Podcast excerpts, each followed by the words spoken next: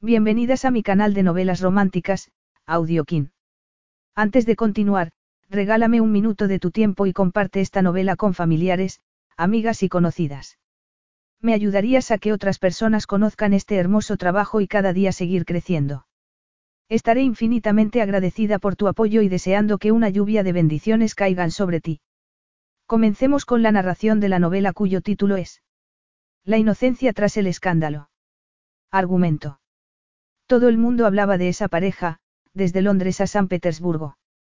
La fotógrafa Zoe Collins estaba dispuesta a que el multimillonario Max Marchetti despertara sus sentidos. Le habían hecho daño muchas veces y estaba dispuesta a proteger el corazón, pero quería dejar de proteger su inocencia. Max no había conocido a nadie que lo intrigara tanto como Zoe.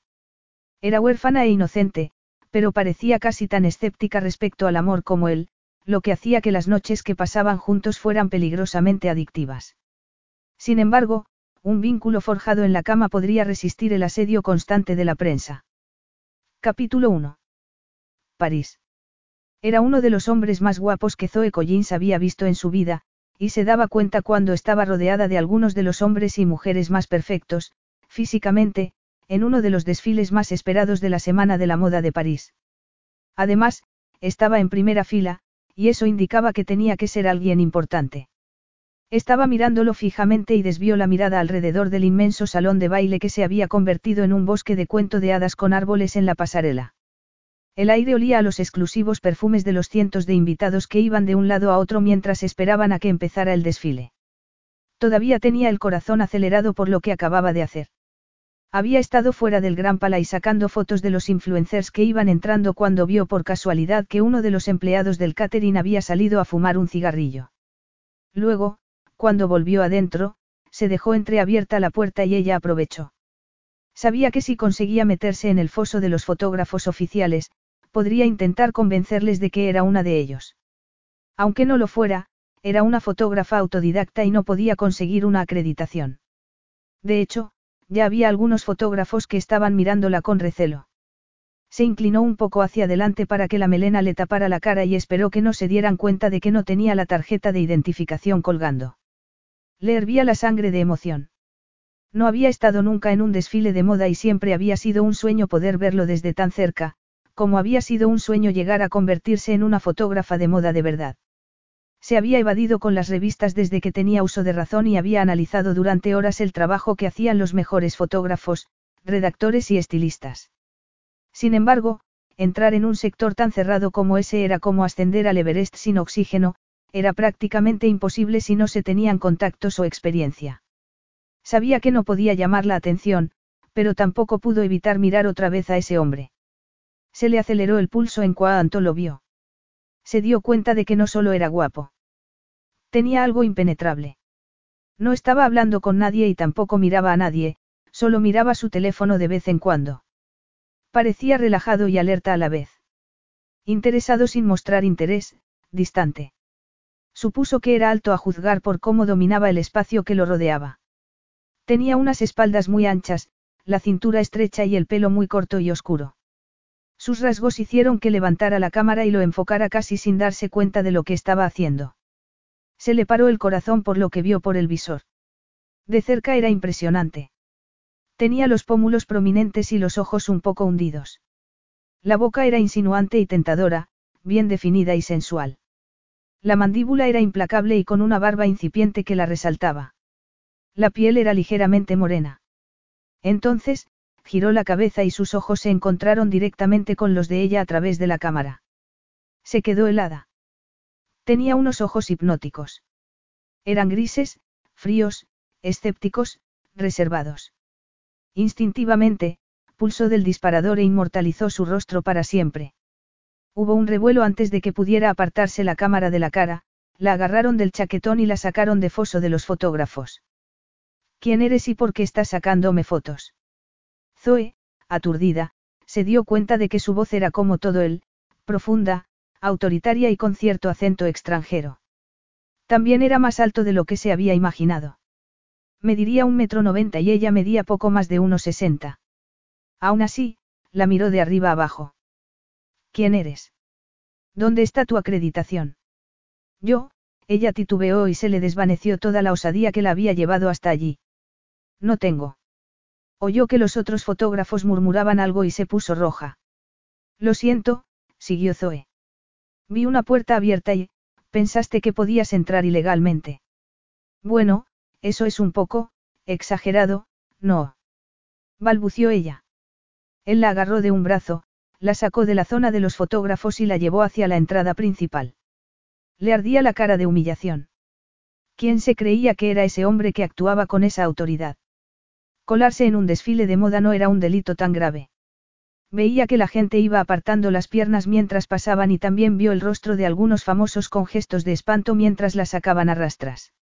Se soltó cuando estuvieron al otro lado de la puerta principal.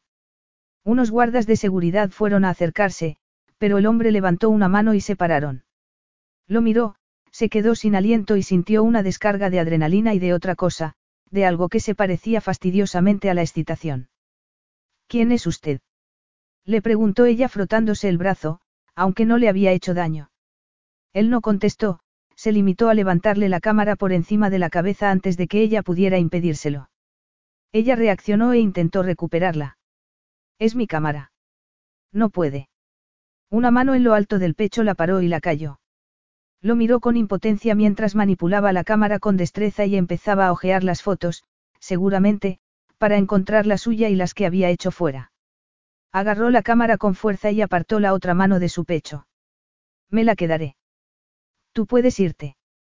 No puede quedarse mi cámara, replicó Zoe, que se había quedado helada, es mía. Era lo que más quería. Había sido de su padre y había ido a todos lados con ella desde aquel atroz. Ella siguió hablando precipitadamente para sofocar esos recuerdos tan inoportunos. Es del servicio de seguridad. Puede borrar todas las fotos si quiere, me da igual, pero, por favor, devuélvame la cámara. Zoe alargó una mano temblorosa por el pánico. ¿No sabes quién soy? Preguntó el incrédulo. Ella lo miró. No estaba muy al tanto de los famosos del espectáculo o de las revistas de cotilleo, pero sí estaba casi segura de que no era ni un actor ni un cantante. Aunque le parecía remotamente conocido. Quizá fuera un modelo. Desde luego, podría serlo. Aunque tenía algo altanero, como si jamás fuera a rebajarse a posar para que le hicieran una foto. No es del servicio de seguridad. Soy Max Marchetti. La miró y ella lo miró sin salir de su asombro. Max Marchetti. ¿No conoces el grupo Marchetti? Siguió él arqueando una ceja. Somos los dueños de la casa de moda en la que te has colado. Ella notó que iba quedándose pálida. Sé quién es. No lo había reconocido porque era el más huidizo de los tres hermanos Marchetti, que habían heredado la empresa de su padre después de que muriera. El grupo Marchetti siempre había estado en lo más alto de la exclusividad, pero lo estaba más todavía desde el fallecimiento del patriarca. Eran dueños de todas las marcas importantes, y si no lo eran, estaban haciendo todo lo posible para serlo.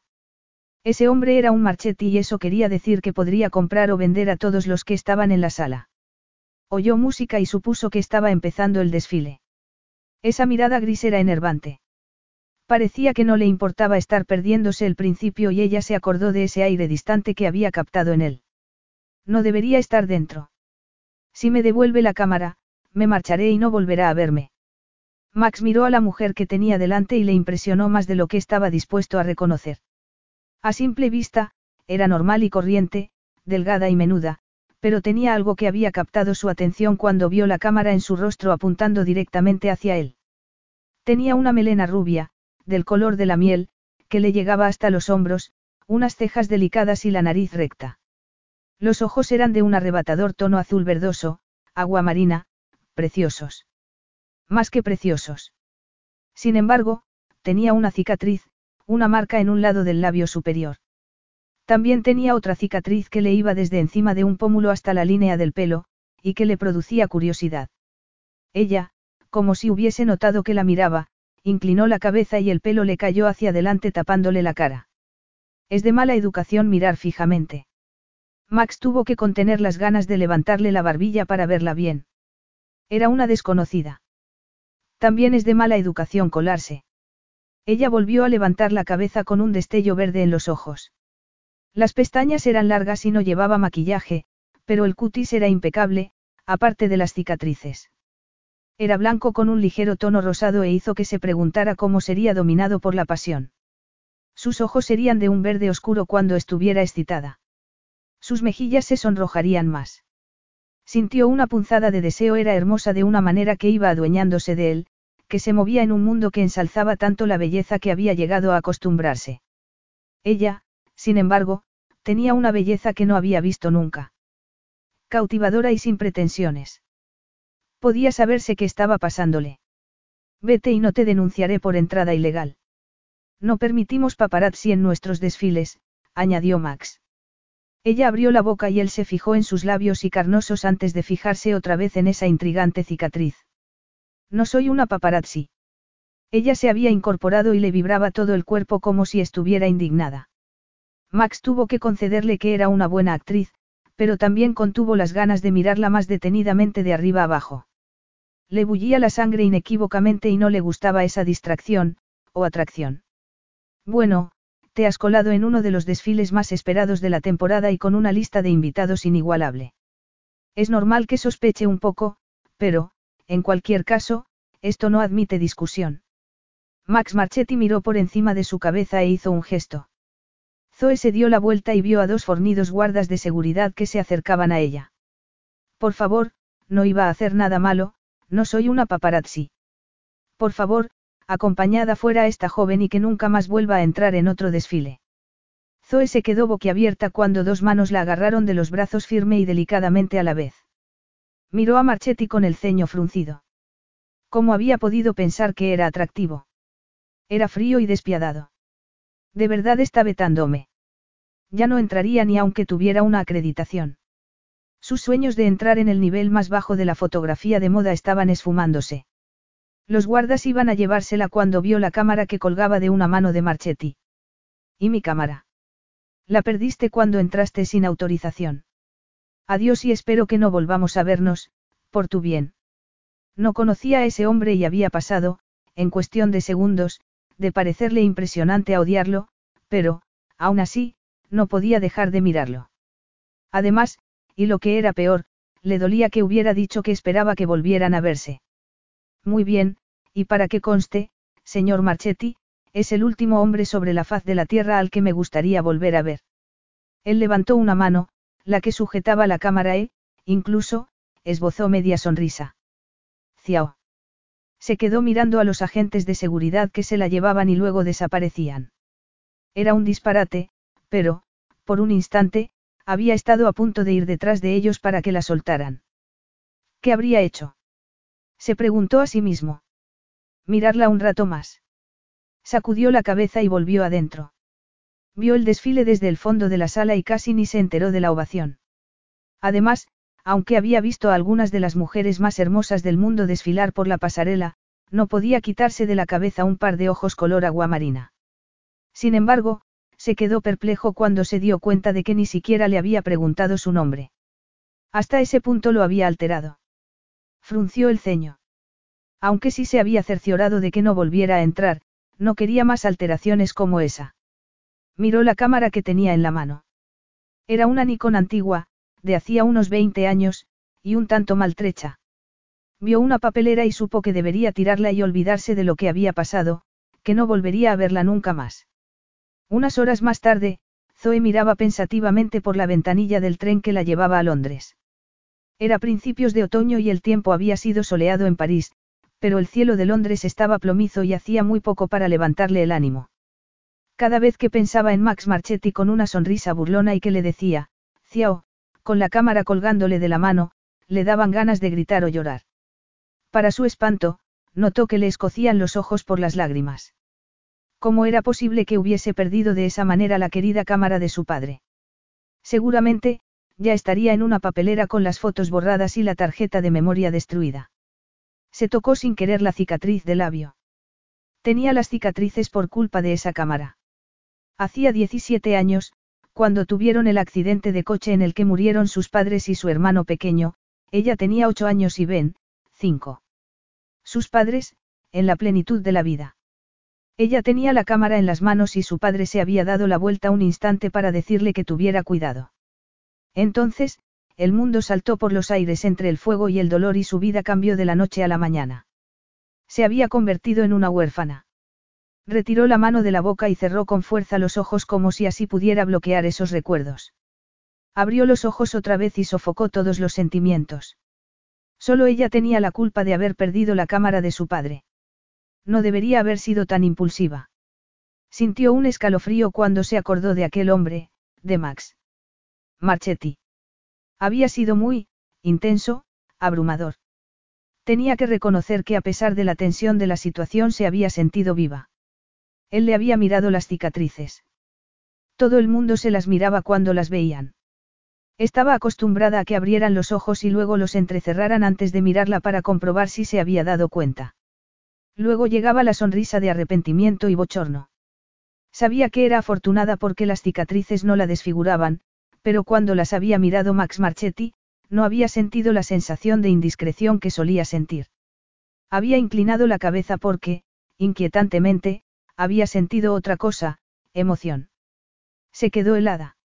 Era la misma emoción que le había llevado a confiar en alguien que había traicionado su confianza, que había estado a punto de hacerle algo mucho peor que traicionar su confianza. El tren desaceleró, Zoe se alegró de ver que se acercaba la estación. Ya no era tan ingenua como antes. Si un hombre la alteraba, era el doble de cautelosa porque sabía muy bien que la atracción o el deseo podían distorsionar la realidad hasta que era demasiado tarde. El tren se detuvo en la estación de St.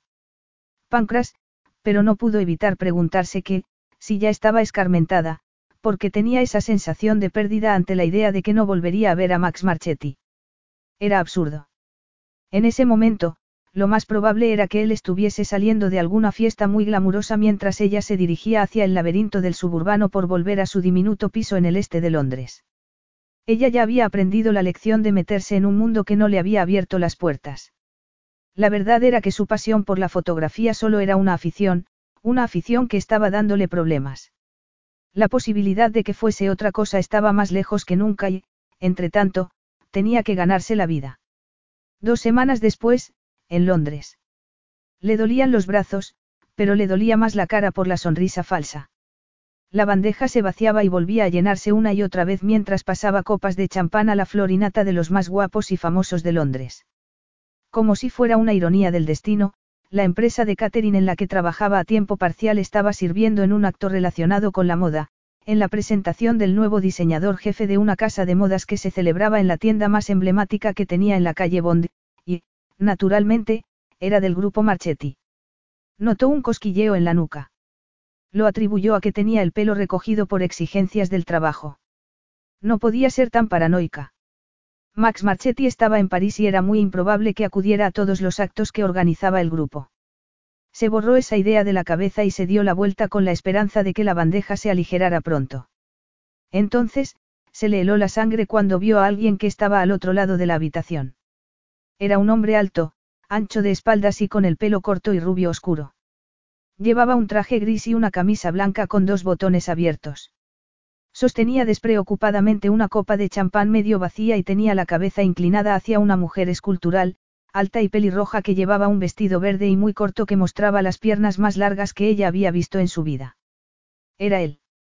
Levantó la cabeza como si hubiese percibido que ella estaba mirándolo y esos ojos grises se clavaron en los de ella antes de que pudiera moverse. Entrecerró los ojos mientras la reconocía y ponía una expresión gélida. Ella casi pudo leer sus labios, que le preguntaban qué hacía allí. Él le dijo algo a la otra mujer. Sin dejar de mirarle a ella, dejó la copa de champán en una mesa y fue acercándose. No podía moverse, se sentía como un ciervo deslumbrado por los faros de un coche. Se quedó delante de ella. Había conseguido convencerse a sí misma durante esas dos semanas de que no podía ser tan guapo como lo recordaba, pero sí lo era. ¿Cómo te has metido aquí? Trabajo en Stellar Events. Eso cuéntaselo a otro, replicó él con un gruñido. Max le agarró la bandeja y las copas se balancearon peligrosamente. Zoe reaccionó por fin. Un momento. Estoy trabajando. No me lo creo. Dame la bandeja y lárgate. No, estoy haciendo mi trabajo, Zoe lo miró con el ceño fruncido. No puede echarme cada vez que me ve. Ella tiró de la bandeja, se trastabilló hacia atrás y perdió el equilibrio. Entonces, como a cámara lenta, la bandeja, con una docena de copas llenas de vino espumoso, le cayó encima antes de estrellarse contra un suelo de cemento primorosamente pulido. Se hizo un silencio sepulcral mientras se levantaba con la camisa empapada y la cara manchada de vino. Miró fijamente Max Marchetti, que tenía una expresión sombría, hubo cierto revuelo cerca de ellos y apareció su jefe, con la cara tan roja que parecía que iba a explotar. Zoe se tapó el pecho con la bandeja como si fuera un escudo. Steven, lo siento. Cállate. Limpia todo esto y luego ven a la cocina. Le hizo un gesto a otro camarero que ella no conocía y se acercó apresuradamente con un cepillo y un recogedor. Alguien llevó también unas toallas de papel. Ella no pudo volver a mirar a Max Marchetti, se agachó y empezó a recoger los trozos de cristal más grandes. Tuvo que contener el aliento cuando se cortó un dedo. De repente, Marchetti se agachó también, le tomó la mano y miró la sangre. Deja el cristal, vas a acabar haciéndote daño. Zoe se soltó la mano, aunque notó una descarga eléctrica por todo el brazo y lo miró con rabia. Como si eso le importara. Déjeme en paz, ya ha causado bastantes problemas.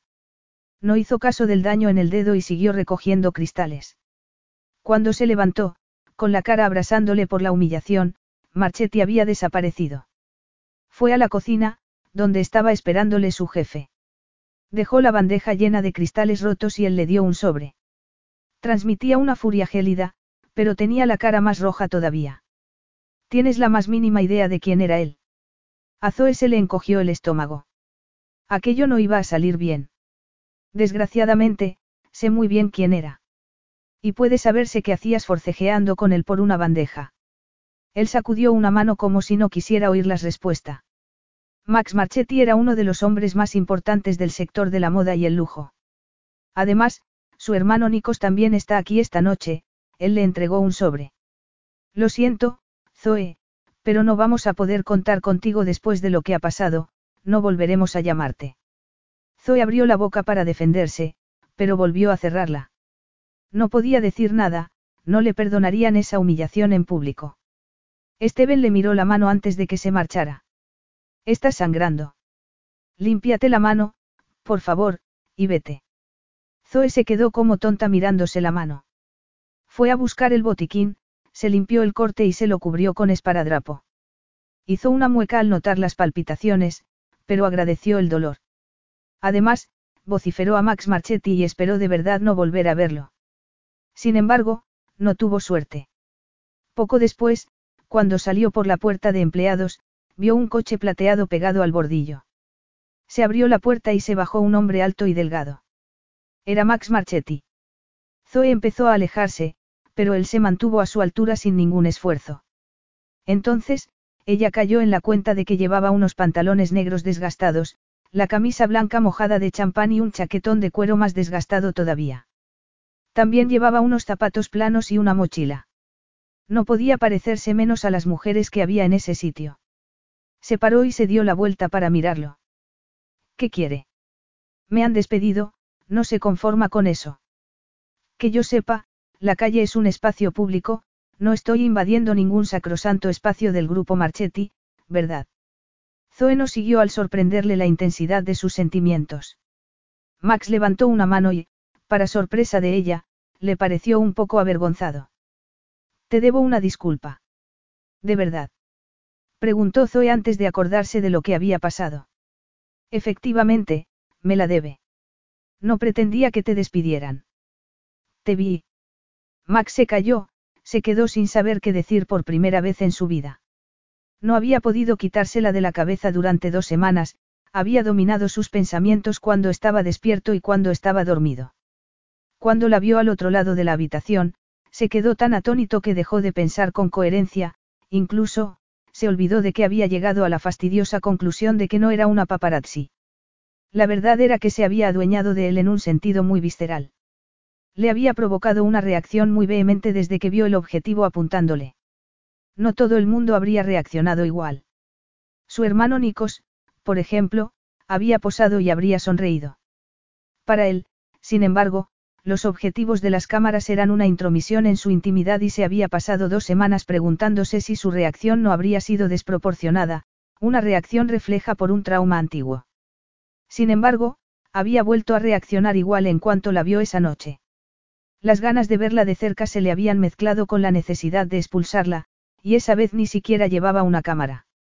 Fuera cual fuese la reacción que le provocaba, sabía que no podía dejar que se le escapara otra vez. Porque le debía una disculpa, pero también por otros motivos más profundos y menos coherentes. Porque la deseaba, le susurró una vocecilla en la cabeza. Ella se había soltado el pelo, pero eso no ocultaba sus preciosos rasgos ni su delicada belleza, ni las cicatrices. Quiso acariciarlas y tuvo que cerrar el puño. ¿Por qué te colaste en el desfile de París si no era para sacar fotos a los famosos y venderlas? ¿No cree que no soy una paparazzi? No, miré las fotos y vi que eran fotos de moda callejera, paisajes, arquitectura, gente. En ese momento, él la miraba fijamente. Le miraba las cicatrices. Él estaba esperando que dijera algo y ella suspiró. Me colé impulsivamente cuando se me presentó la ocasión. No había estado nunca en un desfile y me fascinan. Pensé que a lo mejor podría entrar en contacto con otros fotógrafos y meter un pie, ¿quieres hacer fotografía de moda? Zoe se sonrojó un poco. Sí, siempre me ha interesado, pero no podré conseguirlo nunca. Mientras trabajes de camarera. Entre otras cosas, ella se encogió de hombros. También cuido niños, limpio oficinas y enseño inglés a refugiados, aunque no me pagan por eso. Se cayó al darse cuenta de que estaba hablando por hablar sobre su inestable vida profesional. Además, a Max Marchetti, que debía de ser uno de los hombres más ricos del mundo. Gracias por disculparse, Zoe empezó a darse la vuelta. Estarán esperándolo dentro y yo tengo que irme. Espera. Ella se paró con el pulso alterado y sin poder respirar. Max Marchetti se puso delante de ella y, para su sorpresa, le tendió una mano. No podemos empezar desde el principio. Hola, me llamo Max Marchetti. Zoe sabía que debería sortearlo mientras daba alguna excusa y que luego debería olvidarlo para siempre, pero él sonrió y ella creyó que iba a asfixiarse mientras todas las buenas intenciones se esfumaban. No tenía defensas contra una sonrisa de Max Marchetti. Le había parecido impresionante desde que lo vio, pero primero había sido frío y luego intimidante. En realidad, no había visto su sonrisa ni cuando había estado hablando con aquella mujer. Sin embargo, estaba sonriendo en ese momento y era sencillamente irresistible. Hizo un esfuerzo para respirar porque estaba mareándose y, sin hacer caso de la más mínima prudencia, también le tendió la mano antes de que pudiera evitarlo. Hola, yo me llamo Zoe Collins. Marchetti le estrechó la mano y ella volvió a sentir esa descarga eléctrica por todo el brazo, pero esa vez no pudo soltarse. Zoe, te pega, es, susceptible. Eso le dio fuerzas para soltarse la mano y estuvo a punto de tomársela con la otra mano como si le hubiese quemado. El ambiente estaba cargado. Ella no veía la gente que pasaba alrededor de ellos, ni el tráfico. Tampoco sentía la calidez de principios de otoño. No suelo ser susceptible, replicó ella. Usted saca lo peor de mí. Él dejó de sonreír. Has perdido el trabajo por mi culpa. No era gran cosa. Si tenía suerte, me llamaban un par de veces al mes. Él la miró un rato antes de hablar. En cualquier caso, me gustaría compensarte. ¿Me acompañarías a tomar algo? Capítulo 2. Zoe lo miró fijamente. A tomar algo como si. Fue a preguntarle si era como una cita, pero se cayó a tiempo. Era una idea peregrina, absurda. Max Marchetti tenía remordimientos y nada más. Sí, a tomar algo, contestó él. Como si quisiera disculparme por haberte maltratado dos veces. Efectivamente, no era una cita. Notó que algo se le hundía por dentro. Estaba siendo amable, nada más. Gracias, pero no hace falta. Es verdad que me colé en el desfile de París y tenía derecho a expulsarme. Y a confiscarle la cámara. Notó una punzada de dolor cuando se acordó. No es solo para disculparme. Me gustaría tomar algo contigo porque me gustaría conocerte mejor, me, intrigas. Ella, Zoe Collins. Yo. No terminó la frase cuando vio los destellos de unos flashes detrás de él. Una famosa estaba marchándose y ella le hizo un gesto a él. No deberías volver. Ya he hecho acto de presencia, contestó Marchetti sin darse la vuelta siquiera, ya he visto a quienes quería ver. Zoe sacudió la cabeza. Ella lo intrigaba. Señor Marchetti, ese es su mundo y este, el mío, ella señaló una parada de autobús. Gracias por la oferta, pero no creo que sea una buena idea. Me llamo Max, replicó él antes de que ella pudiera marcharse. Señor Marchetti me recuerda a mi padre, y no me gusta. Ella quiso preguntarle por qué, pero no podía. Te está esperando un novio. Siguió él con el ceño fruncido. No, vivo sola. Estoy, sola. A medida que lo decía, sintió esa sensación de vacío que conocía tan bien. Un vacío que ya había intentado llenar con intimidad y que había sido un error inmenso. Había eludido la intimidad desde entonces, pero la idea de alejarse de Max Marchetti en ese momento estaba produciéndole una resistencia casi física por dentro. Además, solo era tomar algo, ¿qué peligro podía tener eso? Sin embargo, aunque tenía la sensación de que podía confiar en él en el terreno físico, el emocional podría ser algo muy distinto y algo en lo que no había pensado. Entonces, ¿qué te lo impide? insistió él. Solo era tomar algo. Se sintió ridícula. Estaba dándole demasiada importancia a lo que solo era una cortesía por su parte, aunque había dicho que lo intrigaba. De acuerdo, me parece muy bien. A Max le sorprendió el alivio que sintió. La mayoría de las mujeres estaban deseosas de que las invitara a salir. Sin embargo, le había parecido que Zoe se lo había pensado. No estaba acostumbrado. Conozco un sitio que no está lejos. Iremos en mi coche. Max mandó un mensaje para anunciar su llegada, se pusieron en marcha y se fijó en que ella agarraba con fuerza la mochila que llevaba en el regazo. ¿Te pone nerviosa ir de acompañante? Algo así, contestó ella mirándolo un instante. No conduces. No, Zoe sacudió la cabeza. Además, no me hace falta viviendo en Londres. A él le pareció que había algo más. No te preocupes, comentó él. Soy un conductor muy bueno. Ella volvió a mirarlo y se rió cuando vio que sonreía. Supongo que no debería sorprenderme. Él sonrió más y se sintió incomprensiblemente animado por haber conseguido que ella se relajara. Unos minutos después, se pararon delante de una casa y se soltó el cinturón de seguridad. Es un club privado, espero que no te importe. Es absoluto, contestó ella intentando parecer despreocupada. Alguien la abrió la puerta y se bajó con las piernas algo temblorosas, como le pasaba siempre que montaba en coche por muy corto que fuera el trayecto. Sin embargo, Max no había exagerado. Se había sentido cómoda y él había conducido con seguridad y destreza. Para ser alguien especialmente temerosa en los coches, casi se había olvidado de todos los temores por un momento, lo cual, tenía que reconocer que era desconcertante. Max se acercó a ella en la acera y señaló unos escalones que llevaban a una puerta de roble enorme. No había ni un cartel y Zoe captó lo exclusivo que era. Subió los escalones y se preguntó por qué le parecía tan trascendental ese momento. No quería darle ninguna importancia a esa, cita. Estaba segura de que solo se produciría una vez y, además, tampoco podía esperar mucho más después de su penoso historial. Se abrió la puerta y una elegante mujer uniformada se apartó para dejarles pasar. Señorita Collins, señor Marchetti, bienvenidos. ¿Quieren dejar sus prendas de abrigo? Zoe se quedó titubeando en la puerta por el asombro de que supiera su nombre. Hasta que Max le puso la mano en la espalda. No la notó casi con dos capas de ropa, pero la dejó marcada como un hierro candente. Siguió la imperceptible indicación de Max, entró en ese lugar silencioso y supo que se había metido en un problema porque, efectivamente, era un momento trascendental y no podía hacer nada para impedirlo. ¿Qué estás pensando? Max miró la expresión de Zoe mientras asimilaba lo que veía. Estaba mirando la inmensa lámpara de techo con cientos de velas falsas que parpadeaban con un efecto asombrosamente realista.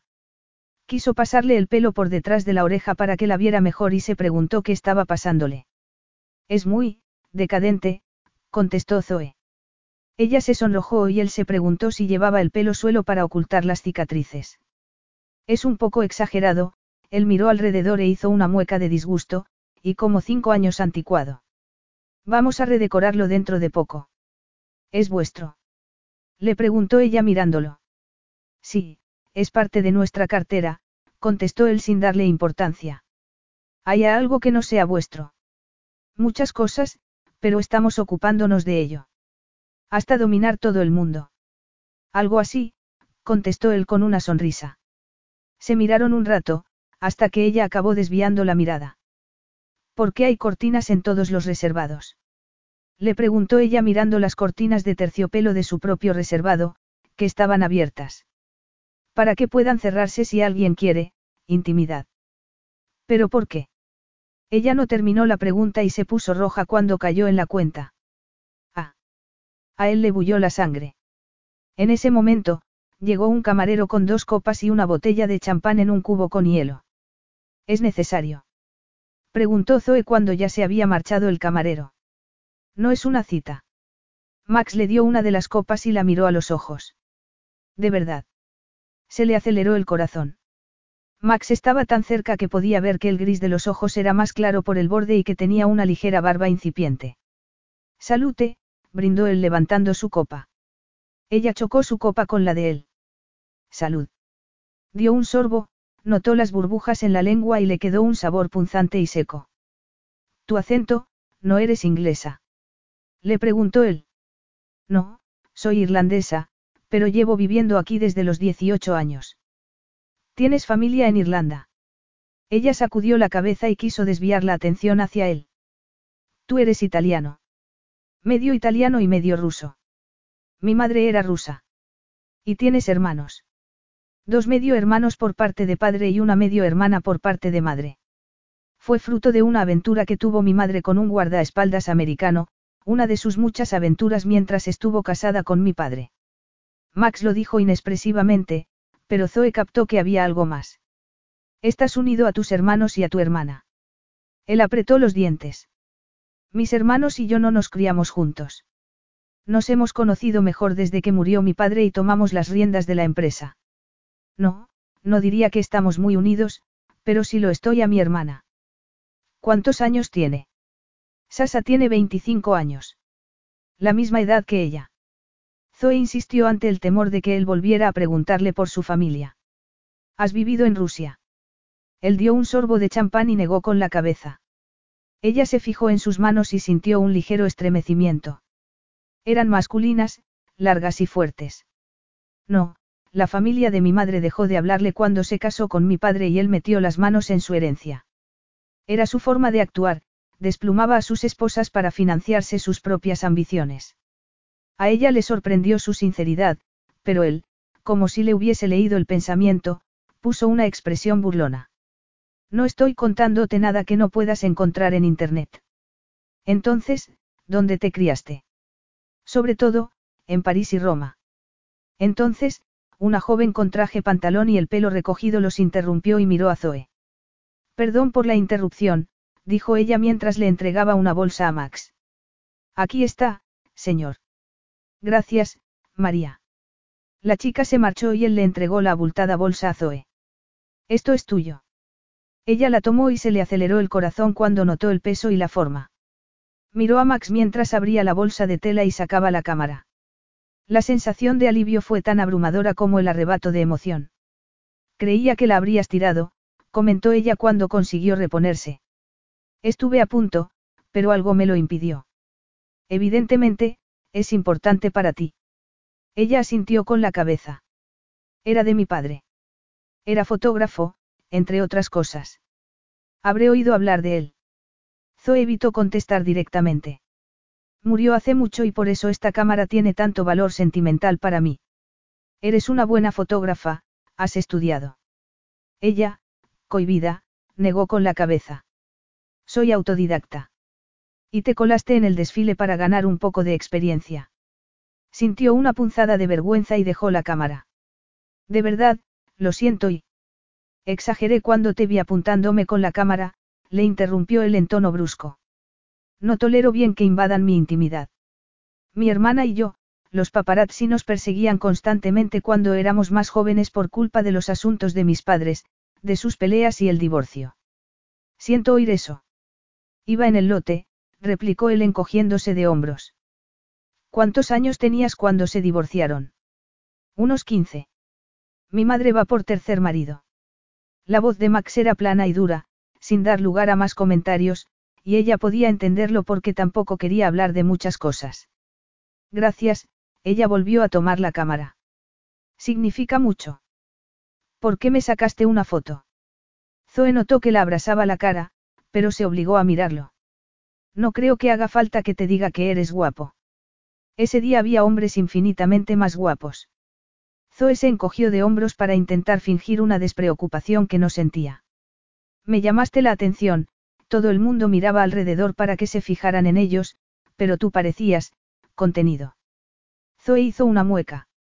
¿Cómo podía expresar esa frialdad distante que había transmitido? No aguanto bien la charla insustancial, hablar de las últimas tendencias, me gusta sacar mis propias conclusiones. La miró con los ojos entrecerrados y ella volvió a quedarse sin respiración. Tú me llamaste la atención, añadió él. El corazón le dio un vuelco. Pero, yo no soy nada especial. Max sabía que ella no estaba buscando más halagos, le parecía sinceramente desconcertada. No he dejado de pensar en ti durante las dos últimas semanas. Conservé la cámara y vi las fotos. No hay ninguna tuya. ¿Por qué iba a sacarme fotos a mí misma? ¿Por qué eres hermosa? Ella miró hacia otro lado. No hace falta que digas esas cosas. Ya sé que no lo soy. Max tuvo que hacer otro esfuerzo para no levantarle la barbilla con un dedo y obligarle a que lo mirara. Es posible que no midas dos metros y seas tan imponente como una modelo, pero si eres hermosa. Zoe lo miró con recelo, pero no estaba riéndose de ella. Ya había recibido halagos antes y ella los había agradecido como las flores agradecen la luz del sol, hasta que se había dado cuenta de que eran halagos vacíos que solo querían manipularla. Eso le parecía distinto, lo que hacía que fuera peligroso porque bastante le había costado salir de una situación con un exnovio que era infinitamente inferior en todos los sentidos al hombre que tenía delante. ¿Cuánto daño podría llegar a hacerle un hombre como Max si se lo permitía? Además de miedo, sentía algo que no quería reconocerse, esperanza. Ya se había permitido sentir esperanza una vez y había salido escaldada. Mira, no me engaño a mí misma. Tu mundo, el mundo de la moda, ensalza la belleza perfecta y los dos sabemos que yo tengo cicatrices en la cara. Max ladeó la cabeza y la miró detenidamente, y ella volvió a acalorarse. La perfección está sobrevalorada, te lo aseguro. Me interesa mucho más la belleza con defectos. Todo el mundo tiene defectos, Zoe, pero intenta ocultarlos detrás de una superficie perfecta en apariencia. Se le aceleró el pulso. No había esperado oírle decir algo así y sus palabras le retumbaban por dentro. Max le tomó una mano antes de que ella pudiera decir algo y volvió a cortocircuitarle el cerebro. ¿Qué tal, el dedo? Le preguntó él con el ceño fruncido. Ella se miró la mano y vio el dedo con el esparadrapo. No supo si las palpitaciones eran porque le dolía o por él. Además, no podía retirar la mano. Está bien, no fue un corte profundo. Sí, pero fue mi culpa. Zoe hizo un esfuerzo y acabó retirando la mano. De verdad, está bien. Ella dio otro sorbo de champán con la esperanza de que le apaciguara el pulso. No se había imaginado, ni mucho menos, que alguien como Max pudiera ser tan, perceptivo. Además, la sangre seguía bulléndole de emoción porque había conservado la cámara. Tenía que tomar aliento y ordenar las ideas antes de que perdiera el sentido de la realidad, antes de que él pudiera volver a hablar, o, peor aún, antes de que volviera a tocarla y le derritiera el cerebro. ¿Me disculpas un momento? Le preguntó ella. Claro, contestó él. Max hizo un gesto a un empleado, que se acercó inmediatamente y acompañó a Zoe hasta los cuartos de baño.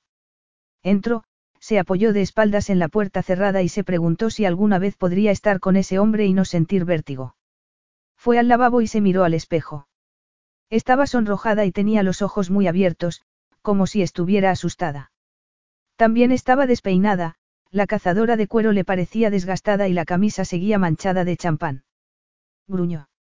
No tenía nada de sofisticada ni de hermosa. Ese hombre tenía que mirarse la vista. Quizá le gustara porque era muy distinta a todas las personas que lo rodeaban. Estaba, hastiado. Intentó sofocar todas las sensaciones. No podía seguir permitiéndose esa situación embriagadora ni un minuto más. Max la observó mientras volvía a la mesa. Se le notaba la tensión en el cuerpo y no lo miraba. Supo intuitivamente lo que iba a decir antes de que abriera la boca. Se paró al otro lado de la mesa y lo miró por fin. Ha sido maravilloso. Gracias por la copa, pero tengo que marcharme. Mañana tengo que trabajar y no vivo cerca de aquí. Max tuvo que contener las ganas de persuadirla para que se quedara y no estaba acostumbrado. Claro, no pasa nada, replicó él con una despreocupación que no sentía. Te llevaré a tu casa. No hace falta, ella abrió los ojos como platos. Vivo en la otra punta, llegaré antes en metro. Max miró el reloj. Eran más de la once. También será más peligroso. Insisto. Ahora no habrá tráfico y no tardaremos nada. Pareció que ella iba a seguir discutiendo, pero acabó accediendo. Muy bien, si no te desvía mucho. Le desviaba completamente, pero se sentía estimulado por primera vez desde hacía mucho tiempo y no iba a dejar que esa mujer volviera a escapársele. No importa. Se levantó y se dirigió hacia la salida. Una vez en el coche, Zoe le dio la dirección y Max salió de la zona. Él podía ver por el rabillo del ojo que volvía a agarrar con fuerza la mochila. ¿Por qué te marchaste de Irlanda? Le preguntó él para relajarla. Es un país en auge. Mi hermano tiene una casa allí y su esposa es irlandesa. Tienen un hijo. Todavía no había terminado de asimilar que el playboy de su hermano Nico se hubiese enterado hacía poco de que tenía un hijo y que ya estaba casado. Se quedó helado solo de pensar en la posibilidad de ser tan descuidado como para encontrarse en la situación de tener que plantearse el matrimonio por un hijo. Un hijo suyo no sufriría un matrimonio desestructurado, y era el único tipo de matrimonio que conocía él. Zoe se encogió de hombros. Quería viajar y salir de Irlanda. ¿Has estado en algún otro sitio? La miró y vio que tenía el pelo como una cortina otra vez. Tuvo que dominarse para no apartárselo. No soportaba no verle la cara. Un poco por Europa, pero no tanto como me habría gustado. Él había tenido que acostumbrarse a interpretar a las personas y las situaciones desde que sus padres empezaron su guerra psicológica y supo que Zoe no estaba contándole toda la historia, pero no quiso insistir. Se hizo un silencio agradable mientras iban desde el elegante centro de Londres a la zona mucho menos refinada donde vivía ella. A Zoe le fastidiaba tener que reconocer que se sentía cómoda. La primera a la derecha y luego a la izquierda, comentó Zoe al darse cuenta de que estaban casi en la puerta. Aquí está bien. Max se paró entre dos coches. ¿Vives aquí? Ella se abochornó un poco. Sí, mi piso está en el último piso. Su piso diminuto con solo un dormitorio. Max se soltó el cinturón de seguridad, abrió la puerta y se bajó del coche. Zoe tuvo que apresurarse para alcanzarlo, él ya estaba a los pies de la escalera.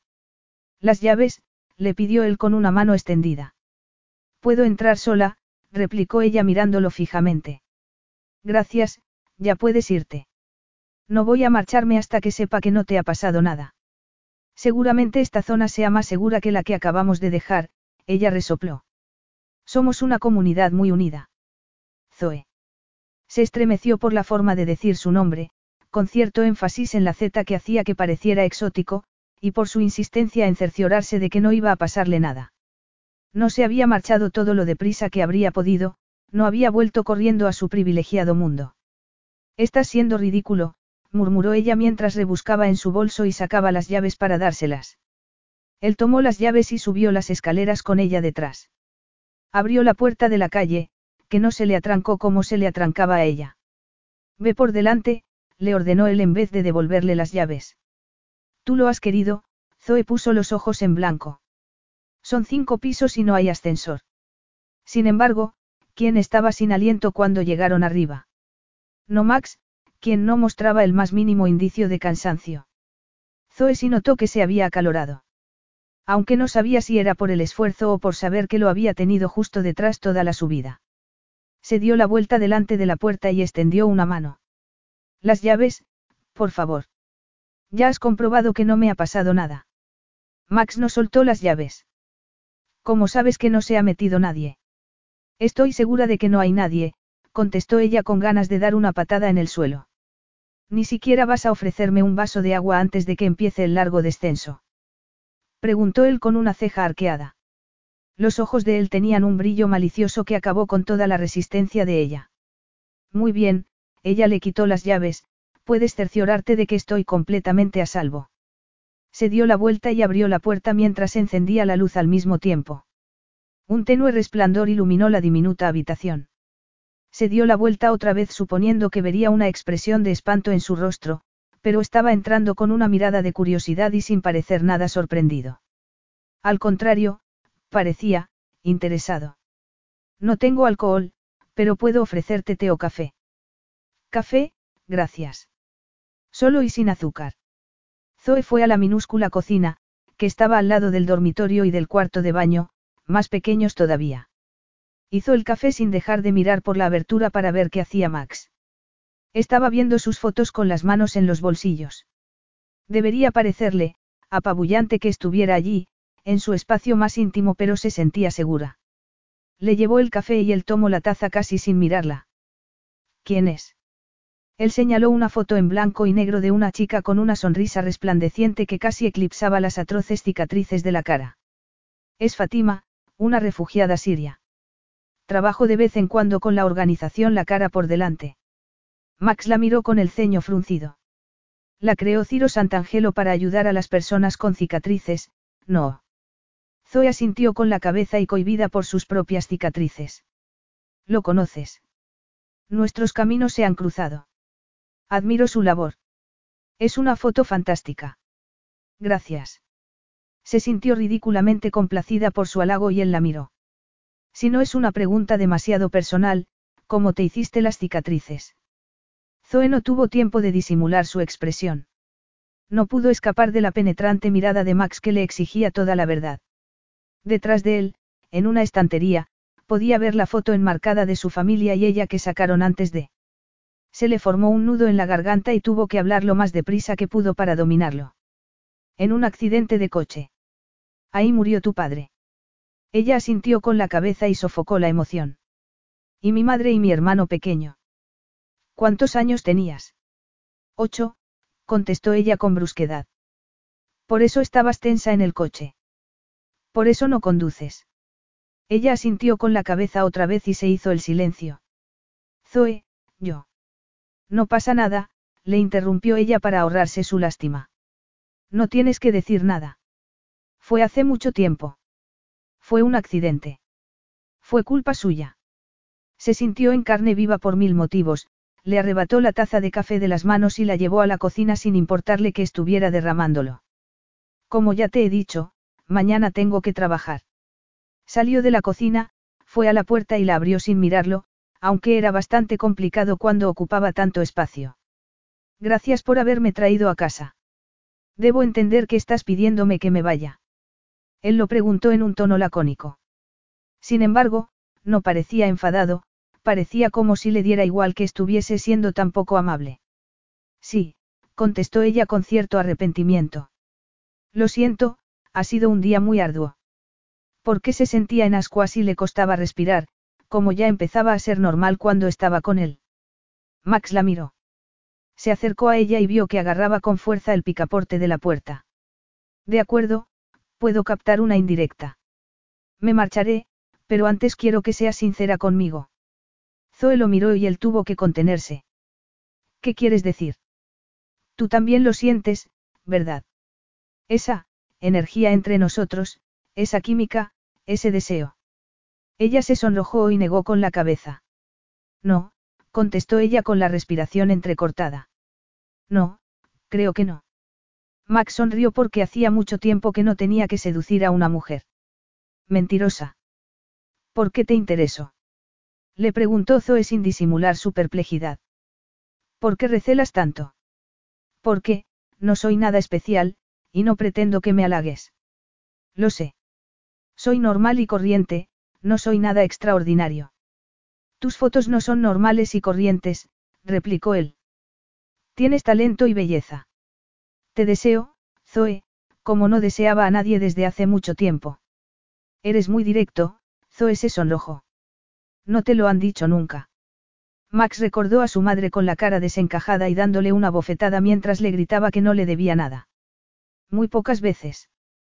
Él contestó en un tono seco mientras dejaba a un lado los recuerdos de cuando se enfrentaba a su madre por lo mala madre que era. Zoe levantó la cabeza para mirar a Max Marchetti. No podía creerse que él le hubiese dicho que la deseaba, a ella, a la insignificante e insulsa Zoe Collins. Sin embargo, a él no le parecía ni insignificante ni insulsa. Era muy tentador, demasiado. Notaba que ciertas partes secretas de sí misma, y que ya había mostrado antes, querían revelarse ante la arrolladora presencia de ese hombre, y sentir eso era peligroso. Ya lo había querido antes y lo había pagado, había pagado por su ingenuidad, por su vulnerabilidad. Sin embargo, la verdad era que Dean Simpson no había tenido la capacidad de hacerle daño de verdad. Se había librado por los pelos. Ese hombre, en cambio, notaba un peligro que haría bien en tener en cuenta.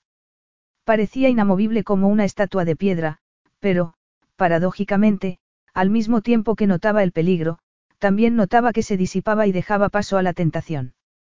La desesperación se adueñó de ella ante la idea de que él pudiera darse cuenta de lo tentada que estaba.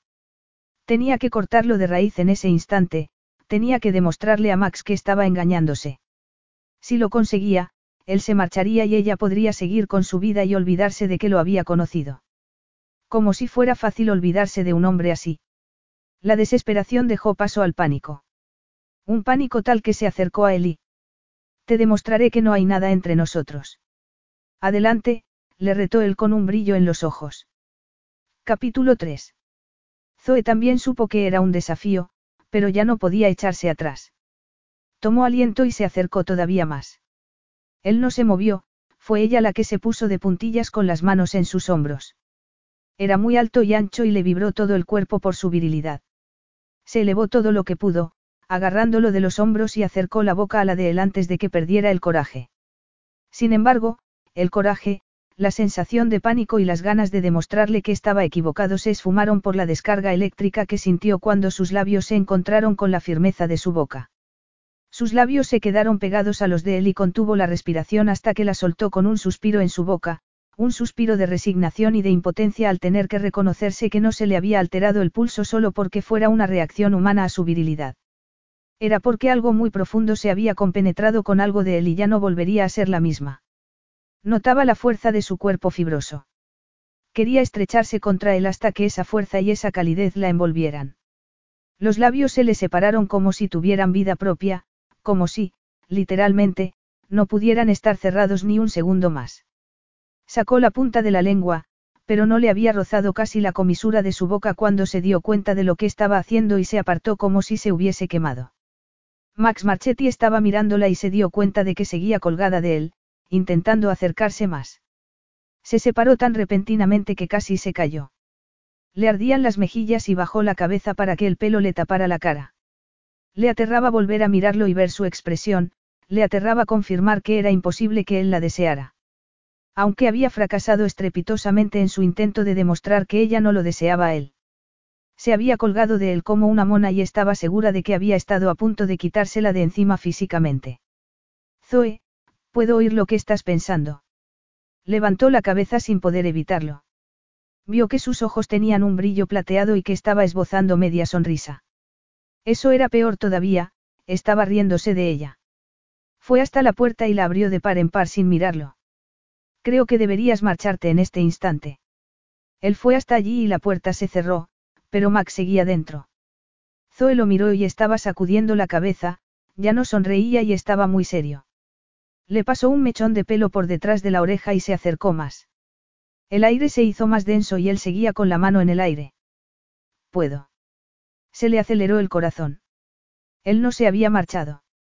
No estaba riéndose de ella, estaba mirándole la boca como si estuviese hipnotizado. Luego, le miró los ojos.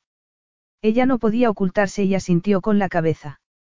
Él imitó el torpe beso de ella. Le tomó la cara entre las manos y se la levantó hacia la de él con una destreza fruto de la experiencia. Notó la aspereza de sus manos en las mejillas. Eran ásperas, no eran suaves, y eso demostraba que no era tan refinado como parecía. La besó levemente, como si estuviera tanteando. Zoe contuvo el aliento como si le diera miedo que él fuera a parar. Entonces, inesperadamente, le besó una comisura de la boca y luego la otra, donde la cicatriz le cortaba el labio. Notó que le flaqueaban las piernas. Cuando le cubrió la boca completamente, tuvo que cerrar los ojos para que él no pudiera ver el efecto que estaba teniendo en ella. Su boca era firme y delicada a la vez, le pedía una reacción que ella no pudo contener, que brotó tan espontáneamente como una flor por la fuerza del sol. Abrió la boca y se estremeció cuando Max le exigió, todo. Ya la habían besado antes y le había gustado hasta que dejó de gustarle, pero eso era otra cosa. Eso era, primitivo. La abrazaba de dentro a fuera y no dejaba ni una célula intacta. El tiempo se desvaneció y solo notaba los latidos erráticos de su corazón. Le rodeó el cuello con los brazos para acercarse más a él. Entonces, dejó de besarla. Zoe hizo un esfuerzo para abrir los ojos. Estaba mareada. Se dio cuenta de que estaba pegada a Max y de que él la agarraba de la cintura para sujetarla. Tenía la respiración entrecortada, bajó los brazos temblorosos y se separó para soltarse. Creo que lo he demostrado, comentó él. Ella tenía el cerebro aturdido y se sentía desarbolada. ¿Qué? ¿Qué hay química entre nosotros? Lo llamaban química. Le palpitaba todo el cuerpo y quería que Max volviera a besarla, que dejara de hablar. No quería pensar en lo que estaba pasando porque le aterraría. Él retrocedió un paso y a ella se le encogió el estómago. ¿A dónde vas? ¿Quieres que me quede? Había estado a punto de contestar que sí. Entonces, cuando se dio cuenta de lo deprisa que se había olvidado de lo que pasó la última vez que dejó que un hombre se acercara, la cordura le enfrió la cabeza recalentada. No, no quiero que te quedes. Me habría marchado aunque hubieses contestado que sí. Zoe lo miró fijamente. Estaba sorprendida y no le gustaba esa vocecilla que le susurraba en la cabeza que él era distinto, que eso era distinto. ¿Por qué? ¿Por qué me doy cuenta de que no estás preparada? contestó Max acercándose más. Estás recelosa, te ha pasado algo y no confías en mí. Entonces, se sintió completamente transparente, como se había prometido a sí misma que no volvería a ser. Cree que lo ve todo, señor Marchetti, replicó ella con los brazos cruzados. Él sonrió, pero fue una sonrisa apagada. Se me da bien interpretar a las personas. Es una lección que aprendí gracias a unos padres egoístas y egocéntricos. Ella no quería saber eso de él, no quería imaginarse a su hermana y a él sobrellevando el amargo divorcio de sus padres. Zoe volvió a abrir la puerta. Dame tu teléfono, dijo Max desde detrás de ella. ¿Por qué iba a dártelo? Preguntó ella dándose la vuelta. Porque esto no va a quedarse así, pero voy a dejar la pelota en tu tejado. Zoe, que no sabía si apagarle tanta arrogancia o preguntarle qué pensaba hacer, resopló, sacó el teléfono de la mochila y se lo entregó a Max, que lo tomó y tecleó unos números. Él fue a la puerta y ella sintió otra vez que se le encogía el estómago como si algo muy primitivo se negara a que se marchara. Zoe se acercó y él ya estaba al otro lado de la puerta. Espero saber algo de ti, comentó él. Es posible que no sepas nada, replicó ella agarrándose a la puerta. Él la miró un buen rato. Creo que sí sabré algo y, entonces, me contarás qué te pasó.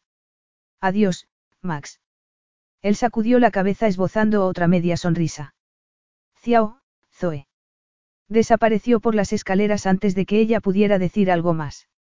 Luego, después de oír que su potente coche se ponía en marcha, cerró la puerta y, todavía atónita, se preparó para acostarse. Le desconcertaba todo lo que había pasado esa noche. Había perdido su empleo. Aunque tampoco era su fuente de ingresos más importante. La verdad era que no tenía ninguna fuente importante de ingresos. Era una especialista en hacer muchas cosas y en no atarse a ninguna. Atarse significaba mostrar cierta vulnerabilidad, exponerse a un fracaso monumental o, lo que era peor, al dolor y la pérdida. Se regañó a sí misma frente al espejo de cuarto de baño. Por eso no tenía ninguna necesidad de que un hombre como Max Marchetti entrara en su vida. Él veía demasiado y hacía que ella sintiera demasiado, y no solo físicamente. Le asustaban, incluso en ese momento, las ganas que había tenido de pedirle que se quedara. Sabía intuitivamente que Max Marchetti era un hombre que no se conformaría con nada que no fuese la entrega absoluta, y ella no podía imaginarse dándosela a nadie, sería mucho pedirle. Se miró con ojo crítico. Llevaba el pijama abotonado hasta el cuello y la cara tan lavada que las cicatrices eran unas líneas rosadas, unas cicatrices superficiales que ocultaban otras mucho más profundas. Max Marchetti se olvidaría enseguida de una mujer que lo había intrigado durante un instante.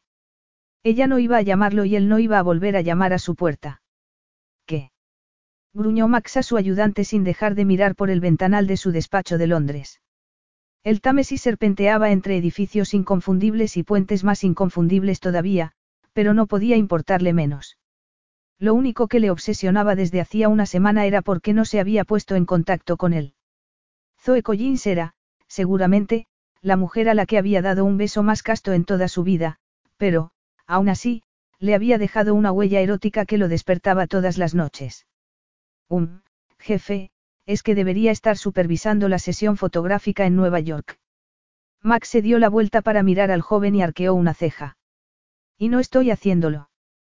¿Por qué no quería marcharse de Londres por si le llamaba ella? Jamás había tomado una decisión condicionado por una amante, que ni siquiera era su amante, todavía. La idea de que no llegara a ser su amante le provocaba una reacción casi violenta por dentro. Han decidido cambiar las fechas y la localización a San Petersburgo con la esperanza de que pueda asistir mientras está allí por las reuniones, diles que allí estaré. Y no estaría solo. Le daba igual cómo conseguirlo, pero Zoe Collins estaría con él, en su cama. Zoe recogió sus cosas mientras todos iban saliendo de clase. Entonces, una de las jóvenes se paró al llegar a la puerta, se dio la vuelta, volvió hacia ella y la sorprendió con un abrazo muy espontáneo. Ella también la abrazó con una sonrisa. ¿Por qué? Para darle las gracias. No sabe lo mucho que significa que esté ayudándonos a abrirnos camino. No seas boba, replicó Zoe sonrojándose. Si no estuviera yo, estaría otra persona. La chica sacudió la cabeza con un gesto muy serio. Había pasado por muchas cosas, había perdido a toda su familia. Es posible, señorita Collins, pero está usted y nos ayuda, así que gracias. A Zoe se le encogió el corazón y se quedó mirando a la joven con el pañuelo en la cabeza mientras se alejaba. No podía imaginarse sin ayudar a esas personas. Enseñar inglés a inmigrantes era algo que la recompensaba, por eso se alegraba de que fuese una tarea voluntaria. Iba a marcharse cuando oyó que le llegaba un mensaje al teléfono. Lo desbloqueó y vio un mensaje de, se le paró el pulso. Era, él. Max, hola, Zoe. Zoe, ¿de dónde has sacado mi número? Max, me llamé a mí mismo desde tu teléfono cuando tecleé mi número. A Zoe se le aceleró el corazón.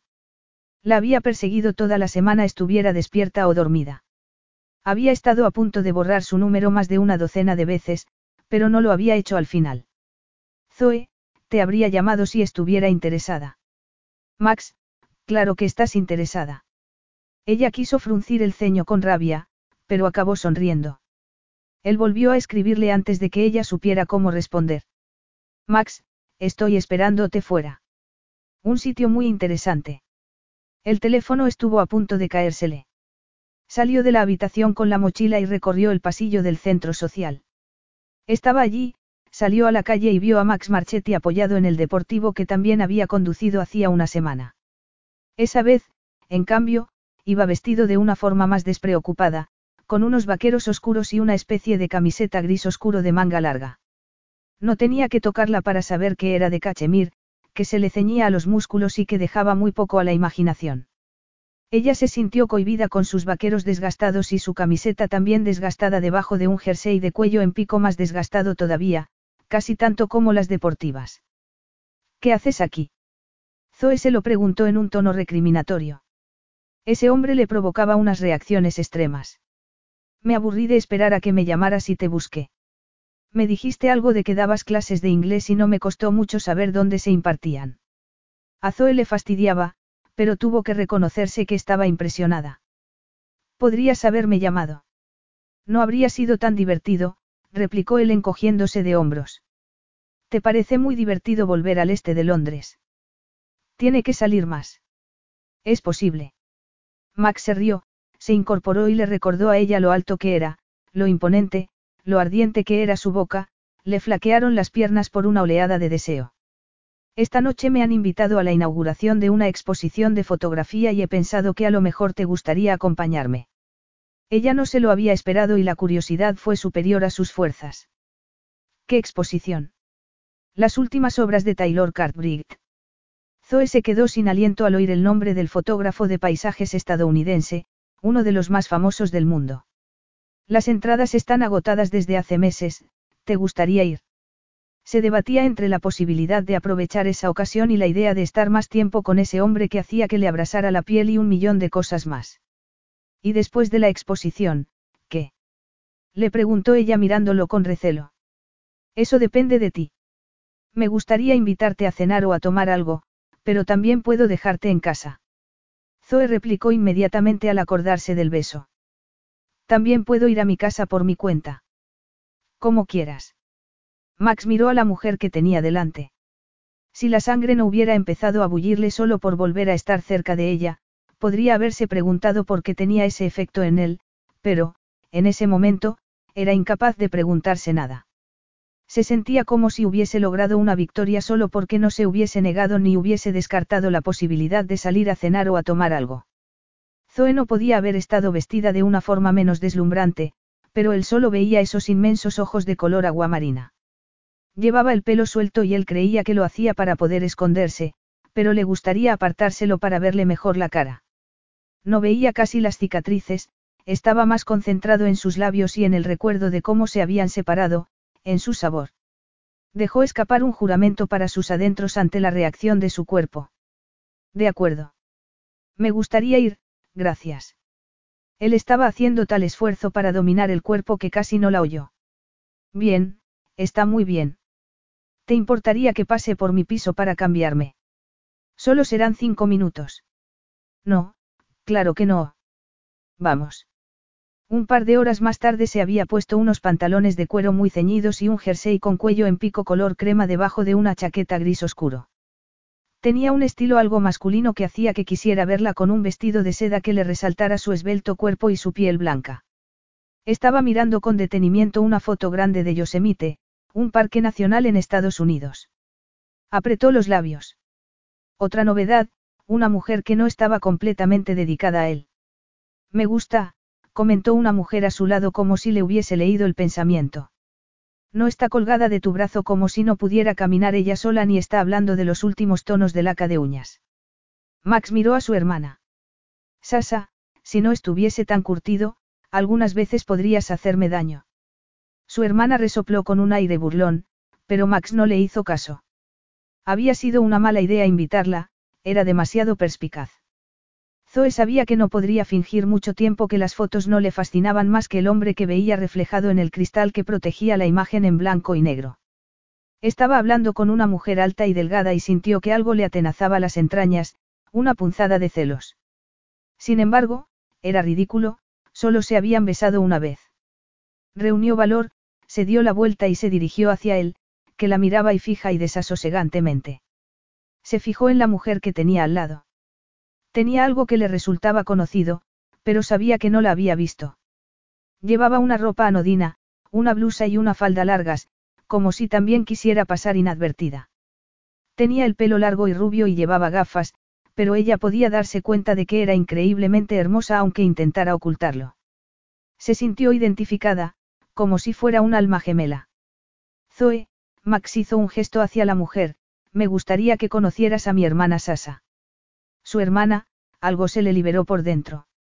Encantada de conocerte. Zoe le tendió la mano con una sonrisa y Sasa se la estrechó sonriéndole también. Zoe estuvo a punto de caerse de espaldas. No era hermosa, era impresionante. Lo mismo digo. Estaba diciéndole a mi querido hermano que, Sasa, no tenías que ir a saludar a alguien. No, los ojos grises de su hermana dejaron escapar un brillo malicioso, pero he captado la indirecta. Zoe, espero que volvamos a vernos. Zoe la miró mientras se mezclaba con la gente y se volvió hacia Max. No hacía falta que la expulsaras. Si hacía falta, Max la agarró del brazo. Iba a acabar avergonzándome, es su misión en la vida. Se le encogió el corazón. Ella había tenido un hermano pequeño que tendría 23 años en ese momento. Se habría metido con ella como hacía Sasa con Max. ¿Nos vamos? Le preguntó Max mirándola fijamente. Ella asintió con la cabeza. Le daba miedo que él pudiera ver esa melancolía repentina en sus ojos. Se esforzaba mucho para no pensar en esas cosas. Gracias, me ha encantado ver las fotos. No dijo que Taylor Cartwright había sido como un mentor para su padre cuando era joven y había viajado por Estados Unidos para hacer sus primeras fotos. Salieron a la calle. El verano estaba dejando paso al otoño y ya se sentía cierto frío. Sintió un escalofrío. ¿Tienes frío? Le preguntó Max inmediatamente. Su consideración le derritió el hielo que le rodeaba el corazón y negó con la cabeza. No, estoy bien. Entonces, puedo invitarte a cenar. Hay un sitio cerca de aquí. Se sentía vulnerable después de haber visto a Max con su hermana y de haber rememorado el pasado. No quería estar sola, pero sabía que eso solo era una excusa. Claro, me encantaría. Él sonrió y, como le había pasado a su hermana, su rostro pasó de ser impresionante a ser devastador. Le tomó la mano y la llevó al coche. Ella se dio cuenta de que con él no sentía la ansiedad que solía sentir cuando iba a montarse en un coche. Diez minutos después estaban en una recoleta calle del centro. ¿Dónde estamos? preguntó ella. En Mayfair. Entonces, se paró delante de una de las casas de dos pisos. Era de ladrillos oscuros y los marcos de las ventanas eran negros. Parecía discreta y muy exclusiva. Zoe se preguntó si sería otro club privado. Es mi casa de Londres, comentó él como si le hubiera leído el pensamiento. Zoe lo miró y abrió la boca, pero también cayó en la cuenta de que él no había dicho a dónde iba a llevarla, que solo había dicho que había un sitio cerca. Eres muy astuto. Te prometo que mis intenciones son muy respetables. Si te sientes incómoda por algo, te prometo que te llevaré a donde quieras ir. Zoe no se fiaba lo más mínimo de él, pero tampoco se fiaba mucho más de sí misma. Se soltó el cinturón de seguridad y Max se bajó para rodear el coche y ayudarla. La puerta de la casa se abrió como por arte de magia. Un hombre asiático con pantalones oscuros y una camisa también oscura de manga larga saludó a Max. Jamis, quiero que conozcas a Zoe Collins. El hombre sonrió y le tendió la mano. Seguramente se pregunte por qué me llamo Jamis. Mis padres emigraron de Vietnam y yo nací y me crié en Escocia. Soy el encargado de la casa de Max. Pase, por favor. Encantada de conocerle, Jamis. Entraron en un recibidor con suelo de mármol y decorado en tonos grises y plateados. Discreto y elegante. Iré a aparcar el coche, jefe, comentó Jamis. Angie ha dicho que la cena estará preparada dentro de unos 20 minutos. Gracias, Jamis. Max volvió a tomarle la mano y la llevó a una sala lujosa pero también discreta. La soltó y fue hasta un mueble bar que parecía una obra de arte. ¿Quieres beber algo? A Zoe le gustó la idea de tomar un estimulante. Una copa de vino blanco si puede ser. Max volvió con una copa de vino blanco frío y otra con lo que parecía whisky. Salud. Levantó su copa. Bienvenida a mi casa. Salud. Siéntate, por favor. Zoe miró alrededor mientras daba un sorbo. Había toda una serie de sofás y butacas bajos alrededor de mesas de cristal con lujosos libros, aunque estos, a juzgar por los lomos, los había ojeado por lo menos. Eligió un asiento individual y Max se sentó en un sofá que formaba un ángulo recto con la butaca de ella. Puso un brazo en el respaldo con un aire completamente relajado, y rebosante de energía. Tienes una casa preciosa, comentó ella. Seguramente no sea como te esperabas, replicó él. ¿Tan transparente soy? Le preguntó Zoe vociferando su perspicacia. Me parece estimulante. Estoy acostumbrado a personas que reprimen sus sentimientos con tantos fármacos que podrían anestesiar a un elefante. Zoe no pudo contener la risa. Tengo que reconocer que me había esperado algo menos, discreto. Algo como un ático. Ese es más bien el estilo de mi hermano Sarif. Le gusta estar por encima de los simples mortales, tocando el cielo. ¿Cómo es? preguntó ella dando otro sorbo de vino. Decidido. ¿Y tu otro hermano, Nikos? Vivía como un nómada y tenía pisos en algunos de nuestros hoteles. Sin embargo, todo eso cambiará ahora que se ha casado. No es fácil llevar una vida errante si tienes una esposa y un hijo. A Zoe se le encogieron las entrañas. Matrimonio, hijos, familia, era el peor de sus temores y el más secreto de sus sueños. Lo sofocó inmediatamente. Se había prometido a sí misma que no correría el riesgo de volver a sentir esa pérdida y ese dolor por mucho que pudiera anhelarlo algunas veces. ¿Y tú? Max giró el líquido en la copa. ¿Cómo te gustaría que fuera tu casa? Quiso contestarle que estaba muy bien como estaba, pero sabía que eso no podía decirlo nadie. Su casa era húmeda y descuidada. Entonces, antes de que pudiera decir algo, tuvo el recuerdo de una casa en Irlanda, en Dublín, en la costa, justo por encima del mar de Irlanda. Una casa grande con ventanas que resplandecían como ojos benévolos, rodeada por un terreno de césped, con arriates con flores y un perro lanudo. Su madre les gritaba desde las escaleras que tenían que irse. Su padre la levantaba por encima y le daba vueltas antes de recogerla entre los brazos, se sentía a salvo, querida, feliz, Zoe, ¿te pasa algo? Parpadeó y vio que Max se había inclinado hacia adelante y la miraba con el ceño fruncido. Estás pálida como si hubieses visto un fantasma, añadió él. Zoe dejó a un lado el recuerdo, que, normalmente, solo le llegaba en sueños que se convertían en pesadillas. Estoy bien. Es que, Zoe esbozó una sonrisa forzada. Es que no sé dónde me gustaría vivir. No le he pensado, estoy contenta donde estoy. Max sintió alivio al ver que sus mejillas recuperaban algo de color. Llamaron a la puerta con delicadeza y apareció Jamis. La cena puede servirse cuando lo deseen. Zoe se levantó con elegancia y siguió a Jamis. También se fijó, inconscientemente, en la sensualidad de sus movimientos. Cada minuto que pasaba la deseaba más. Pero estaba seguro que perdería ese halo de misterio y el atractivo en cuanto la hubiese poseído. No quería desvelar sus misterios, quería desvelarla a ella. Capítulo 4. Zoe se dejó caer en el respaldo y se limpió la boca con la servilleta. Hacía mucho tiempo que no comía algo tan delicioso. Angie, la cocinera de Max, les había servido un sencillo pollo asado con verduras de temporada y la tarta de limón más ligera y sabrosa que había probado. Zoe la miró cuando fue a recoger la fuente. Sinceramente, ha sido maravilloso. Ojalá pudiera cocinar así. Angie sonrió y miró a Max. Me cae bien, no se comporta como si los empleados fuéramos invisibles. Max la miró con el ceño fruncido, pero Angie se marchó con una sonrisa y sin inmutarse. Zoe volvió a sentirse desconcertada por ese trato tan afable de Max con sus empleados. Vamos a la sala a tomar café. Le preguntó Max mientras se levantaba. Claro. La cena había sido relajada, demasiado relajada. Habían hablado de asuntos tan diversos como la historia de Irlanda, política o la última película de Marvel. Sin embargo, no podía librarse de cierta inquietud.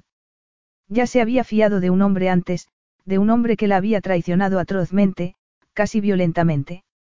Conocía mucho menos a Max, pero la intuición le decía que podía fiarse de él, que no le haría daño físico. Dean si le había hecho daño físico, o lo había intentado. Tenía la sensación de que el peligro de Max era completamente distinto. ¿Qué estás pensando? Zoe dejó de mirar los libros de la biblioteca y se dio la vuelta con la taza en la mano. Él había vuelto a sentarse en el sofá y estaba dando un sorbo de café humeante. Estaba tan impresionante que se quedó sin respiración. Ella se sentó en el sofá que había enfrente. Vio un brillo en esos ojos plateados, como si él supiera perfectamente lo nerviosa que la ponía, lo anhelante, pero también lo mucho que la asustaba. Max dejó la taza sin dejar de mirarla, se levantó, rodeó la mesa y se sentó a su lado. Sintió que el corazón le daba un salto mortal y buscó algo que decir. ¿Qué ha dicho Angie, de la gente que cree que los empleados son invisibles? ¿A qué se refiere? Doy cenas de vez en cuando, contestó Max. Me imagino que quiere decir que hay mucha gente desdeñosa con el servicio. O que los despiden, añadió Max con una mueca de disgusto. Zoe no podía pensar con claridad. Max estaba tan cerca que podía tocarlo, olerlo, cada centímetro de su cuerpo le pedía a gritos estar más cerca. Cielos, ¿por qué no tomaba la iniciativa? Max sacudió la cabeza con una leve sonrisa. Tú tienes que dar el primer paso, Zoe. Si me deseas, solo tienes que demostrármelo, y no es muy complicado. Puedo oír desde aquí que estás pensándolo. Zoe se acercó a él. La sangre ya le bullía y tenía la mirada clavada en su boca. Alargó una mano y le pasó un dedo por el contorno. Max estaba ardiendo en llamas. Quería agarrarle la mano y estrecharla contra él hasta que sintiera cada curva de su cuerpo, hasta que estuviera embriagado por su dulzura.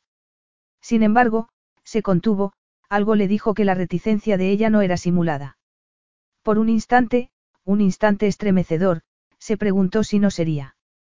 Todo quedó arrasado por una oleada devastadora cuando ella se inclinó y lo besó.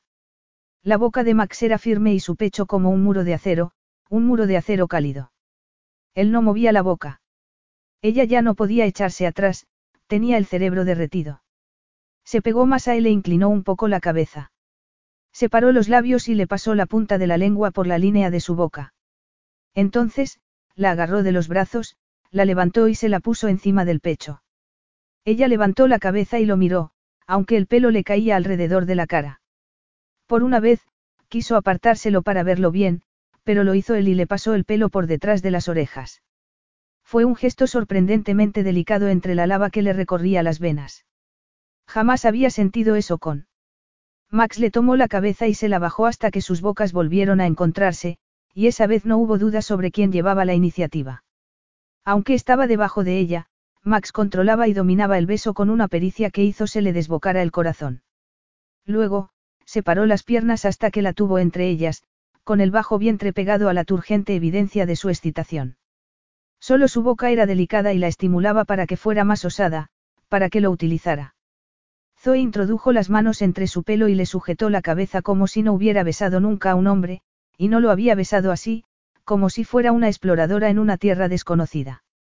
Estaba matándolo con miles de besitos inocentes. Eran los preliminares más castos de toda su vida. O era una seductora consumada que sabía muy bien lo que estaba haciendo y estaba riéndose de su reacción tan mesurada o, efectivamente, era tan torpe como sus besos. Sin embargo, los besos torpes jamás lo habían excitado de esa manera, jamás había estado tan cerca del clímax con la ropa puesta. La movió hasta que la tuvo debajo en el sofá mirándolo con esos ojazos verdes como el mar, con el pelo revuelto alrededor de la cabeza, con las mejillas sonrojadas y con los labios carnosos y húmedos. Apretó los dientes al notar que los pantalones le presionaban la erección. Tenía un muslo entre las piernas de ella y lo movió ligeramente hasta que vio que abría los ojos por la fricción. Bajó la boca y se encontró los labios de ella separados, ávidos.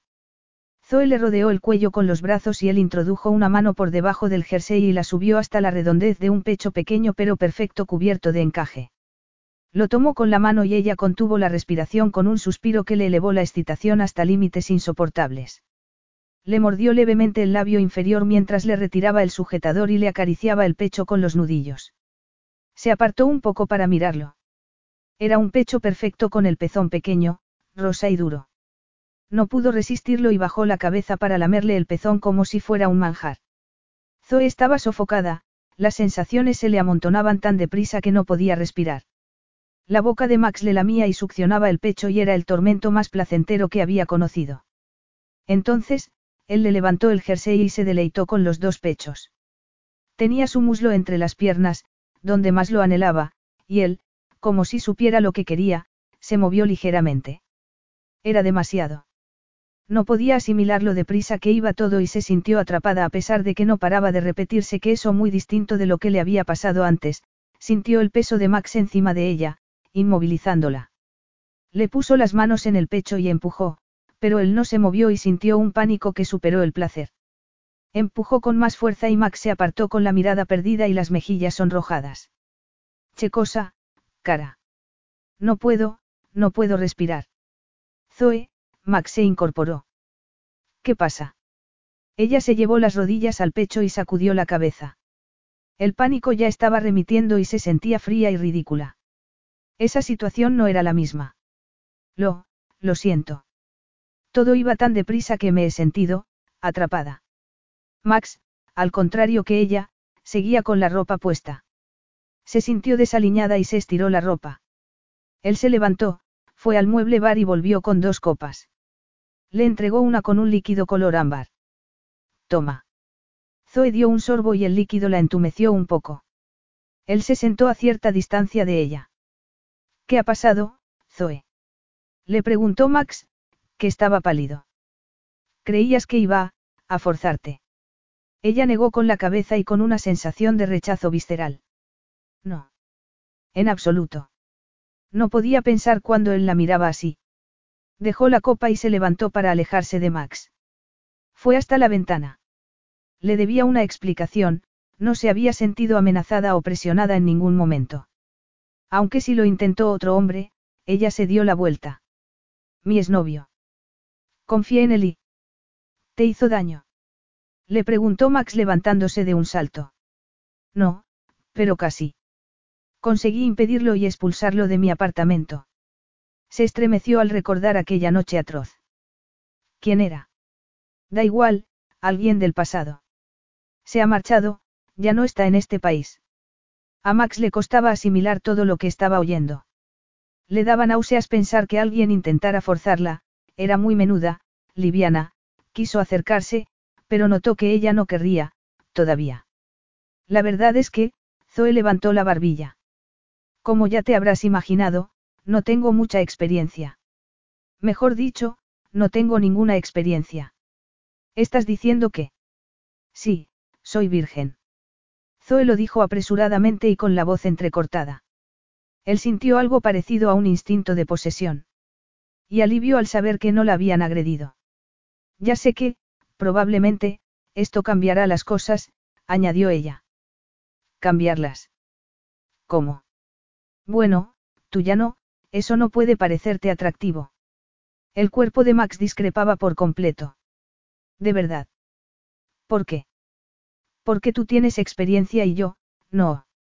Las mujeres sin experiencia no son atractivas para la mayoría de los hombres. Yo no soy la mayoría de los hombres. Max cruzó los brazos y le indignó que lo comparara con su exnovio maltratador. ¿Qué? Zoe tragó saliva. ¿Qué quieres decir?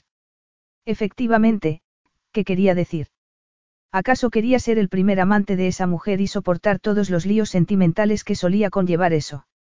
Intentó enfriar el cerebro. Tenía que tener cuidado. Normalmente, rehuía situaciones como esa. Zoe tenía que saber qué tipo de persona era. Quiero decir que ser virgen no es, disuasorio. En realidad, era todo lo contrario. Le parecía muy atractiva la idea de ser el primer hombre que veía a Zoe dominada por la pasión. Sin embargo, añadió él con precaución, no me interesan las relaciones duraderas, no creo en la felicidad para siempre y, después de la experiencia de mis padres, no quiero repetir un matrimonio así de malsano. Tienes que saberlo. Zoe lo miró un rato con un gesto inexpresivo, lo que le resultaba desasosegante. Había creído que era transparente como el cristal. Pareció como si ella se abrazara con más fuerza antes de hablar. Te aseguro que es lo que menos me apetece en el mundo, replicó ella concisa y convincentemente. Creo que me gustaría irme a casa. A Max le sorprendió el rechazo tan intenso que le produjo la idea de que se marchara, pero hizo un esfuerzo. Claro. Te llevaría, pero he bebido un poco. Le diré a Jamis que te lleve.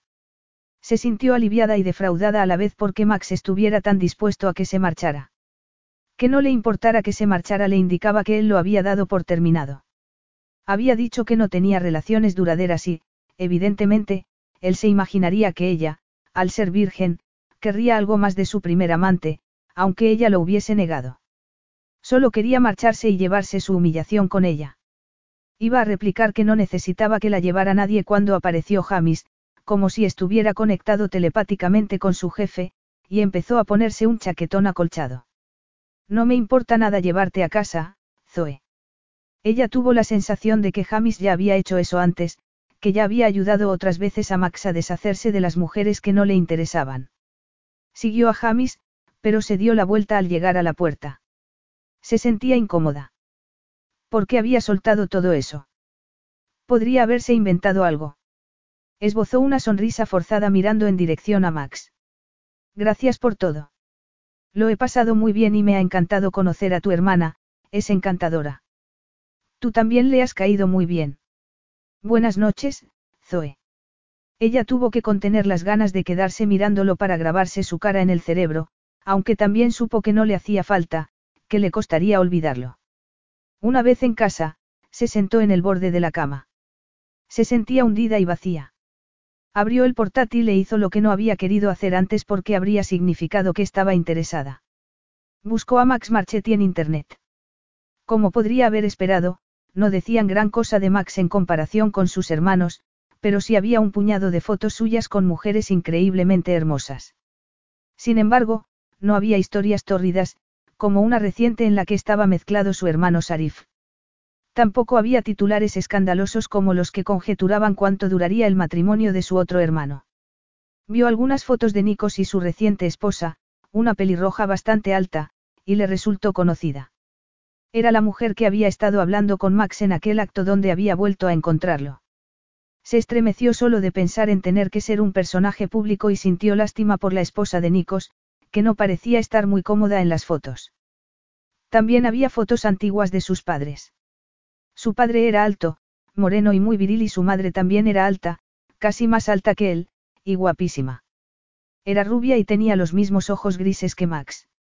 Hizo una mueca de disgusto cuando vio cientos de fotos de Max y Sasa cuando eran más jóvenes y salían de una villa palaciega en Roma o iban al colegio con guardaespaldas o estaban esquiando o en la playa. No escapaban de los paparazzi en ningún sitio. Una foto le llamó la atención. Era de Max en traje de baño en la playa. Era alto y delgado y dirigía una mano hacia la persona que estaba haciendo la foto con la cara desencajada por la rabia.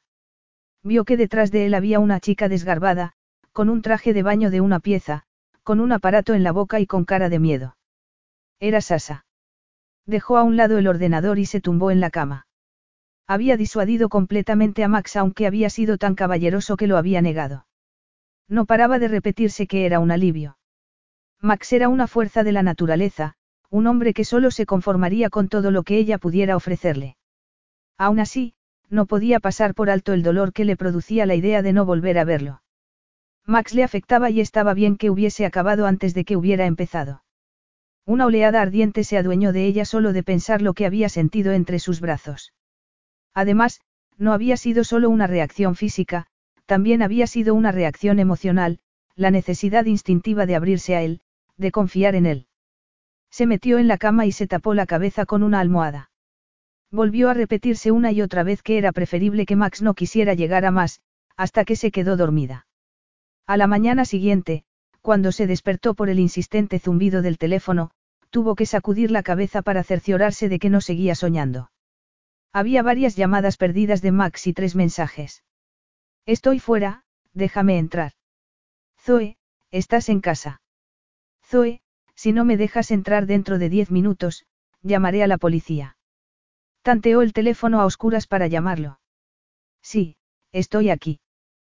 Tengo café y bollos. ¿Qué haces aquí? Creía. Podemos hablarlo tomando un café. Por cierto, está lloviendo y estoy mojándome. Se levantó y fue al telefonillo para abrir la puerta de la calle. Oyó que se abría y cerraba, oyó pasos y Max apareció en la puerta del piso. Era inmenso y estaba empapado, le caían gotas de agua del pelo y del chaquetón corto. Llevaba unos vasos de cartón con café y una bolsa con lo que parecían unos bollos. Captó su olor viril, especiado y caro. No estaba soñando, él estaba allí, doce horas después de que ella hubiese creído que se había despedido para siempre. ¿Puedo entrar? Se apartó, él entró y pudo ver lo mojado que estaba. Te traeré una toalla. Fue hasta un armario diminuto, lo abrió, sacó una toalla y se la dio a Max, que había dejado los cafés y los bollos en la mesa. Gracias. Zoe se fijó en que llevaba unos vaqueros desgastados y una camiseta de manga larga. También vio el movimiento de sus músculos mientras se secaba la cabeza. Entonces, se acordó de que ella llevaba unos pantalones de pijama amplios y una camiseta de tirantes. Se rodeó el pecho con los brazos. Iré cambiarme. Toma, llévate esto. Max le dio uno de los cafés. Ella lo agarró y se marchó apresuradamente. Se duchó en tiempo récord, se secó el pelo y se puso unos vaqueros con una camiseta que le quedaba varias tallas grande. Volvió a la sala y vio que Max tenía la foto de su familia en las manos. ¿Eres tú y tu familia? Le preguntó él dándose la vuelta. Ella asintió con la cabeza y con ganas de quitarle la foto. ¿Qué pasó después del accidente? Él volvió a dejar la foto en el estante. ¿Con quién te criaste? Fui a un centro de acogida. Mis dos padres eran hijos únicos y sus padres habían fallecido. Tenía una tía abuela por parte de padre, pero no quiso recogerme. Tuvo que ser duro. Zoe se encogió de hombros y miró hacia otro lado. La verdad es que no me acuerdo gran cosa de aquella época. Tuve suerte. Solo estuve en dos casas de acogida y se portaron bien conmigo. Conocía niños que pasaron por muchas más y lo pasaron muy mal. Como Dean, por ejemplo. Dejó de pensar en él inmediatamente. Solo le llevaba a compararlo con Max y a darse cuenta de que Max era mucho más peligroso por muchos motivos. ¿Qué haces aquí?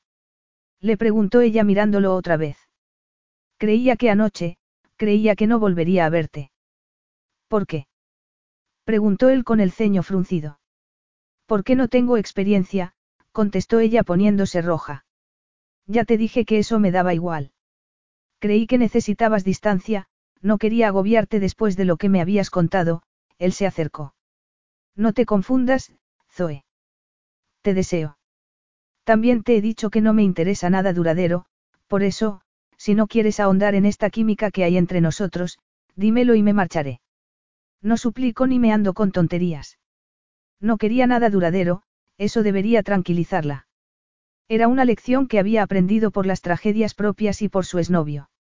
Su cabeza le decía que dijera que no estaba interesada, pero, para empezar, eso sería mentira y, para seguir, que se hubiera presentado allí esa mañana, que todavía la deseara a pesar de su falta de experiencia, no podía resistirse al impulso incontenible de mantenerse en, su órbita un poco más de tiempo aunque estuviera escarmentada.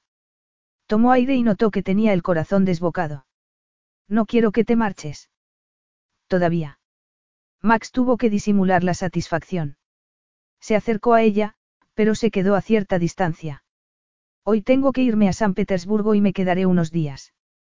Tengo algunas reuniones y tengo que supervisar una sesión fotográfica. Acompáñame. Max pudo ver que se había quedado atónita. San Petersburgo. Eso está en Rusia, un 10 en geografía. Él lo comentó conteniendo una sonrisa y ella hizo una mueca. Pero no puedo irme así como así. Tienes pasaporte, ¿verdad? Sí, pero... ¿Qué tienes que hacer esta semana? Ella lo miró con los brazos cruzados. Por ejemplo, buscar un empleo. Sintió una punzada de excitación por haberse encontrado con una mujer que no le daba la razón. Más a mi favor para que me acompañes unos días. Te lo debo por haber hecho que te despidieran. La verdad es que no tengo mucho más que hacer. Cuido al hijo de una vecina un par de días a la semana y hago algunos trabajos con una empresa de servicios, limpio oficinas. Max sacudió la cabeza. Puedo ocuparme de que alguien vaya a cuidar al hijo de tu vecina. En cuanto al trabajo limpiando oficinas, me niego a creerme que tengas que hacer eso para sobrevivir, Zoe. Eres joven, hermosa y con talento. Puedes tener el mundo a tus pies si quieres. Zoe sintió una opresión en el pecho. Sabía muy bien por qué prefería eludir las responsabilidades y sintió una punzada de vergüenza por no tener el coraje de apuntar más alto. ¿Cómo era posible que ese hombre que no la conocía y que procedía de un mundo que estaba tan por encima del de ella pudiera ver cosas que ella no se atrevía a decirse a sí misma? Tengo que reconocer que esta semana no tengo ningún encargo de limpiezas, pero no iré a ningún lado hasta que esté resuelto el cuidado del hijo de Sally, añadió ella al ver un brillo triunfal en los ojos de Max. No puedo dejarla tirada. Más champán, señorita Collins. Zoe levantó la mirada hacia el auxiliar de vuelo. No, gracias. Estoy bien. Sin embargo, no estaba bien. Seguía recuperándose de la velocidad con la que Max se había ocupado de que fueran a cuidar al hijo de su vecina, se la había llevado con una maleta pequeña de su piso cochambroso y había cruzado Londres para llegar a un aeródromo privado donde los esperaba su avión que, según el piloto, ya estaba sobrevolando una zona de Polonia. Max estaba sentado al otro lado del pasillo con las piernas estiradas y hablando por teléfono mientras tecleaba en el ordenador portátil. Tengo que hacer algunas llamadas, se había disculpado él cuando se montaron en el avión. Ponte cómoda. Ella no podía imaginarse cómoda en presencia de Max. Vibraba por dentro, estaba inquieta, parecía embriagada, y el champán no estaba ayudándole a sentirse menos inquieta o embriagada. ¿Qué había aceptado hacer por haber dicho que lo acompañaría? Querría él que se lo pagara en la cama. Lo descartó. Max tenía dominio de sí mismo, era sofisticado y orgulloso. Ella lo intrigaba, pero estaba segura de que dejaría de intrigarlo en cuanto hubiera pasado más tiempo con ella, en cuanto se hubiera acostado con ella. Cambió de postura en el asiento al sentir unas palpitaciones entre las piernas solo de pensar en él. ¿Qué estás pensando? Parece como si tuvieras remordimientos. Zoe giró la cabeza tan deprisa que casi se rompió el cuello. No se había dado cuenta de que Max había dejado de hablar por teléfono y había cerrado el portátil. Efectivamente, sintió remordimiento, pero era ridículo. No estoy pensando nada especial. Volvió a sentir las palpitaciones entre las piernas, como si quisieran rebatir lo que había dicho, y apretó los muslos. Max bajó la mirada un instante antes de mirarla a la cara otra vez. Ella frunció el ceño. Esa capacidad que tenía de saber lo que estaba pensando era muy irritante. ¿Qué reuniones tienes en San Petersburgo? Le preguntó para que pensara en otra cosa. El grupo Marchetti tiene una oficina en Moscú, pero estamos interesados en el potencial de los diseñadores rusos, todavía desconocidos, y muchos están en San Petersburgo. Nos interesa la evolución de la ciudad como centro para la moda, no solo para los diseñadores, también para las marcas. ¿De dónde era tu madre? Era originaria de San Petersburgo, pero se fue a Moscú con su padre cuando su madre murió y él volvió a casarse. Es muy guapa, comentó ella al acordarse de las fotos que había visto. Max puso una cara de palo. Toda su vida gira alrededor de su belleza. Para ella, es un medio de cambio igual que el dinero. Tu hermana también es muy guapa. Max la miró con los ojos entrecerrados. ¿Te has dado cuenta de que lo oculta? Zoe asintió con la cabeza y Max torció la boca. Nuestra madre no podía soportar que su hija pudiera eclipsarla e hizo todo lo que pudo para socavarle la confianza en sí misma. Seguramente, es lo peor que ha hecho. Zoe volvió a sentir una punzada de solidaridad con ella. Es posible que te sorprenda y que salga a la luz cuando esté preparada. Max la miró y llegó a ver muy dentro de ella, es posible que lo haga. Los dos supieron que no se refería a su hermana. Capítulo 5. Zoe cruzó toda una serie de habitaciones palaciegas para llegar a su suite en el Hotel Gran Central, justo en el centro de San Petersburgo. Supo que tendría su propia suite en cuanto entraron en el hotel y el director los recibió efusivamente. Le avergonzaba reconocer que había sentido cierto nerviosismo ante la posibilidad de que Max hubiese reservado una habitación para los dos. Sin embargo, eran suites contiguas. Tendría su propio espacio, pero también sabría que solo estaban separados por una puerta. El viaje desde el aeropuerto los había llevado entre los impresionantes palacios y catedrales de la ciudad y estaba deseando explorarla con la cámara, pero, en ese momento, estaba boquiabierta por la suite. No tenía ni idea de cómo se representaba al papel del acompañante de un hombre rico. Se rió. Acompañante, sonaba un poco victoriano y las sensaciones que le despertaba Max eran cualquier cosa menos victorianas. Entonces, llamaron a la puerta. Se recompuso y fue a abrirla. Max estaba apoyado en el marco con una naturalidad propia de quien había nacido en ese mundo. No pudo contener que la sangre le bullera al verlo otra vez. ¿Te gusta la suite? Ella fingió una despreocupación que no sentía. Bueno, creo que no está mal para lo que necesito. ¿A quién quería engañar? Ahí cabían diez pisos como el suyo. Me alegro, Max sonrió con incredulidad. Si necesitas algo que no solo no esté mal, dímelo. Ella lo miró con recelo, como esperando ver una sonrisa burlona en su rostro, pero su expresión era de inocencia. Me han invitado a un par de actos sociales mientras estoy aquí y me gustaría que vinieras conmigo. ¿Qué actos? preguntó ella sin poder disimular el nerviosismo. No te preocupes, son agradables. Me han invitado a la gala de inauguración de la temporada de la compañía de baile de San Petersburgo. Esta noche van a interpretar El lago de los cisnes en el Teatro Mariinsky, uno de los mejores de Rusia. Zoe, de niña, había estado obsesionada con el ballet y sus padres la llevaron a una representación de El Cascanueces la Navidad anterior a que murieran. No había vuelto al ballet desde entonces. De acuerdo. Tu entusiasmo es abrumador, Zoe, replicó él en un tono irónico. No, Zoe se sonrojó. Me encantaría. Él no conocía su pasado ni lo que se le pasaba por la cabeza, pero pensó en otra cosa, en algo más aceptable. No sé si tengo algo adecuado. Solo había llevado un vestido negro, pero le parecía muy poco adecuado para lo que se imaginaba que sería un acto de etiqueta. Hay tiendas en el hotel. Le diré a una estilista que te acompañe y te ayude a elegir un par de vestidos. Un par. A finales de la semana hay otro acto, una presentación de diseñadores nuevos. Zoe no podía comprarse vestidos en las tiendas de los hoteles de lujo. Gracias, pero creo que voy a echar una ojeada por las tiendas de aquí. Max la miró fijamente y se preguntó si estaría diciéndolo de verdad. Parecía, incómoda. No pretendo que te compres tú la ropa, te he invitado a que vinieras y me gustaría que fueras a esos actos. Sin embargo, no voy a aceptarlo, Zoe se puso más roja. No necesito tu caridad. Ya lo sé, Max sintió remordimientos de conciencia. Considéralos un préstamo. Lavaremos y devolveremos los vestidos antes de irnos. ¿Estás seguro? Claro, no pasa nada. Una hora después, Zoe, todavía incómoda, estaba en una de las tiendas del hotel con una estilista que la miraba de arriba abajo. La verdad es que no soy muy, femenina, comentó Zoe al imaginarse algo demasiado remilgado. No quiero nada llamativo o exagerado. Estaría bien algo de colores oscuros, discreto, sencillo.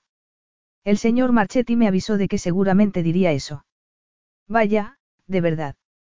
Preguntó ella llevada por la indignación. ¿Cuál es el vestido de un color más llamativo que tienen? Unas horas más tarde, Zoe estaba arrepintiéndose de su arrebato. Se miró en el espejo y vio a una desconocida esbelta y elegante con un vestido amarillo chillón. Tenía las mangas muy cortas y un escote que le resaltaba los pechos y se le ceñía al torso, y el vestido le caía en oleadas de tela a partir de la cintura. También tenía dos pequeños cortes encima de las caderas. Un par de mujeres llegaron antes de que pudiera marcharse de la tienda y empezaron a hacerle cosas en el pelo y la cara, y en ese momento, sintió una opresión en el pecho. No era una desconocida ni mucho menos, y ese era el problema. Se parecía a una foto antigua que tenía de su madre. El pelo le caía ondulado por un costado, tenía los labios rojos y los ojos parecían muy grandes y muy verdes. Estaba demasiado apabullada como para pensar si las cicatrices estropeaban el conjunto. Llamaron a la puerta. Ya no podía cambiarse ni poner excusas, ni preocuparse por las cicatrices. Dominada por unos sentimientos que había conseguido sofocar durante años, se dio la vuelta y tomó el bolso de mano y el mantón a juego, y esperó que Max no se diera cuenta de lo, desnuda que se sentía. Sin embargo, cuando abrió la puerta, se esfumaron las preocupaciones, los sentimientos y los pensamientos. Max Marchetti con un smoking negro estaba para caerse de espaldas y, literalmente, se quedó sin respiración. El traje se le adaptaba al poderoso cuerpo como si el sastre lo hubiese hecho con todo mimo para él, para que se ciñera a sus músculos y resaltara la anchura de su pecho. Casi ni se daba cuenta de que sus ojos grises la miraban de arriba abajo y de que tenía los dientes apretados. Sin saber cómo, se acordó de respirar y consiguió mirarlo a la cara. Estás, impresionante, Zoe. Zoe seguía tan aturdida que no acabó de captarlo. Vamos. Le preguntó él ofreciéndole el brazo. Ella se lo tomó y dejó que la llevara por el vestíbulo, donde la gente se daba la vuelta para mirarlos. Un coche estaba esperándolos y el conductor le abrió la puerta y volvió a cerrarla cuando estuvo sentada. Max se montó por el otro lado. El cuero de los asientos y los cristales oscuros los envolvía y el mundo exterior parecía muy lejano. Intentaba evitar mirar directamente a Max porque era como mirar al sol, su belleza le quemaba las retinas. Doblaron una esquina y siguieron a lo largo de un canal. No me había esperado tanta agua, comentó ella. Se ha comparado a San Petersburgo con Venecia por sus canales y el río Neva. Tiene más de 300 puentes. Se movió en el asiento. Se sentía cohibida al lado de Max, pensaba en todas esas mujeres que había visto en las fotos con él y que se sentían mucho más a gusto de lo que se sentía ella en ese momento. Zoe. Um. Ella siguió mirando por la ventanilla como si estuviera absorta por la arquitectura de la ciudad. Zoe, mírame. Se mordió el labio y deseó tener unas gafas que difuminaran a Max para no tener que ver lo impresionante que era. Se dio la vuelta e intentó prepararse, pero era inútil. Estaba tan cerca que podía tocarlo, olerlo, apretó los dientes. Él le apartó un poco el pelo. No tienes que ocultarte, eres una mujer hermosa. Pensó en lo que le había insistido a la peluquera para que le dejara el pelo suelto y se sintió a la defensiva. No estoy ocultándome. Max retiró la mano y ella se sintió arrepentida. No estaba acostumbrada a los halagos, aunque sabía que, seguramente, eso sería parte del repertorio de Max, nada del otro mundo. No quiero parecer grosera. Es que jamás me había puesto un traje de noche, no he tenido la ocasión. Todo esto, es nuevo para mí. ¿No tuviste un baile de graduación o lo que hagan en Irlanda? No, me marché de Dublín justo después de los exámenes, antes del baile. Había estado deseando olvidarse de los malos recuerdos y forjarse su propia vida, seguir los pasos de su padre en Londres y por todo el mundo, alejarse de ese dolor omnipresente. Aunque marcharse de Dublín había sido como una amputación, le pareció que era lo que tenía que hacer. Zoe, de verdad, estás impresionante. Gracias, tú también. Max le tomó la mano, se la llevó a la boca y le besó los nudillos. El corazón le dio un vuelco. Ya hemos llegado, comentó él mirando por encima del hombro de ella. El coche se paró y ella ni siquiera se dio cuenta. Había una alfombra roja y muchas personas impresionantes que entraban en un edificio del siglo XIX, uno de los teatros clásicos más famosos de Rusia. Max se bajó y la ayudó a salir sin soltarle la mano mientras se dirigían hacia la entrada. Había fotógrafos a ambos lados de la alfombra y gritaban en ruso, ella se dio cuenta de que gritaban el nombre de Max. Él no les hizo caso y pasó de largo junto a las personas que estaban posando. A Zoe no le importó, solo quería escapar de los flashes, que le parecían intimidantes. Sin embargo, no eran tan intimidantes como el interior de edificio, que era imponente. Se sintió diminuta, y más al lado de Max. Max percibía con toda claridad la mano de Zoe en la suya. Era pequeña, delicada y fuerte a la vez. Una vocecilla le preguntó por dentro a qué estaba jugando. Jamás se había permitido demostraciones de afecto en público ni había llegado hasta ese punto para seducir a una mujer, a una virgen. Normalmente, evitaba cualquier mujer que no entendiera las normas. Sus amantes se lo pasaban bien y desaparecían. Nada de promesas ni de exigencias ni de tonterías. Así había conseguido pasar casi inadvertido en comparación con sus hermanos, y esa discreción le gustaba. No tenía la necesidad de escandalizar que tenía Nikos, aunque ya lo hacía menos, ni las ganas que tenía Sarif de que todo el mundo se plegara a sus deseos. Estaba encantado de que su papel fuese más secundario. Sin embargo, ahí estaba, tomándole la mano a Zoe y sintiéndose protector. Era la primera vez que se ponía un traje de noche.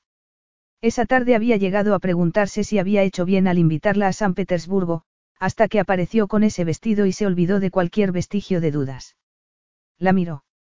El vestido resaltaba su cuerpo, la cintura estrecha, las caderas algo más anchas y la redondez de sus pequeños pechos. Max se acordó de lo que sintió al tenerlos entre las manos y bajo la lengua y sintió una oleada abrasadora por dentro, como si no pudiera controlar su cuerpo. Ella estaba mirando el techo, absorta. El pelo liso y el maquillaje solo favorecían lo que vio el primer día. Le resultó casi imposible ver las cicatrices en ese momento, y no porque las tuviera tapadas. Eran demasiado profundas como para disimularlas, pero las eclipsaba. Bien. Le preguntó él apretándole la mano. Zoe lo miró y él captó algo espontáneo en sus ojos, pero fue muy fugaz y ella se soltó la mano. Sí, muy bien. Este sitio es, increíble. Zoe no había sabido que Max hablaba ruso, aunque tenía sentido porque su madre era rusa. En ese momento, mientras bebían algo antes de que empezara la representación, estaba hablándolo con otro hombre. Tenía que reconocer que Max hablando en ruso era especialmente sexy, como si no lo fuera ya bastante. Además, no podía reprocharle que la dejara al margen. La había presentado en inglés a su conocido, pero él se había disculpado con cierta vehemencia porque su inglés era deficiente. A ella no le importaba. Le gustaba ver a la gente y se deleitaba con no ser quien servía las bebidas en esa ocasión.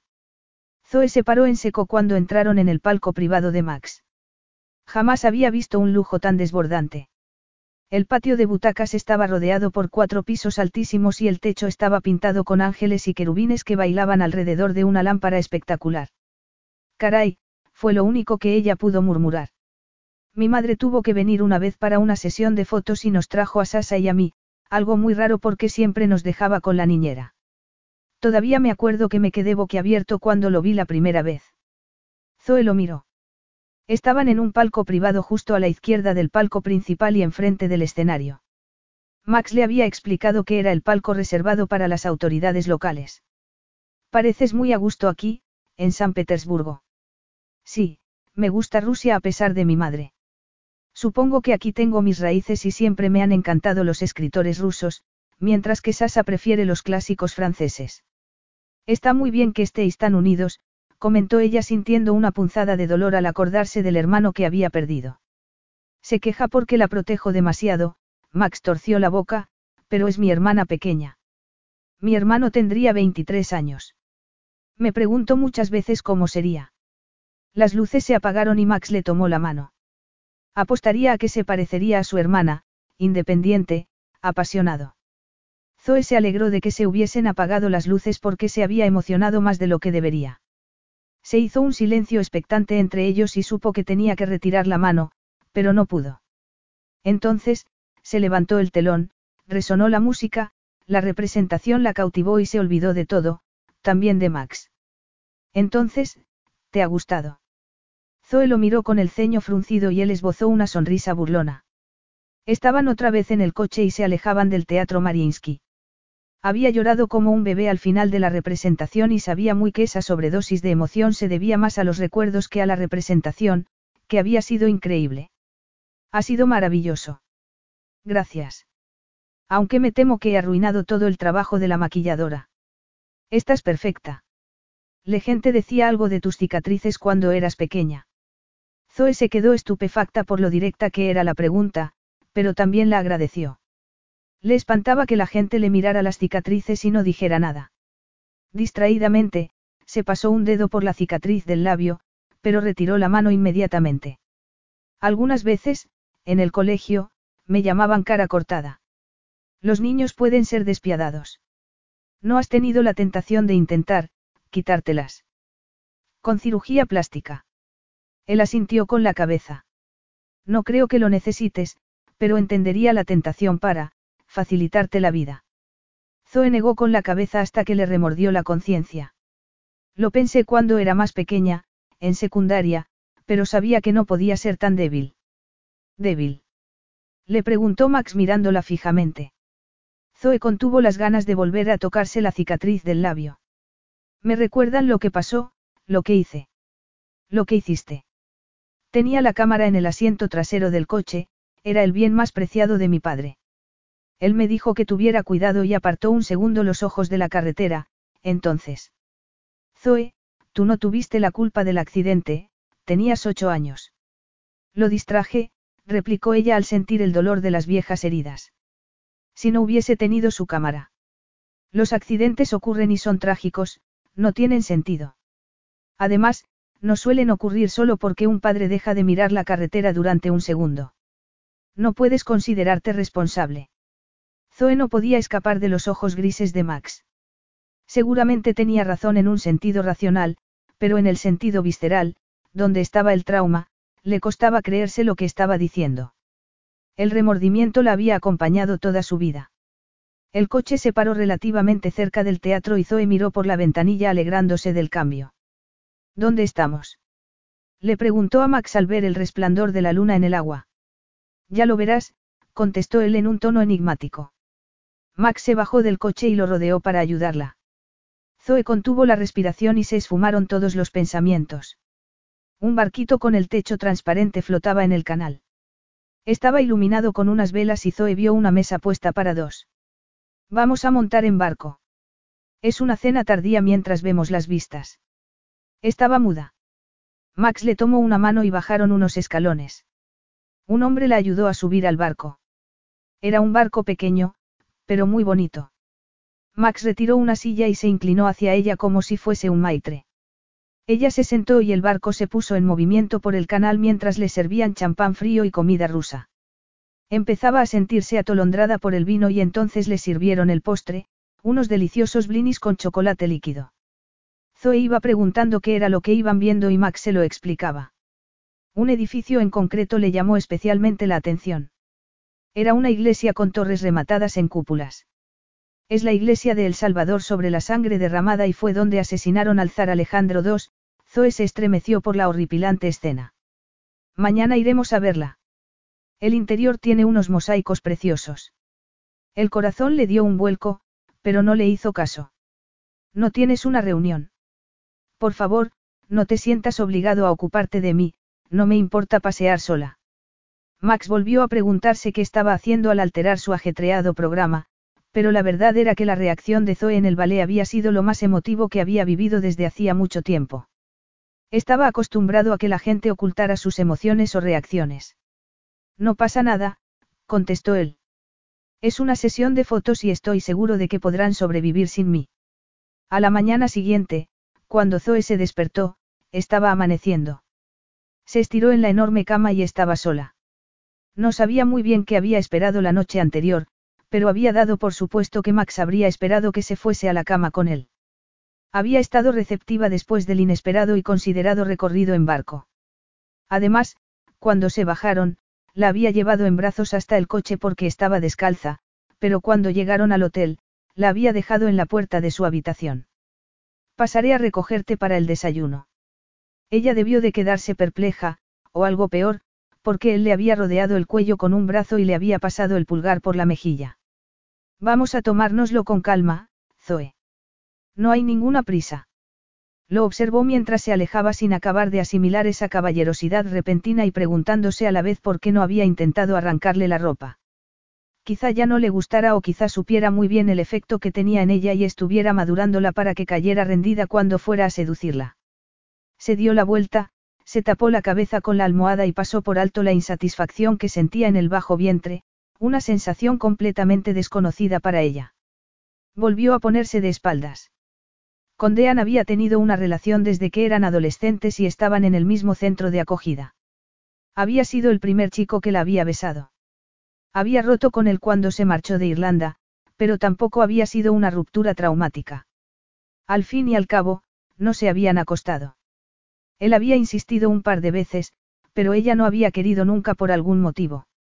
Le había sorprendido el cariño que sintió cuando él apareció en Londres y quiso verla. En ese momento, sabía que había confundido los sentimientos y el deseo con una soledad que no había querido reconocerse a sí misma, y Dean se había aprovechado, la había convencido de que todavía quedaba algo sentimental entre ellos, y algo sexual. Sin embargo, como ya había pasado antes, cuando él se empeñó en acostarse con ella, algo en su interior se había opuesto, no había querido. Él se había resignado las dos primeras veces, pero entonces, la última noche. Se enfureció. La acusó de provocarlo, se puso violento y dejó muy claro por qué había vuelto a su vida, anuló esos recuerdos. Dean ya no estaba. Afortunadamente, había conseguido librarse de él antes de que le hiciera algo irreversible, pero no se olvidaría de lo que le había dicho ni de la sensación de haberlo engañado. Furcia asquerosa y rastrera. Sonó su teléfono y agradeció la oportunidad de pensar en otra cosa. Era Max y se le alteró el pulso. Buenos días, su voz era grave y sexy. ¿Estás despierta? Zoe sintió un cosquilleo en las entrañas. Ahora, sí. Dentro de diez minutos iré a recogerte para el desayuno. ¿No te ha dicho nadie que eres muy mandón? Le preguntó ella con una sonrisa. Muchas veces, pero ya puedes ir espabilando. Son los mejores pisqui de San Petersburgo. Zoe miró los bollos. Había creído que estaba llena después del generoso desayuno que le habían servido en uno de los cafés más antiguos de San Petersburgo, pero la boca se le hizo agua otra vez. Si no tenía cuidado, volvería rodando a Londres.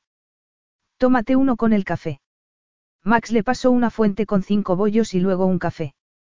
Zoe, obedientemente, lo probó y gimió cuando esa textura hojaldrada se le deshizo en la boca.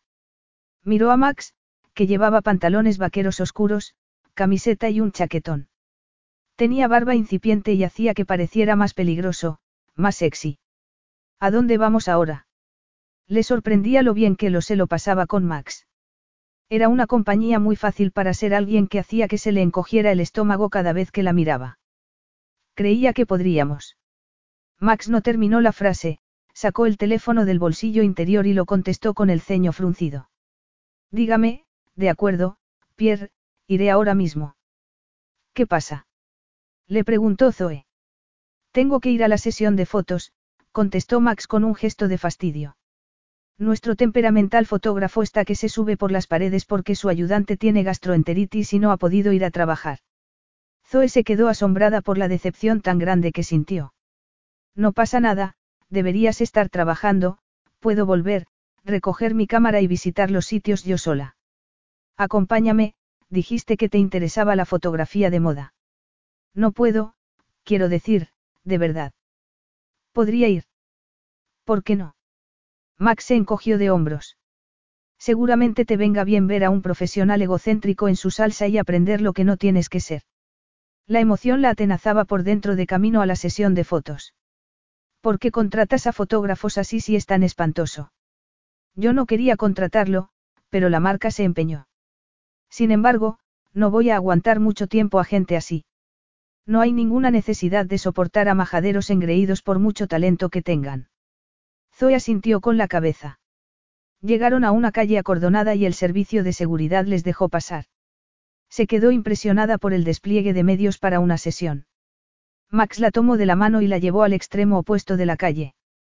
Ella captó inmediatamente la estética y comprendió por qué habían elegido ese sitio para fotografiar a las modelos, que llevaban ropa muy moderna y monocromática. Max se dirigió hacia un grupo de personas que rodeaban a un hombre alto y con el pelo largo que parecía furioso. Ya era hora, Marchetti, le espetó en cuanto lo vio. ¿Qué vas a hacer? No tengo ayudante y no pretenderás que trabaje sin que me ayuden. Max replicó sin alterarse, pero con una firmeza evidente y Zoe vio que todo el mundo abría los ojos. Ha sido un imprevisto, Pierre. ¿Qué se puede hacer para que sigas con la sesión? Consígueme un ayudante en este instante. Zoe tuvo una levísima premonición cuando Max le apretó la mano. Pierre, te presento a Zoe Collins, tu ayudante para hoy. Capítulo 6. Pierre Gardin le dio su tarjeta.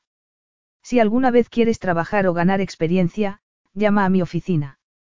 Ella tuvo que contenerse las ganas de decirle que no, gracias. De acuerdo, y gracias por darme una oportunidad. ¿Sabes lo que haces? Me dijiste que eres autodidacta.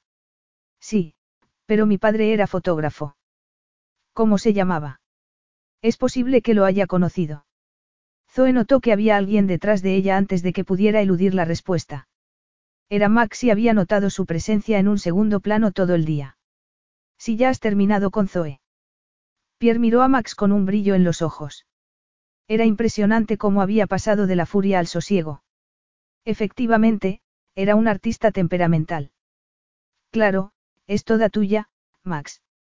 Max le tomó la mano y se la llevó. Zoe se despidió con la mano de todo el equipo y de las modelos, que habían sido encantadores con ella. En el coche se sentó en el asiento de atrás. Muchas gracias por haberme dado esta oportunidad. Ha sido aterrador y maravilloso a la vez. Es la primera sesión en la que Pierno descarga toda su ira contra su ayudante al menos una vez. No ha podido encontrarte ni una pega. Es posible que también tuviera algo que ver con tu presencia, replicó Zoe haciendo una mueca. No, eres natural y estás mucho más preparada de lo que te crees. ¿Sigues queriendo hacerlo después de la experiencia de hoy? Sí, ella asintió con la cabeza. Más que nunca, pero, pero. Le preguntó él.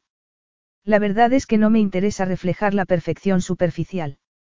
Me encantaría trabajar con modelos que fueran únicas y distintas y reflejar un ideal más auténtico, no solo una talla. Colores de piel, cicatrices, imperfecciones, admiro a la modelo Cat Winters. Es la supermodelo que tuvo un accidente y perdió una pierna. Le preguntó Max. Sí, por debajo de la rodilla. Es todo un ejemplo. Creo que el sector podría aprender mucho con alguien como tú, comentó Max con una sonrisa. La perfección es aburrida. Zoe se sentía cohibida y quería desviar la atención otra vez hacia Max. Siempre quisiste trabajar en la empresa familiar. No tenías otras ambiciones. Max la miró. No estaba acostumbrado a que le hicieran preguntas tan directas. Ella se sonrojó al darse cuenta de que podría haberse pasado de la raya. No pasa nada, no es asunto mío. Sin embargo, Max le tomó la mano para que no siguiera y ella lo miró con esos ojos enormes todavía rebosantes de emoción. No quise tener nada que ver con la empresa durante mucho tiempo. Hasta ese punto odiaba a mi padre. Sin embargo, gasté tanta energía odiando a mi padre y protegiendo a mi hermana que no me quedó mucho sitio para decidir lo que quería. Cuando murió nuestro padre, mi hermano Sarif convocó una reunión con Nikos y conmigo. Hizo que me diera cuenta de que la empresa ya era nuestra y de que teníamos el deber de devolverle el respeto y la dignidad, algo que mi padre había dejado por los suelos por la codicia y el desenfreno, Max torció la boca. Aunque no nos criamos juntos y no se puede decir que estamos muy unidos, Sarif hizo sus averiguaciones y nos dio los puestos para los que somos más aptos. Nico se ocupa de las relaciones públicas y de la parte de hostelería y a mí me dio la parte de la moda y de las marcas. Creo que el que quisiera trabajar con nosotros, confiara en nosotros, tuvo más efecto del que nos habíamos esperado Nikos y yo. Sarif podría haberse hecho con la empresa él solo, pero no lo hizo. Además, me gusta lo que hago, me gusta la tarea de meter a la empresa en el siglo XXI. Ya no se trata solo de una imagen, las cosas están cambiando y la gente como tú estará en la vanguardia de ese cambio. Zoe tenía los ojos como platos y él se sintió como un poco en carne viva, nunca le había dicho algo así a nadie. En realidad, nunca había dicho en voz alta lo que había significado para su hermano confiar en él de esa manera. Entonces, se dio cuenta de que el coche había parado delante del hotel. Sonó su teléfono y Zoe parpadeó. Max contestó la llamada mientras se bajaba del coche y lo rodeaba para ayudarla a salir. Le tomó la mano y deseó en ese instante llevarla a algún sitio íntimo y poder mostrarle cuánto la anhelaba. Deseaba sentirla debajo de él, alrededor de él, exprimiendo su cuerpo hasta que no tuviera que reconocer que le hacía algo que no le había hecho ninguna mujer. Sin embargo, tendría que esperar. Era Sarif, le explicó él. Tengo que llamarlo otra vez y hacer algunas llamadas más. Tardaré un rato. No te preocupes por mí, replicó ella con todo el desenfado que pudo. Me acostaré temprano, la adrenalina está pasando factura. Una vez dentro de su habitación, se apoyó de espaldas en la puerta y tomó aire. Max era muy absorbente, exigía una entrega absoluta. En ese momento, estaba agotada, y todavía rebosante de energía. Pidió una cena ligera con la esperanza de aplacar la energía, pero seguía igual cuando la terminó, cansada, pero muy viva. Había trabajado en su primera sesión fotográfica. Entonces, se le ocurrió algo, se hizo una coleta y bajó al gimnasio, que estaba en el sótano del hotel. Estaba vacío a esa hora y calentó un poco antes de ir al saco de boxeo. Después de diez minutos dando patadas y puñetazos al saco, notó que los músculos empezaban a arderle y que tenía la cara congestionada. No había oído ningún ruido y casi se muere del susto cuando oyó una voz. ¿Quieres un contrincante? Se dio la vuelta con la respiración entrecortada y vio a Max a pocos metros con una toalla alrededor del cuello, con unos pantalones de chándal y con una camiseta que dejaba poco a la imaginación. Um, a Zoe le costaba hablar cuando estaba hiperventilando. Tengo que parar un rato y beber agua, tú puedes ir a lo tuyo. Con las piernas temblorosas, fue hasta una fuente, se quitó los guantes y se sirvió un vaso con agua. Dio un buen sorbo antes de atreverse a mirar alrededor. Max, con los guantes puestos, estaba batiéndose con el otro saco. He llamado a tu habitación, pero no ha contestado nadie, dijo él por encima del hombro. Cuando se recuperó un poco, se puso los guantes otra vez y volvió a su saco. Retomó su entrenamiento, pero no dejaba de ver a Max por el rabillo del ojo. Entonces, él se paró y ella le oyó respirar. Intentó fingir que no pasaba nada, que ninguna de las células de su cuerpo quería girarse hacia él. Eres buena. Ella se paró y se dio la vuelta. No puedo compararme contigo, Zoe se encogió de hombros. Hay un gimnasio para boxear cerca de mi casa. Empecé a ir después de... No siguió y sintió ese bochorno que sentía siempre que pensaba en su debilidad. Después de tu exnovio. Preguntó Max en un tono implacable. Sí. Fui para aprender defensa propia, pero me pareció que el boxeo era sorprendentemente gratificante. Max se quitó los guantes y se puso una almohadilla en cada mano. Venga, practica conmigo. De verdad, no soy tan buena. Vamos, Collins, Max empezó a moverse alrededor de ella, enséñame lo que sabes. Zoe puso los ojos en blanco, pero levantó los puños e intentó acordarse de que tenía que moverse sobre la punta de los pies. Max empezó relajado, pero fue acelerándose y a ser más impredecible a medida que ella entraba en calor. Ella tuvo que empezar a esquivarlo y a reaccionar más deprisa. Hasta que él se paró y retrocedió un poco. Los dos tenían la respiración entrecortada, aunque ella más que él. Le gustaría quitarse la camiseta, pero solo llevaba un sujetador debajo. Max, sin embargo, como si le hubiese leído el pensamiento, se quitó las almohadillas y la camiseta. ¿Te importa? Le preguntó a ella al ver su cara. Ella negó con la cabeza y la sangre le bulló en todas las zonas erógenas. Max no era humano, era demasiado hermoso para ser humano. Su torso parecía una escultura, no tenía un gramo de grasa, era musculoso, duro, hipnótico. Levantó los ojos y lo miró con recelo. Estás intentando distraerme. Yo. Preguntó Max con inocencia. No más de lo que tú estás distrayéndome a mí. Zoe estuvo a punto de soltar una carcajada, pero él entrecerró los ojos y empezó a mirarle lentamente de arriba abajo, desde los pechos que subían y bajaban debajo de la camiseta de licra hasta las pantorrillas, donde terminaban los pantalones de entrenamiento. Normalmente, solo llevaba un sujetador deportivo y pantalones cortos. Esa vez iba más tapada, pero se sintió desnuda. Chocó los guantes para intentar resistirse a la facilidad que tenía Max para alterar su cuerpo. Preparado para el segundo asalto, Marchetti. Esa vez, él se puso los guantes y empezó a girar alrededor de ella. Claro. Zoe lanzó unos golpes, pero Max los esquivó. Sabía que él no estaba esforzándose demasiado y eso la espoleaba. Entonces, aprovechó un ligero titubeo de Max y lanzó un derechazo que, para su sorpresa, le alcanzó la mandíbula. Más le sorprendió todavía que se tambaleara y cayera de espaldas. Sin darse cuenta, se quitó los guantes y se arrodilló a su lado con las manos en su cara. Él tenía los ojos cerrados. Max, Dios mío, Max, lo siento. No quería pegarte. ¿Estás bien? ¿Dónde te duele? Por todos lados, gruñó él. Entonces, de repente, abrió los ojos y la agarró de los brazos. El aire se cargó tanto que Zoe estuvo segura de que olía la electricidad y solo podía ver esa musculatura fibrosa como esculpida. Sin embargo, consiguió fijarse en su mandíbula, que estaba roja. La mandíbula, iré a por hielo. No necesito hielo, replicó Max sacudiendo la cabeza. La atrajo hacia sí hasta que se rozaron sus pechos. ¿Qué haces?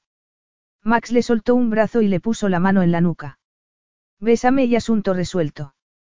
A Zoe se aceleró el pulso y supo que había estado esperando ese momento desde que aceptó acompañarlo en ese viaje. Se inclinó hacia adelante, le sorteó la boca y le dio un beso en la mandíbula. No me refería a un beso ahí. Zoe levantó la cabeza. Estar así, encima de Max, tenía algo embriagador, pero notaba su fuerza y sabía que si él quería, la pondría debajo en cuestión de segundos y la dominaría, ya lo sé. De verdad. Max arqueó una ceja. Ya no soy un niño, Collins. Ella sonrió. Tampoco se había esperado ese desenfado, que flirteara. Acercó la boca tanto a la de él que notó su aliento. Se quedó así un momento, se deleitó con esa sensación de poder, pero todo su cuerpo le pedía a gritos el contacto y bajó la boca. Al principio, fue un beso indeciso. Él estaba dejándole que marcara el ritmo, pero notaba la tensión de su cuerpo, como si le vibraran los músculos contra ella. Entonces, aunque ella seguía encima, él introdujo la mano entre el pelo para acercarla, para que abriera la boca. Habría sido imposible resistirse y dejó que la paladeara, lo paladeó. La sangre le hirvió como si fuera lava. Notaba sus músculos de acero bajo los pechos y se pegó más a él como si quisiera apaciguar el anhelo que la dominaba. Max se separó un poco y ella abrió los ojos como impulsados por un resorte. Todo estaba borroso. Se dio cuenta de que estaba tumbada encima de él y notaba su erección en los muslos. Había estado contoneándose contra él como un gatito ávido. Abochornada, intentó apartarse, pero él la agarró de las caderas. ¿A dónde vas? A ningún lado. Max se movió un poco con un gesto de fastidio. Yo creo que sí deberíamos ir a algún lado más cómodo. No vamos a hacer el amor por primera vez en el suelo de un gimnasio con luces fluorescentes. ¿Hacer el amor? Preguntó ella con el pulso alterado. Ya estamos a medio camino, contestó él mirándola.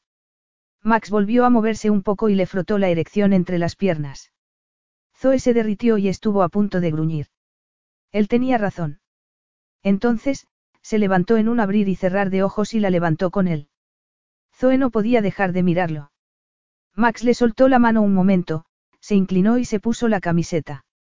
Luego, volvió a tomarle la mano, salieron del gimnasio y fueron al ascensor. ¿Estás, preparada? Le preguntó él mientras subían. En cierto sentido, creía que nunca estaría preparada para Max, que no estaría a la altura de lo que él esperaba. Sería muy fácil decir que no estaba preparada todavía. Él no insistiría, pero tampoco esperaría toda la vida. Asintió con la cabeza. Necesito oírlo, Zoe. Sí, ella levantó la barbilla. Lo quiero, estoy preparada, Max. Decirlo en voz alta debería haberle quitado las ganas, pero él estaba mirándola con tanta intensidad. Se abrieron las puertas del ascensor. Max casi ni se dio cuenta de que estaba con la mirada clavada en Zoe. Tenía el cuerpo tenso por un anhelo que no había sentido desde hacía mucho tiempo. Entraron en la suite y cerró la puerta. Había soltado la mano de Zoe y la observó mientras entraba en la habitación. Quería saborearla, quería paladearla con la lengua mientras se derretía. Ella se dio la vuelta. Tenía el pelo levantado y le mostraba el cuello y los delicados hombros.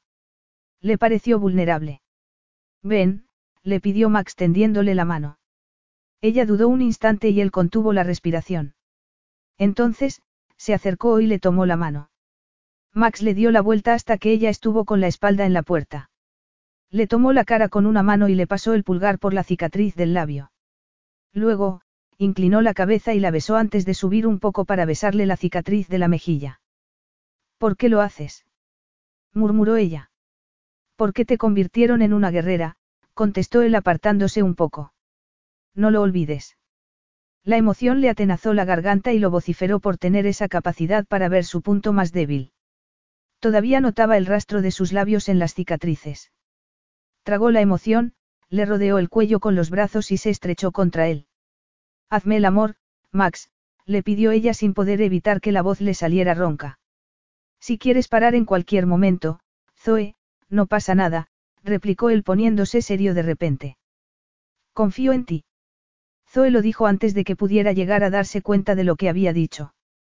Max se inclinó un poco, la levantó como si no pesara más que una pluma y la llevó al dormitorio, iluminado por el resplandor dorado de unas lamparitas. La cama le pareció inmensa. Max la dejó en el suelo y se quitó la camiseta por encima de la cabeza. Se sintió mareada por su olor cítrico mezclado con algo mucho más profundo. Quítate la camiseta.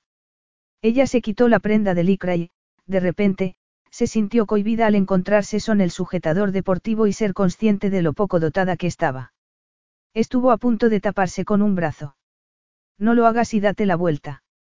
Zoe se dio la vuelta y notó que él le soltaba el sujetador, le bajaba los tirantes por los brazos y dejaba que cayera al suelo. Ella se quitó las zapatillas con los pies.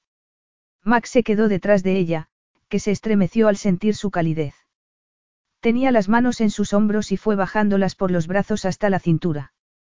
Luego, volvió a subirlas hasta dejarlas debajo de los pechos. A ella le costaba respirar, pero tuvo que contener el aliento cuando le tomó los pechos con sus enormes manos y se mordió el labio inferior al notar que se le endurecían los pezones debajo de sus palmas. Max le dio un beso donde el cuello se le unía a los hombros y bajó una mano por el abdomen hasta el borde de los pantalones. Entonces, empezó a bajárselos mientras le acariciaba los pechos con la otra mano. Inclinó la cabeza hacia atrás para apoyarla en el hombro de Max. Podía notar los vellos del pecho en la espalda. Quiso darse la vuelta para sentirlos en los pechos, pero no pudo porque él tenía una mano por debajo de las bragas de encaje e intentaba abrirse paso entre los muslos que ella tenía firmemente apretados. Déjame que te sienta, Zoe, le susurró él al oído, déjame que note lo mucho que deseas esto. Ella se relajó, Max introdujo la mano entre sus piernas y los dedos encontraron ese punto palpitante donde se concentraban todas las terminaciones nerviosas de su cuerpo. La acarició hasta que solo pudo rendirse a sus diestros dedos. Se quedó sin respiración cuando él encontró la evidencia de su deseo. Lo notaba en tensión aunque ella no sabía muy bien cómo podía mantenerse de pie. Los movimientos se hicieron más rítmicos y su cuerpo reaccionó, se contoneó para que profundizara. Él entraba una y otra vez y le acariciaba el sensible abultamiento. Entonces, dejó escapar un grito gutural, todo su cuerpo se tensó como las cuerdas de un violín y una oleada de placer la arrasó por dentro y le dejó una satisfacción que no había sentido jamás. Ni siquiera se dio cuenta de que se había derrumbado sobre él, solo notó que la dejaba sobre una superficie blanda. Bien. Ella no pudo casi ni asentir con la cabeza. Tenía todo el cuerpo dominado por el placer, notaba que los músculos más profundos seguían palpitando. Entreabrió los ojos y vio que Max se quitaba la ropa que le quedaba. Tenía un cuerpo musculoso, como el de un boxeador, fuerte y ágil. Bajó la mirada y abrió los ojos como platos cuando vio su parte más potente. Vio el extremo, se le hizo la boca agua solo de pensar en besarlo. Una parte de su cerebro que todavía le funcionaba se preguntó en qué se había convertido. Había creído que le pasaba algo después de, ¿qué estás pensando? Le preguntó él mientras se tumbaba a su lado. Zoe se puso roja por la disparatada fantasía. Nada importante. Has reaccionado increíblemente, Max le puso una mano en el abdomen. Parece sorprendida, ¿no habías? No, no con él, le interrumpió ella. Quería quitárselo de la cabeza y se giró hacia él. Bésame, Max. La abrazó mientras le bajaba las bragas y se las quitaba. Ya estaban desnudos los dos. La besó y se dejó arrastrar por ese placer profundo y embriagador. La mano de Max volvió entre sus piernas y Zoe, estimulada, le acarició los pectorales, los músculos que descendían por el abdomen y, esa palpitante calidez fuerte y vulnerable, como acero recubierto de seda. La tomó con la mano y la movió titubeantemente de arriba abajo. Notó la calidez en la palma de la mano y la extendió con el pulgar. Él apartó la cabeza y le puso una mano en su mano. ¿Qué pasa? Le preguntó ella sintiéndose torpe. Ya podrás torturarme más tarde, contestó él con los dientes apretados. Ahora, necesito entrar dentro de ti. Se le tensaron los músculos por dentro como si su cuerpo fuera por delante de ella. Retiró la mano y se tumbó de espaldas mientras él se cubría con látex ese acero con seda. Lo lamentó por un instante y se mordió el labio inferior. Se puso encima y le separó los muslos con sus piernas. Era un contorno fibroso y esos ojos color plata. Zoe, te lo repito, si quieres parar. No voy a querer, le interrumpió ella abrumada por un arrebato peligroso de cariño ante su consideración. Max empezó a abrirse camino con el extremo de la erección. Ella notaba lo excitada que estaba y podría haberse sentido abochornada, pero ya era tarde para eso. Contuvo el aliento mientras él se unía lentamente con ella y vio la tensión en su rostro. No pasa nada, sigue. Entonces, en un instante devastador, Max acometió con más fuerza y Zoe se quedó sin aliento por la punzada de dolor. Zoe, murmuró Max parándose. Se sentía, perforada, como si no pudiera respirar. La potencia del Max dentro de ella era como un cuerpo extraño, pero bien recibido. Se movió un poco, el dolor remitió y resopló. Estoy bien, sinceramente. Max volvió a moverse, se retiró antes de entrar y lo hizo una y otra vez para que el cuerpo de Zoe se acostumbrara. Estás tan, cerrada, comentó él. De verdad que no te hago daño.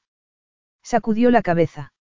Una sensación deslumbrante se adueñaba de ella y eclipsaba la molestia, la tensión aumentaba dentro de ella y se sumaba a la avidez que hacía que se moviera.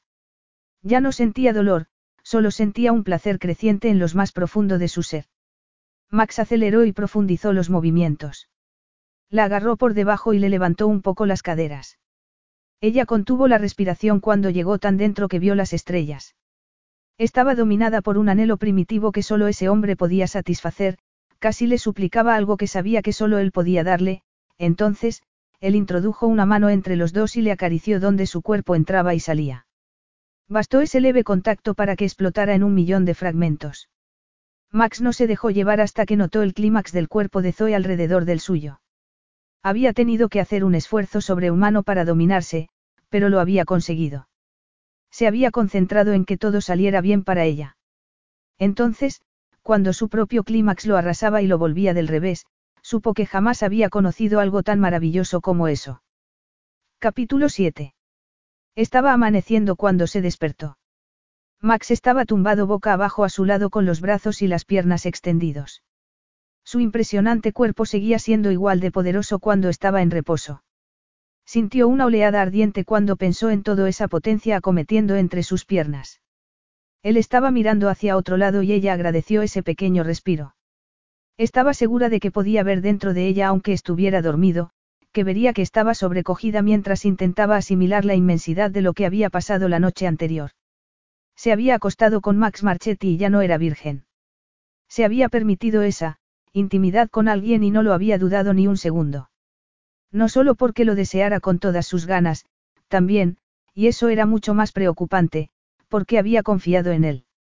Había permitido que llegara hasta el rincón más secreto y profundo de su ser, donde era más vulnerable, donde había escondido todos sus miedos e inseguridades.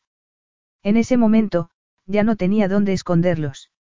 Max se movió a su lado y ella aguantó la respiración, pero no volvió a moverse. Zoe, aterrada de que se despertara antes de que estuviese preparada para lidiar con él, se levantó sin hacer ruido. Encontró un albornoz detrás de la puerta del cuarto de baño y se lo puso.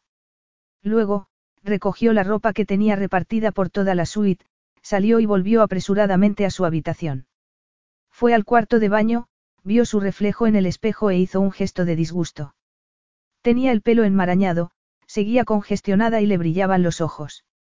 Lo recordó besándole las cicatrices. Se quitó el albornoz, se metió debajo de la ducha y se frotó para quitarse el olor de Max. Vio que tenía marcas rojas que le había dejado su barba incipiente y un pequeño moratón en el muslo que le quedó cuando la agarró para acometer con más fuerza. La había marcado como si fueran animales. Le emocionaba aunque quisiera negarlo. Quería ser su mujer, lo descartó inmediatamente. Era imposible que Max quisiera repetir la experiencia después de haber iniciado a una virgen. Había sido una novedad y nada más.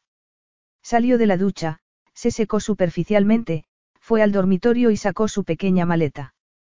Se puso unos vaqueros y una camisa y guardó toda la ropa menos el impresionante vestido amarillo que estaba colgado en el armario. Cuanto antes se marchara de ese mundo de fantasía, mejor, antes de que, antes de que. De que se enamorara de Max Marchetti. Llamaron al timbre de la puerta y se le paró el corazón. Volvieron a llamar. La abrió y no estaba preparada para ver a Max con unos pantalones vaqueros y una camisa oscura metida por dentro. Estaba afeitado y tenía el pelo mojado. Le flaquearon las piernas solo de imaginárselo en la ducha, con el agua cayéndole por ese cuerpo, Max, ¿Quieres algo? Él tenía un gesto inexpresivo, pero ella podía ver que tenía los dientes apretados. ¿Por qué te has marchado de mi cama? Ella se estremeció por su manera de decir, mi cama. Era muy arrogante y posesivo. No sabía que tuviera que pedirte permiso. ¿Qué pasa, Zoe? No hace mucho estabas, sé muy bien lo que estaba, haciendo. Ella se puso roja y deseó poder ser más hipócrita con eso. Max entró antes de que ella pudiera impedirlo y cerró la puerta. Miró por encima de la cabeza de ella, que se dio cuenta de que estaría viendo la maleta encima de la cama. Él la rodeó y fue al dormitorio. Ella lo siguió. ¿Te vas a algún lado? Le preguntó Max dándose la vuelta. Me ha parecido que debería volver a Londres. Max estaba acostumbrado a que las mujeres utilizaran la intimidad para intentar llegar a una intimidad más profunda. No había conocido a ninguna mujer que se hubiese marchado de su cama y quisiera marcharse del país. Se le pasó por la cabeza una posibilidad y se le revolvieron las entrañas. Te hice daño, Se quejó a sí mismo. Había tenido mucho cuidado para que ella pudiera seguir su ritmo, pero sabía que también se había dejado llevar por el deseo en algún momento. Había creído que ella lo había seguido todo el rato, Podía recordar la fuerza de su cuerpo intacto cuando se contrajo alrededor de él y lo elevó a las estrellas, pero quizá. No, ella estaba sacudiendo la cabeza. No me has hecho el más mínimo daño. Fue, increíble. No sabía que podía llegar a ser así, creía que me pasaba algo. Max sabía de dónde había sacado esa idea y tuvo ganas, simultáneamente, de hacer papilla a ese hombre y de proteger a Zoe. Se acercó a ella y le rodeó el cuello con una mano. No te pasa nada, absolutamente nada. Era una mujer apasionada, vi esa pasión en ti nada más conocerte. De verdad. Él asintió con la cabeza. Como no se daba cuenta ella. Sin embargo, también sabía que se podía hacer que las personas se sintieran inseguras, y su hermana era un magnífico ejemplo. Ella retrocedió, se soltó y evitó mirarlo a los ojos. Creo que lo mejor es que me marche. Habrás perdido el interés después de anoche. Ya sé que no buscas los halagos, pero no había vivido nunca algo como lo de anoche. ¿Por qué era virgen? replicó ella sonrojándose. Era una novedad. Yo creo que fue algo más. Tenemos una química increíble y anoche fue la demostración. ¿Acaso es que ya no te gustó? Zoe se habría reído si hubiera podido. La mera idea, Todas las células de su cuerpo estaban orientadas hacia él como atraídas por un imán. No, no se trata de eso, pero es posible que sea mejor dejarlo antes de que se complique. Preguntó Max. No permitiré que eso suceda. No me gusta que las cosas se compliquen. Parecía muy seguro de sí mismo. Anoche todo fue muy intenso y no tengo experiencia, Max. Tú lo haces constantemente y pasas página. Yo no creo que pueda y me da miedo, Zoe se mordió el labio inferior antes de seguir. Anoche me dijiste que soy una guerrera, pero no lo soy, Max, ni mucho menos. Todo me aterra y por eso no me comprometo con nada. Max le tomó una mano, se sentó en el borde de la cama y la sentó en sus rodillas. Zoe, toda tu familia murió a la vez y no me extraña que estés asustada, pero sobreviviste, eres una superviviente. Zoe volvió a morderse el labio inferior para no decir nada más. La verdad era que Max no sabía ni la mitad. No sabía lo culpable que se sentía por haber sobrevivido, no sabía que toda su vida giraba alrededor de esa sensación de culpa y que había condicionado sus decisiones. Se preguntaba si alguna vez podría pasar página y vivir una vida propia. En cierto sentido, no corría el riesgo de sentir algo por Max Marchetti, no se había permitido esperar algo parecido a la felicidad con él porque no estaba ofreciéndosela, y porque ella no se la merecía. No ofrezco relaciones duraderas, Zoe, siguió Max como si le hubiese leído el pensamiento.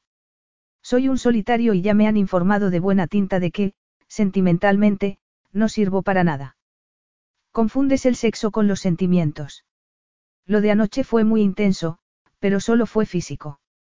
Zoe notó la dureza de sus músculos debajo del trasero. Su olor era cítrico mezclado con algo más potente, una mezcla muy erótica. Si quieres, puedo demostrártelo, añadió él.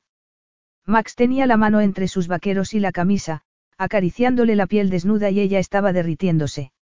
De verdad. A Zoe le dio igual que pudiera parecer que estaba deseando con toda su alma que se lo demostrara. Él asintió con la cabeza. Ya tenía la mano en el cierre del sujetador y se lo soltó antes de que ella pudiera tomar aire. La rodeó con un brazo para tomarle un pecho por debajo del sujetador de encaje. Le acarició el pezón entre el índice y el pulgar hasta que lo endureció indicándole con precisión todo su anhelo.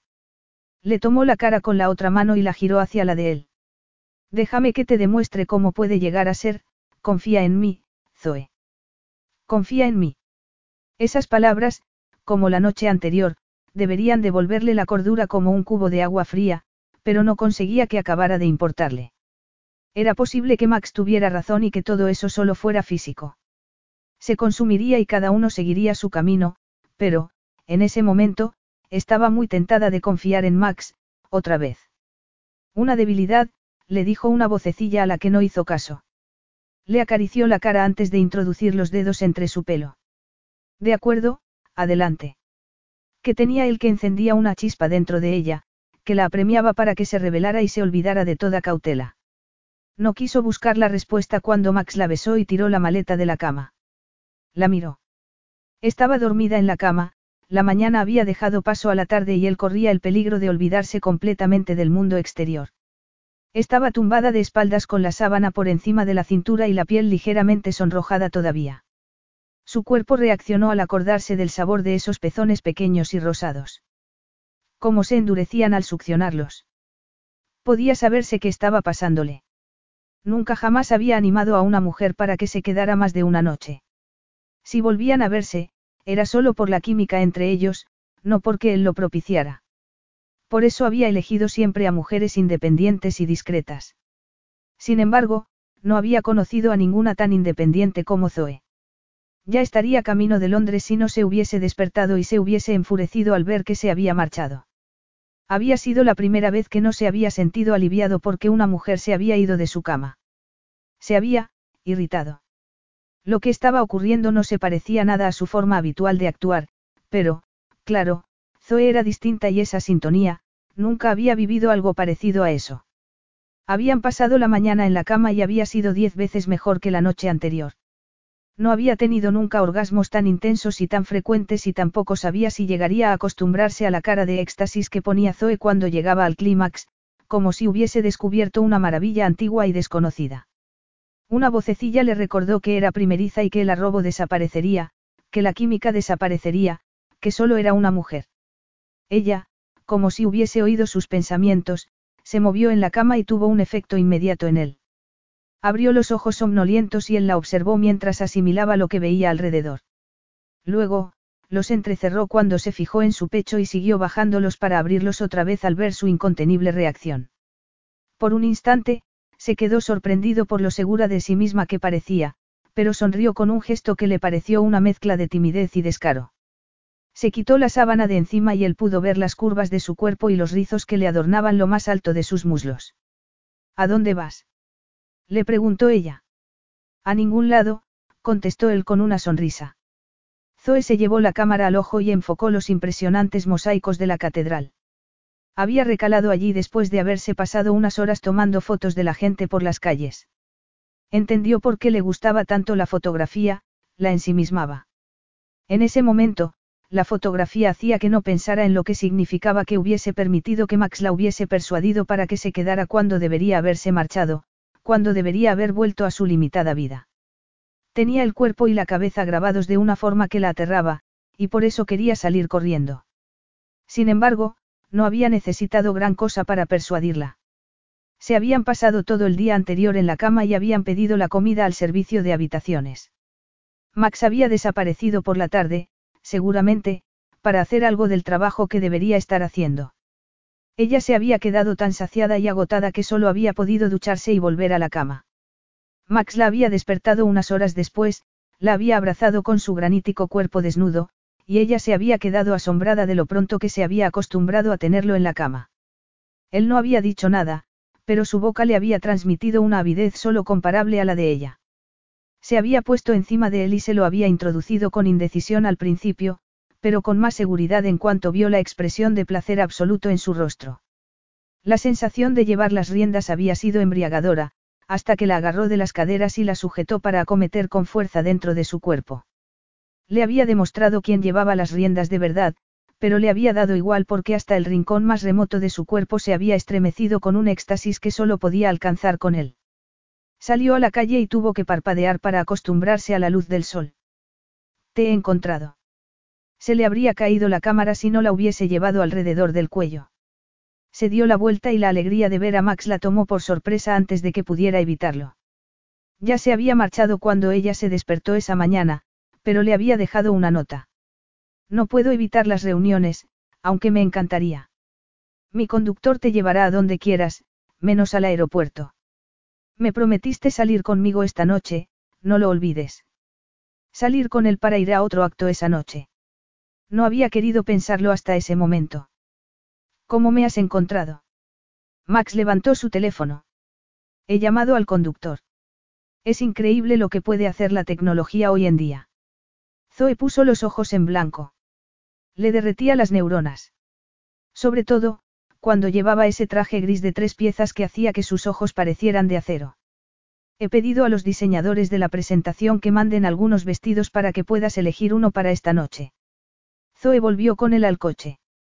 Él ya le había hablado de ese acto, una presentación de prometedores diseñadores rusos para que dieran a conocerse en todo el mundo. La inseguridad se adueñó de ella. No soy una modelo, soy demasiado baja y, seguramente, los vestidos no me servirán. Les he dado tus medidas. Zoe se paró antes de que llegaran al coche. No me gustaría dejarles mal. ¿Qué pasaría si elijo un vestido y me queda fatal? No sería justo para el diseñador. Max la miró. Parecía preocupada de verdad. Él conocía a más de una mujer que se indignaría si tenía que ponerse algo de un diseñador desconocido, pero ella no quería dejarle mal. Notó algo desconocido en el pecho. Déjame que sea yo quien decida si les haces justicia o no, de acuerdo. Al fin y al cabo, es mi reputación la que está en juego, la del grupo Marchetti. Ella se mordió el labio inferior y él tuvo que contener una oleada de deseo. Había estado todo el día preguntándose dónde estaría y qué tal estaría después del día y la noche. Deja de morderte el labio, le ordenó él con la voz ronca mientras le tomaba la mano. Solo yo puedo mordértelo. Zoe se sonrojó y se soltó el labio carnoso, que estaba húmedo por los dientes y la lengua. Era una primeriza con las tretas de una sirena, una combinación irresistible para él, y no pensaba resistirse hasta que estuviera completamente saciado. Jamás había enseñado tanta carne, pero el vestido, el vestido parecía sacado de una fantasía que siempre había tenido y no se había reconocido, no se había permitido reconocerse. Después de unos días con Max Marchetti, la chica femenina que llevaba dentro se había desatado y ella no podía hacer nada para impedirlo. El vestido era una creación preciosa de seda rosa y tul. Tenía un escote en pico que le llegaba hasta la cintura y dos tirantes que se le cruzaban por la espalda para sujetarlo en su sitio. Una cinta ancha le rodeaba la cintura y una capa de tul le cubría la falda de seda. Todo tenía el mismo tono rosa oscuro y, cuando se movía, el vestido resplandecía con miles de lentejuelas cosidas a mano. En ese momento, con el pelo recogido en un moño, se sentía insegura, aunque, por primera vez, se había olvidado casi por completo de las cicatrices. Llevaba una delicada cadena de plata alrededor del cuello que le caía entre los pechos. Llamaron a la puerta y se le aceleró el pulso. Tomó el bolso de mano y abrió. Max llevaba un smoking blanco con pajarita negra. El blanco hacía que la piel pareciera más oscura y a Zoe se le secó la boca. La miró de abajo arriba y clavó los ojos en su pecho antes de mirarla a la cara. Tenía los ojos muy abiertos y una expresión indescifrable. Inmediatamente, la sensación de seguridad en sí misma estuvo a punto de desvanecerse. ¿Qué pasa? Es inadecuado. Enseña demasiado. Max dejó escapar un sonido a medio camino entre una risa y un gruñido. Eso es verdad. Entonces, levantó una mano cuando le pareció ver una sombra en los ojos de Zoe. No pasa nada. Seguramente, irás más tapada que la mayoría de las personas que estén allí. Es que, estás más que guapa, Zoe, estás impresionante. Ella notó que recuperaba lentamente la seguridad en sí misma, pero también la timidez. Se tocó el pelo con un gesto titubeante. Me lo han recogido. Max le pasó un dedo por la mandíbula. Ya te lo dije, no tienes que esconderte. Eso era inconcebible y no iba a analizarlo en ese momento, que un hombre como Max Marchetti fuera el que veía dentro de ella en vez de darse media vuelta con desdén. Tomó una chaqueta corta que hacía juego con el vestido. Estoy preparada. Poco después, Zoe se encogió ante los flashes y los gritos dirigidos a Max y ella. La otra vez, en el ballet, los había pasado por alto y había ido directamente al teatro, pero, en esa ocasión, él se había parado un momento para que los fotografiaran. Ella podía notar la tensión de Max. Le crispaba y ella se acordó de lo que había pasado por culpa de la prensa cuando era más joven. Se habían cebado con su dolor y el de su hermana y no le extrañaba que los despreciara. Una vez dentro del edificio, una antigua nave industrial abandonada en el extrarradio de la ciudad, Zoe miró a Max y vio que tenía los dientes apretados. Max, Max. La miró sin verla, como si se hubiese olvidado de que estaba allí, y ella sintió un escalofrío en la espalda. ¿Puedes soltarme la mano? Los ojos de Max recuperaron la expresión y la soltó inmediatamente. Perdona. ¿Por qué te paraste delante de los fotógrafos? ¿Por qué nos ayudan a promocionar la empresa aunque los odie? Aunque nunca me sacarán más de unos segundos. Si Nikos estuviera aquí, en vez de ser un padre recién casado, seguramente seguiría ahí fuera posando para ellos. Y Sarif. Zoe se alegraba de que él se hubiese relajado, aunque no le hacía mucha gracia lo que significaba para ella. Sarif tiene una actitud parecida a la mía. Cuando nuestro padre lo secuestró. Lo secuestró. Preguntó ella sin poder creérselo. Sí. Su madre se lo llevó a su país, un país árabe, cuando se dio cuenta de que nuestro padre solo se había casado con ella por su dote. Sarif vivió allí con ella durante nueve años, hasta que nuestro padre fue a buscarlo porque ya era mayor. Sarif, como el misterioso hijo mayor de Domenico Marchetti, mitad árabe y mitad italiano, siempre ha estado perseguido por la prensa y sigue estándolo. Zoe lo asimiló, pero un camarero con una bandeja con copas de champán se acercó a ellos antes de que pudiera preguntarle algo más a Max. Él tomó dos y le dio una a ella. Sodio Dorovie, brindó Max. Nostrovia. No está mal. Max sonrió, chocó su copa con la de ella y los dos dieron un sorbo. Zoe notó la calidez de su mirada y le costó mirar alrededor. Era una nave industrial antigua y enorme, con pasarelas a lo largo y con modelos que iban de un lado a otro. Personas elegantemente vestidas las miraban y consultaban los catálogos.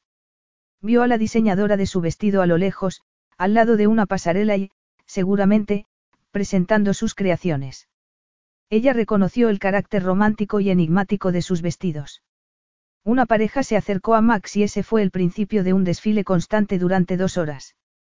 Zoe prefería mantenerse en un segundo plano aunque, invariablemente, él la reclamaba para presentarla aunque las conversaciones eran en ruso o en otro idioma europeo y ella no podía participar. Estar al lado de Max hacía que echara de menos no haber ido a la universidad, aunque habría podido. Irracional y ridículamente, siempre le había parecido que si Ben, su hermano, no había podido ir para sacar el máximo rendimiento de su potencial, ¿qué derecho tenía ella? De acuerdo. Zoe dio un respingo, salió del ensimismamiento, y miró a Max. Estaba solo, su legión de admiradores y aduladores se había esfumado. Ella asintió con la cabeza y esbozó una sonrisa. Muy bien. Mentirosa, él le tomó una mano. Algún día me contarás lo que piensas cuando te quedas así. Que se hubiese dado cuenta hacía que sintiera miedo y calidez por dentro. Max lo veía todo y ella tenía secretos, unos secretos que intentaba dejar a un lado. Siento decepcionarte, pero no estaba pensando gran cosa. Max hizo un sonido para indicar que no se lo creía. Nos vamos. Podemos. Soy un experto en dejarme ver, hablar con las personas indicadas y marcharme, la miró de arriba abajo con avidez. Además, he estado imaginándome que te quitaba esos tirantes y te tenía desnuda en la cama lo antes posible. Zoe se abrazó por dentro, como si una llamarada le ardiera en el bajo vientre. Ni lo sueñes. Le prometí a Oxana que le cuidaría el vestido. Oxana. Preguntó él con una ceja arqueada. Una de los diseñadores que estás presentando y respaldando. De acuerdo, Max puso los ojos en blanco, no estropearé el vestido. Zoe se rió. No estaba acostumbrada a sentirse tan, chispeante. Los sentimientos la atenazaron por dentro, pero lo sofocó. Eso solo era físico, no era sentimental. Max la llevó hacia la salida. Vamos, es nuestra última noche en San Petersburgo y quiero enseñarte mi club nocturno favorito.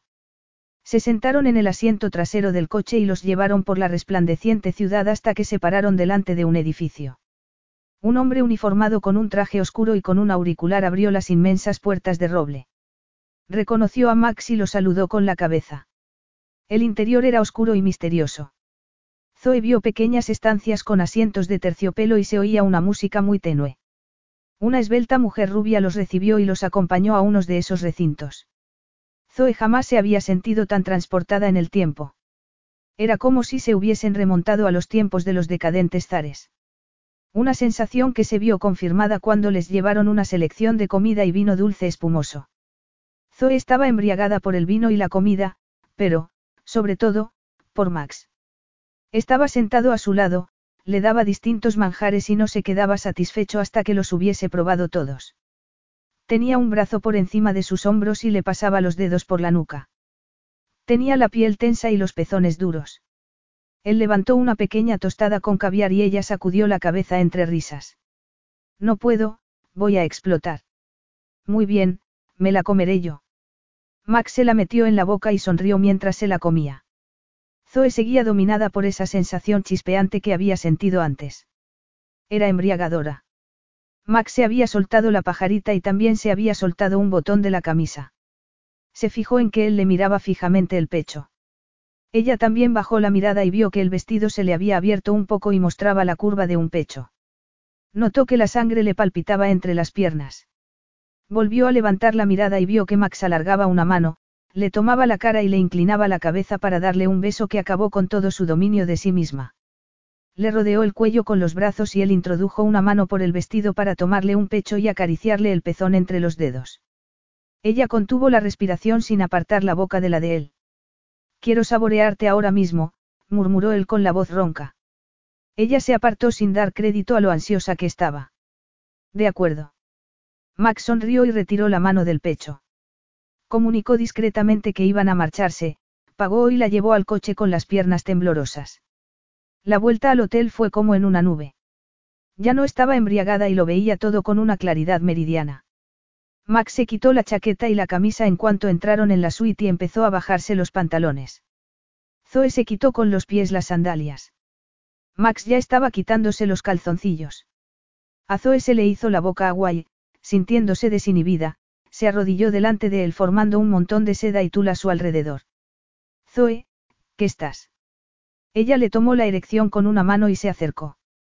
Zoe, no hace falta. Ella no lo oyó porque ya estaba tomándolo con la boca. Notaba las manos de Max entre el pelo y lo agarró de los muslos mientras saboreaba esa calidez sedosa de su cuerpo y se maravillaba de lo poderosa que se sentía cuando era la que estaba de rodillas. Notaba que a Max le temblaban las manos y que movía las caderas como si no pudiera contenerse. Lo tomó más profundamente y se deleitó. Entonces, se retiró y ella lo miró. Max farfulló algo en ruso o italiano, la levantó e introdujo las manos por debajo del vestido para quitarle la ropa interior. Luego, la apoyó contra la puerta mientras le decía con la voz ronca que le rodeara la cintura con las piernas. Entró hasta dentro, su miembro se adaptó a ella que vio las estrellas. Zoe se aferró a él, que cada vez entraba más y con más fuerza, hasta que explotó y todo el cuerpo se hizo mil pedazos alrededor del de Max. Casi ni se dio cuenta de que él salía y también explotaba sobre su abdomen y por debajo del vestido. Max la tomó en brazos, la llevó al dormitorio y la desvistió antes de llevarla de la mano a la ducha, donde se habría desmoronado por la felicidad y la satisfacción si él no le hubiese sujetado mientras le enjabonaba el cuerpo y le lavaba la cabeza. Después, la secó con una toalla enorme y muy suave, descolgó un albornoz de la puerta, la envolvió en él y la llevó a la cama, donde se tumbó sin poder mover un músculo. Unas horas después, Zoe se despertó sobresaltada, se sentó cubierta con el voluminoso albornoz y recordó la desenfrenada escena de la puerta y el sabor de él en la lengua, en la boca, se estremeció por dentro. La cama de al lado estaba vacía. Pasó junto a una butaca con el precioso vestido doblado encima y salió del dormitorio. Le ardieron las mejillas al darse cuenta de que ni siquiera podía acordarse de que Max se lo hubiese quitado. Recorrió el pasillo sin hacer ruido por la tupida moqueta y se encontró a Max mirando por la ventana e iluminado por las luces de la ciudad. Seguía con el pecho desnudo, pero se había puesto los pantalones. Se dio la vuelta al oírla. Ella se acercó algo cohibida y se quedó a su lado. Notaba la tensión. Siento lo de antes, se disculpó él. Normalmente, no soy tan, bárbaro. No me hiciste daño, replicó ella mirándolo con sorpresa. Es posible, pero... Zoe le pasó una mano por un brazo. Me gustó. Le había gustado mucho. Se ruborizó y se alegró de que la luz tenue lo disimulara. Él también la miró, la agarró y la estrechó contra su costado. De verdad. Zoe apoyó la cabeza en su hombro para que él no viera lo mucho que le había gustado. Max tenía la piel cálida y los músculos duros. Ella asintió abochornada por la profundidad e intensidad de sus deseos. Él le levantó la cara con un dedo en la barbilla para que lo mirara. Todavía estaba serio. Eres menuda. Me daba miedo haber sido tan precipitado que no hubieses tenido tiempo para prepararte o, negarte. No me hiciste daño. Estaba, preparada. Y estaba preparada otra vez. Podía notar que se ablandaba por dentro solo de estar a su lado. ¿Estás segura? Ella se puso delante de él, le rodeó el cuello con los brazos y se pegó a su cuerpo. Sí, estoy segura. No soy tan delicada, Max. Entonces, se dio cuenta de su fuerza innata, algo nuevo y revelador para ella. Max se lo había dado y era más valioso que cualquiera de las joyas. Él la miró un rato y la agarró de las caderas. Ella notó la protuberancia y se contoneó. Zoe no podía creerse todavía que tuviera ese efecto en él. Esto, entre nosotros, no ha terminado todavía, Zoe, ni mucho menos. Mañana tenemos que irnos de aquí, pero no ha terminado. Parpadeó. Ni siquiera había pensado en el día siguiente. Algo le brotaba por dentro, la esperanza. ¿Qué quieres decir? Él se rodeó un dedo con un mechón de su pelo. Tengo que ir a Venecia y, si quieres, mi avión puede llevarte a Londres, pero me gustaría que me acompañaras un par de días más. Zoe sintió un anhelo por dentro, sería muy fácil aceptar aunque sabía que lo sensato y lo inteligente sería acabar con eso en ese momento y volver a su vida. Sin embargo, tan mal estaría concederse ese placer un poco más de tiempo. Él no estaba engatusándola, ella sabía que solo le ofrecía una aventura pasajera. Además, ella tampoco quería otra cosa. La vocecilla de siempre le dijo que era una mentirosa, pero ella no le hizo caso. Ya se le daba muy bien no hacer caso a la voz de su conciencia y no hacer caso a ese anhelo, el anhelo del amor y de tener una familia. No. Todo eso representaba pérdidas y dolor y no iba a arriesgarse a eso otra vez. Sin embargo, lo suyo con Max no se trataba de eso y estaba a salvo. De acuerdo, iré contigo. Perfecto. Max sonrió, bajó la cabeza y la besó.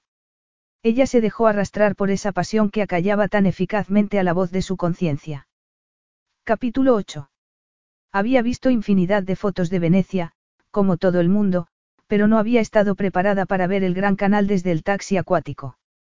Por una vez, ni siquiera tuvo la necesidad de verlo a través del objetivo de la cámara. Era, maravilloso, único, eterno, era conocido y completamente nuevo a la vez. Intentar captarlo digitalmente sería hacerle un flaco favor. Los palazos decrépitos tenían terrazas románticas y ventanas que parecían que les guiñaban el ojo. No pudo evitar preguntarse quién habría vivido allí en el pasado y quién viviría en ese momento. Era un sitio sacado de un cuento de hadas. Estás impresionada. Zoe captó el tono algo burlón en la voz de Max y se giró para mirarlo. Lo siento. Seguramente, estarás acostumbrado a reacciones más frías y sofisticadas. Él le tomó una mano y la llevó a donde estaba, al lado del conductor y detrás del parabrisas. Lo que me tiene acostumbrado no es necesariamente bueno. Es un privilegio volver a ver Venecia a través de tu reacción, Max miró los edificios por encima de su cabeza.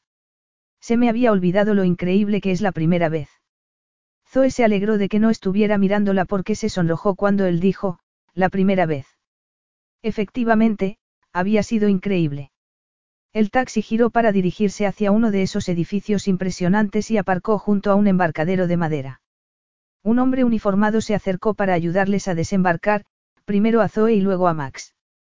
Los acompañaron hasta el vestíbulo del hotel, donde un adulador director los recibió como si Max fuese de la realeza y subió con ellos en un ascensor barroco hasta la suite más lujosa que ella había visto en su vida. Este hotel es tuyo. Consiguió preguntar Zoe cuando el director se había marchado y ella había recuperado el aliento. Max bajó la cabeza y ella volvió a quedarse sin aliento. Este hotel es tuyo. No podía terminar de asimilarlo y salió a la terraza. Miró el gran canal y sacudió la cabeza. ¿Qué estás pensando? Le preguntó Max poniéndose a su lado. Ella lo miró. Tenía las manos en los bolsillos con aire despreocupado. Estaba pensando que he sido muy ingenua al no haber dado por supuesto que este hotel era tuyo. Tiene que ser impresionante, que tiene que ser impresionante. Entrar en un sitio como este y saber que es tuyo, para mí es inimaginable, pero para ti es lo único que has conocido. Max se encogió de hombros y miró la vista con las manos en la balaustrada de la terraza. No voy a negar que he tenido muchos privilegios, pero si pudiera cambiar mi vida y la de mi hermana por otra menos privilegiada, lo haría con los ojos cerrados. Tan mala fue. Lo bastante mala, contestó él con expresión seria. Zoe supo exactamente lo que había querido decir. Había sido lo bastante mala como para destrozarles la vida irreversiblemente. Como también le habían destrozado la de ella, aunque por motivos completamente distintos. Yo solo pasé ocho años con mis padres y mi hermano, pero fueron maravillosos tan maravillosos que ni se planteaba volver a tener una familia para que se la arrebataran. ¿Vivíais en Dublín? Le preguntó él dándole la espalda al canal. Zoe asintió con la cabeza y sonrió. Teníamos una casa preciosa al borde del mar de Irlanda, justo al sur de la ciudad.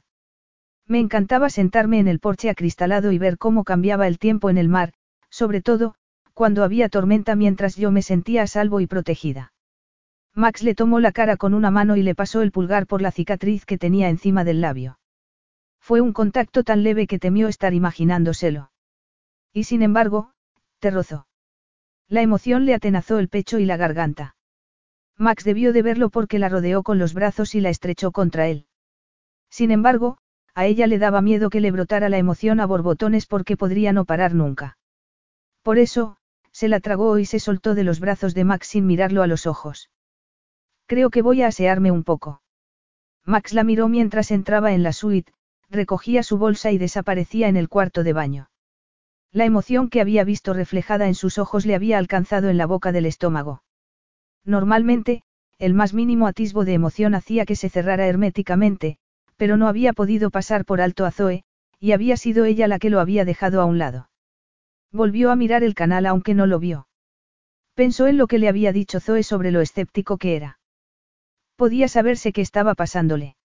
Solo era un deseo físico insaciable y desconocido hasta ese momento, pero deseo, una reacción química, no un sentimiento. Oyó algo detrás de él y se dio la vuelta. Ella se había puesto unos vaqueros deshilachados, una camisa y las deportivas desgastadas. Llevaba el pelo suelto y casi nada de maquillaje. Parecía joven y especialmente hermosa sin proponérselo. También llevaba la cámara y la levantó. Voy a salir a hacer algunas fotos. Supongo que tendrás reuniones, esa independencia obstinada lo desesperaba. La verdad es que hoy no tengo nada que hacer. Te acompañaré. Unas horas más tarde, Zoe estaba embriagada otra vez, pero solo por Venecia, un plato de pasta, un helado y Max. Él encajaba a la perfección en ese ambiente, en la belleza espectacular de esa ciudad antigua e incomparable. Le había sacado una foto a escondidas en un puente en la que parecía sacado de la versión italiana del Vogue para hombres. Suspiró. Fuera la que fuese la anomalía que había hecho que Max la encontrara atractiva, no duraría mucho más. Él se dio la vuelta y le tendió una mano, y a Zoe le dio un vuelco el corazón. Tenía un problema muy grave. Tomó su mano y dejó que la llevara por las laberínticas calles, y supo que, en contra de sus mejores intenciones, había hecho lo que más miedo le daba del mundo. Se había enamorado de Max. Max miró a Zoe en una pequeña hostería cerca de uno de los muchos puentes de Venecia. Estaba bebiendo un aperitivo. Vio que los hombres la miraban y se acercó instintivamente a ella aunque jamás había sido posesivo. ¿Cómo era la casa donde te criaste? Le preguntó ella mirándolo también. Max se acordó de la descripción de ella mirando las tormentas en el mar y se sintió melancólico. No como la tuya. No tenía vistas del mar, era un palazzo en Roma, precioso pero austero. No nos dejaban tocar nada porque todo eran antigüedades valiosísimas. Una vez, Sasa y yo estábamos jugando y ella rompió un jarrón. Estoy seguro que era de la dinastía Min. Zoe se llevó una mano a la boca. Nuestro padre salió de su despacho, se quitó el cinturón de cuero y preguntó quién lo había hecho. Zoe se quitó la mano de la boca con un gesto de espanto. Sasa dio un paso al frente. Tenía nueve años. Creo que pensó que él no se atrevería si sabía que había sido ella, pero yo ya conocía a mi padre y sabía que era muy capaz. La puse detrás de mí y dije que había sido yo. Te pegó con el cinturón. Max se bajó el cuello del polo y ella miró dónde estaba señalándole a una cicatriz desvaída encima de la clavícula. Zoe le pasó un dedo con la levedad de una pluma, pero, aún así, le quemó. No me había fijado, comentó ella como si estuviera enfadada consigo misma. Mi padre no paró hasta que le quité el cinturón y empecé a pegarle, Max tragó saliva. Yo tenía 14 años, pero era casi tan alto como él. No volvió a hacerlo. Zoe retiró la mano y Max echó de menos el contacto. ¿Cómo supiste que sería capaz de pegarle a una niña pequeña? Porque había visto pegarle a una de las doncellas más jóvenes, contestó él con una opresión en el pecho. También había visto pegarle a mi madre cuando yo era mucho más pequeño, antes de que se divorciaran. Siento que tuvieras que pasar por eso. Max volvió a tomarle la mano y le besó los dedos. Creo que me habría gustado tu casa. No volví a verla después del accidente, Zoe sonrió con tristeza. Se ocuparon los abogados y el Estado. Me ofrecieron que volviera para recoger mis cosas, pero no podía soportar, me lo metieron todo en un guardamuebles, pero no ha ido a verlo, Zoe se encogió de hombros. Soy una cobarde. Max sintió otra opresión en el pecho. Le levantó la barbilla y vio que sus ojos eran como dos inmensos océanos verdes y azules. No eres una cobarde, Zoe, ni mucho menos. Zoe lo miró. Debía de ser la persona más complicada con la que hablar, pero a ella le salían con una facilidad pasmosa cosas que no había dicho nunca a nadie. Él se terminó de un sorbo lo que le quedaba del aperitivo. Vámonos. ¿A dónde? Zoe no quiso preguntárselo, no quería pinchar esa burbuja increíble de estar con ese hombre en ese sitio tan bonito. Se sentía como una avariciosa que quería atesorar hasta el momento más insignificante. Después de girar por una cantidad mareante de esquinas, llegaron a una placita silenciosa con una iglesia. Max estaba llevándola a otra calle cuando ella oyó que cantaban. Se paró en seco. Se acercó y vio unos carteles que anunciaban una ópera la noche siguiente. Los cantos, que llegaban del interior, se oían más alto y miró a Max, quien se encogió de hombros y la siguió adentro. Había unas personas en el escenario. Iban vestidas de época, pero no estaban maquilladas. Debe de ser el ensayo general, le susurró ella a Max. Podemos quedarnos un rato. Él asintió con la cabeza. Estaban ensayando la Traviata, una de sus óperas favoritas. La música se adueñó de ella, estaba cautivada, pero no tanto como para no percibir a Max a su lado. La compañía paró para tomarse un descanso y Zoe miró a Max mientras el eco de la música seguía flotando en el aire. Él también estaba mirándola con una sonrisa. ¿Qué pasa? Le preguntó ella con recelo. Él le puso una mano en la nuca y la acercó. No dejas de sorprenderme. Mañana esto estará lleno de hombres con smoking y mujeres de largo, pero me parece que tú prefieres esto, ¿verdad? Cielos, siempre la veía. Asintió con la cabeza y él la acercó más para besarla. La llama saltó al instante, incontenible. No se separaron hasta que oyeron que alguien se aclaraba la garganta. Un sacerdote estaba en el pasillo y los miraba. Zoe se puso roja como un tomate y Max levantó una mano para indicarle que se marchaban. A Zoe le dio un ataque de risa histérica en cuanto salieron. Max la agarró y ella dejó de reírse cuando volvió a besarla y le arrebató la cordura, le arrebató el alma. Vámonos al hotel, le ordenó él en tono imperativo. Fueron hasta el canal y tomaron una góndola. Cuando entraron en el gran canal, el sol estaba poniéndose por detrás de los palazos y lo teñía todo con una luz de un tono rosado y dorado a la vez. Era tan hermoso que Zoe se quedó sin respiración y levantó la cámara.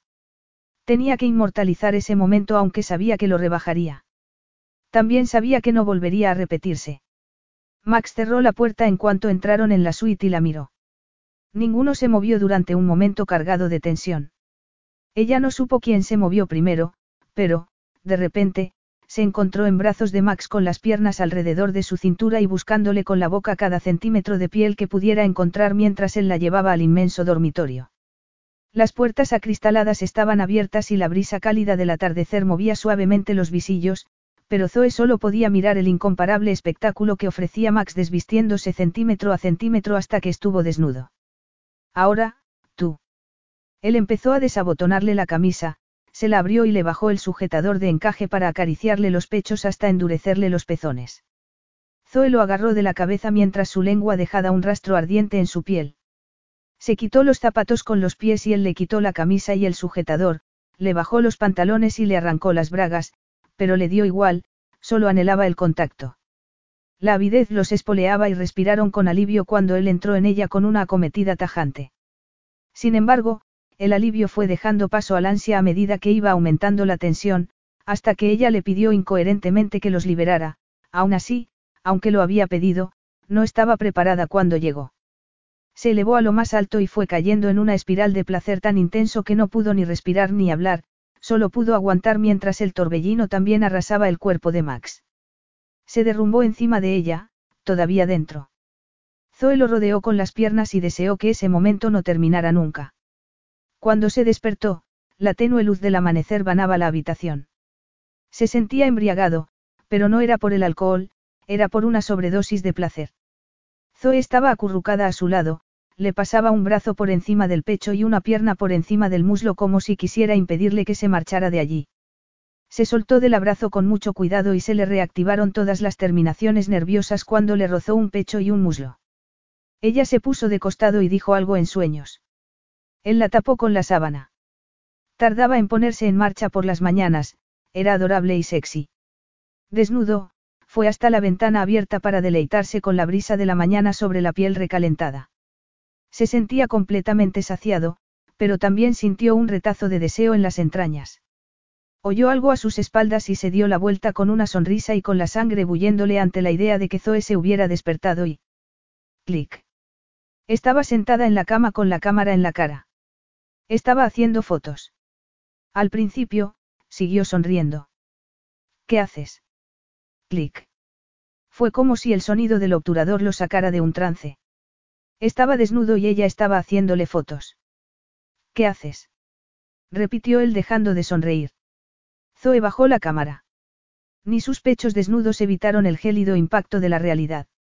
Me he despertado y estabas tan hermoso con esa luz, yo, no creía.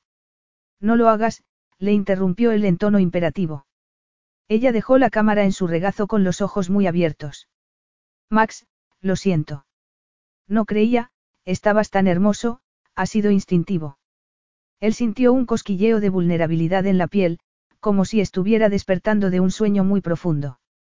De repente, sintió frío. Tenía que alejarse de esos ojos inmensos. Voy a ducharme. Max. Él no se dio la vuelta. Unos segundos después estaba debajo del chorro de agua caliente, pero no podía derretirle el bloque de hielo que se le había formado por dentro. No hacía falta que mirara el teléfono para saber que estaría echando humo después de que el día anterior hubiera pospuesto todas las reuniones. Su hermano Nico se había hecho famoso por hacer cosas así, por desaparecer del mapa y reaparecer en la prensa sensacionalista saliendo de un club con una mujer en cada brazo y en una ciudad que no era donde tenía la reunión. Sarif era un poco más discreto, pero últimamente también se había visto salpicado por algunas habladurías después de que una examante se sintiera despechada. Él no hacía esas cosas.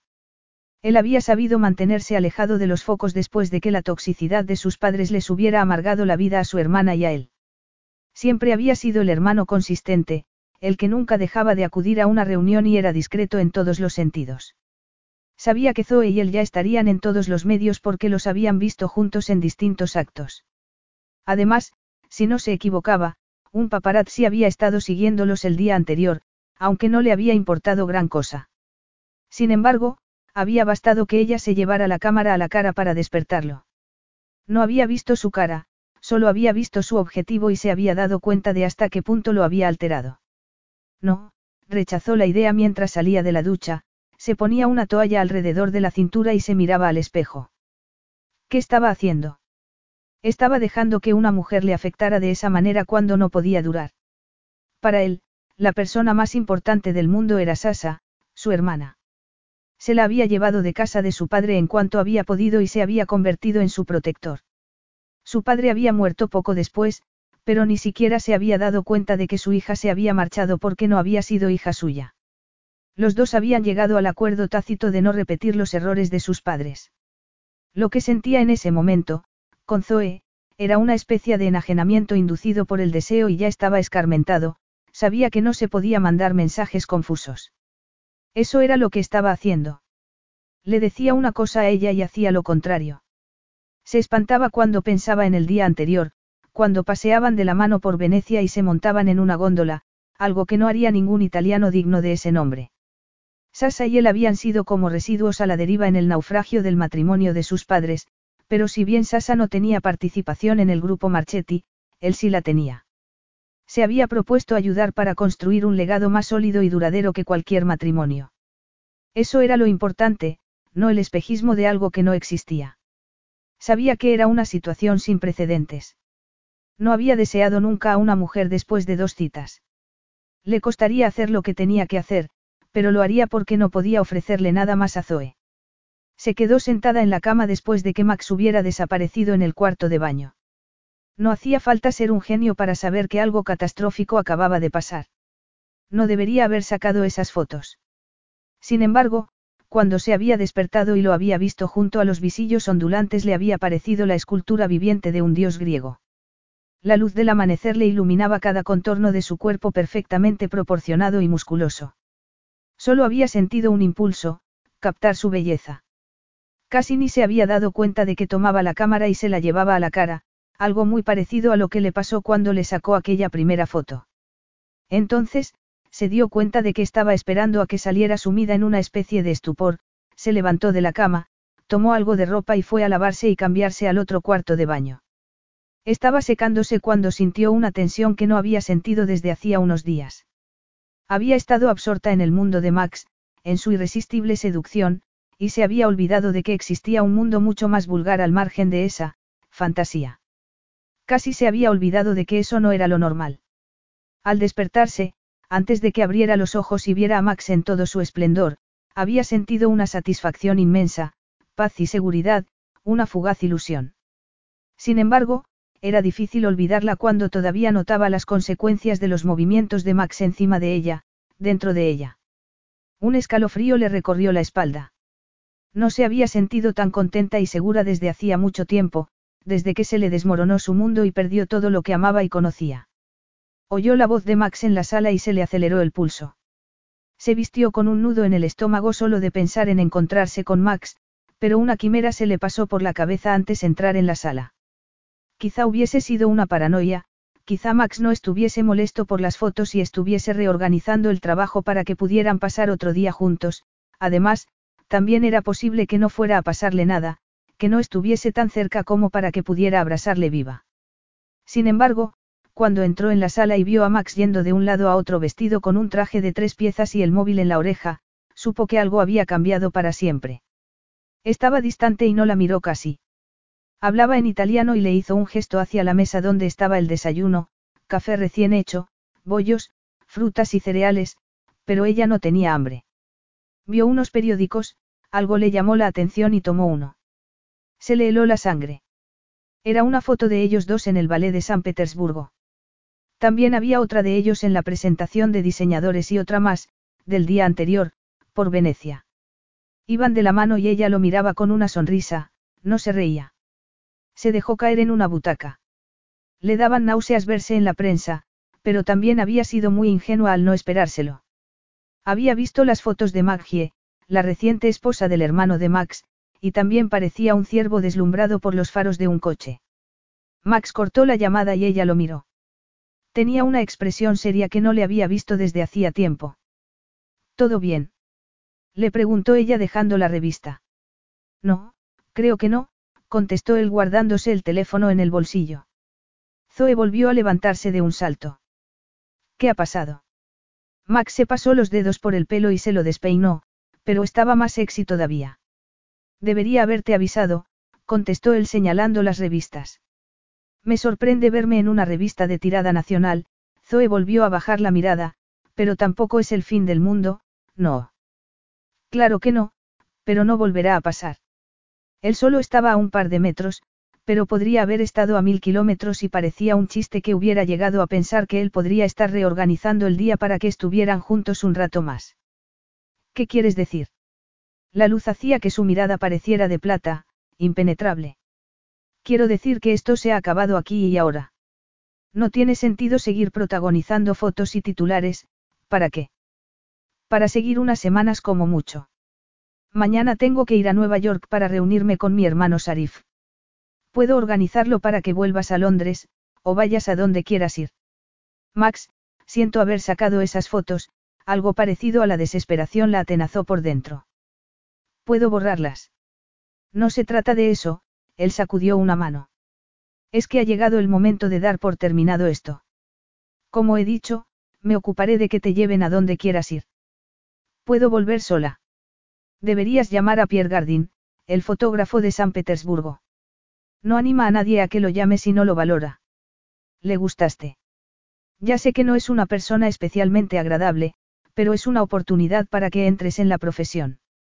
Zoe estaba tan atónita que no pudo contestar y Max miró el reloj. Tengo que marcharme. Mi avión despega dentro de una hora. He dado instrucciones en el hotel para que se ocupen de tu transporte. Zoe, por favor, deja que se ocupen de ti. Se acercó y a Zoe le pareció ver algo muy fugaz en sus ojos, pero también se dijo que debía de habérselo imaginado. Max le pasó un nudillo por la mandíbula. Su traicionero cuerpo vibró por la emoción. Me lo he pasado muy bien, Zoe. Hacía mucho que no me lo pasaba tan bien, no puedo negarlo, pero esto no iba a llegar más lejos. Perdí la perspectiva durante un tiempo, pero lo mejor es que acabe aquí y ahora. A Zoe no le funcionaba el cerebro. Sentía un dolor inmenso en lo más profundo de su ser, un dolor que solo había sentido una vez en su vida, como si la desgarraran por dentro. Quería largarse lo antes posible. Sin embargo, intentaba convencerse de que se había acercado demasiado y estaba haciéndole un favor. Tienes razón, Zoe consiguió decirlo como si pareciera que no se había inmutado. Lo mejor para los dos es que dejemos esto como está y pasemos página. Max sonrió, pero fue una sonrisa que ella no le había visto nunca, una sonrisa tensa. Adiós, Zoe.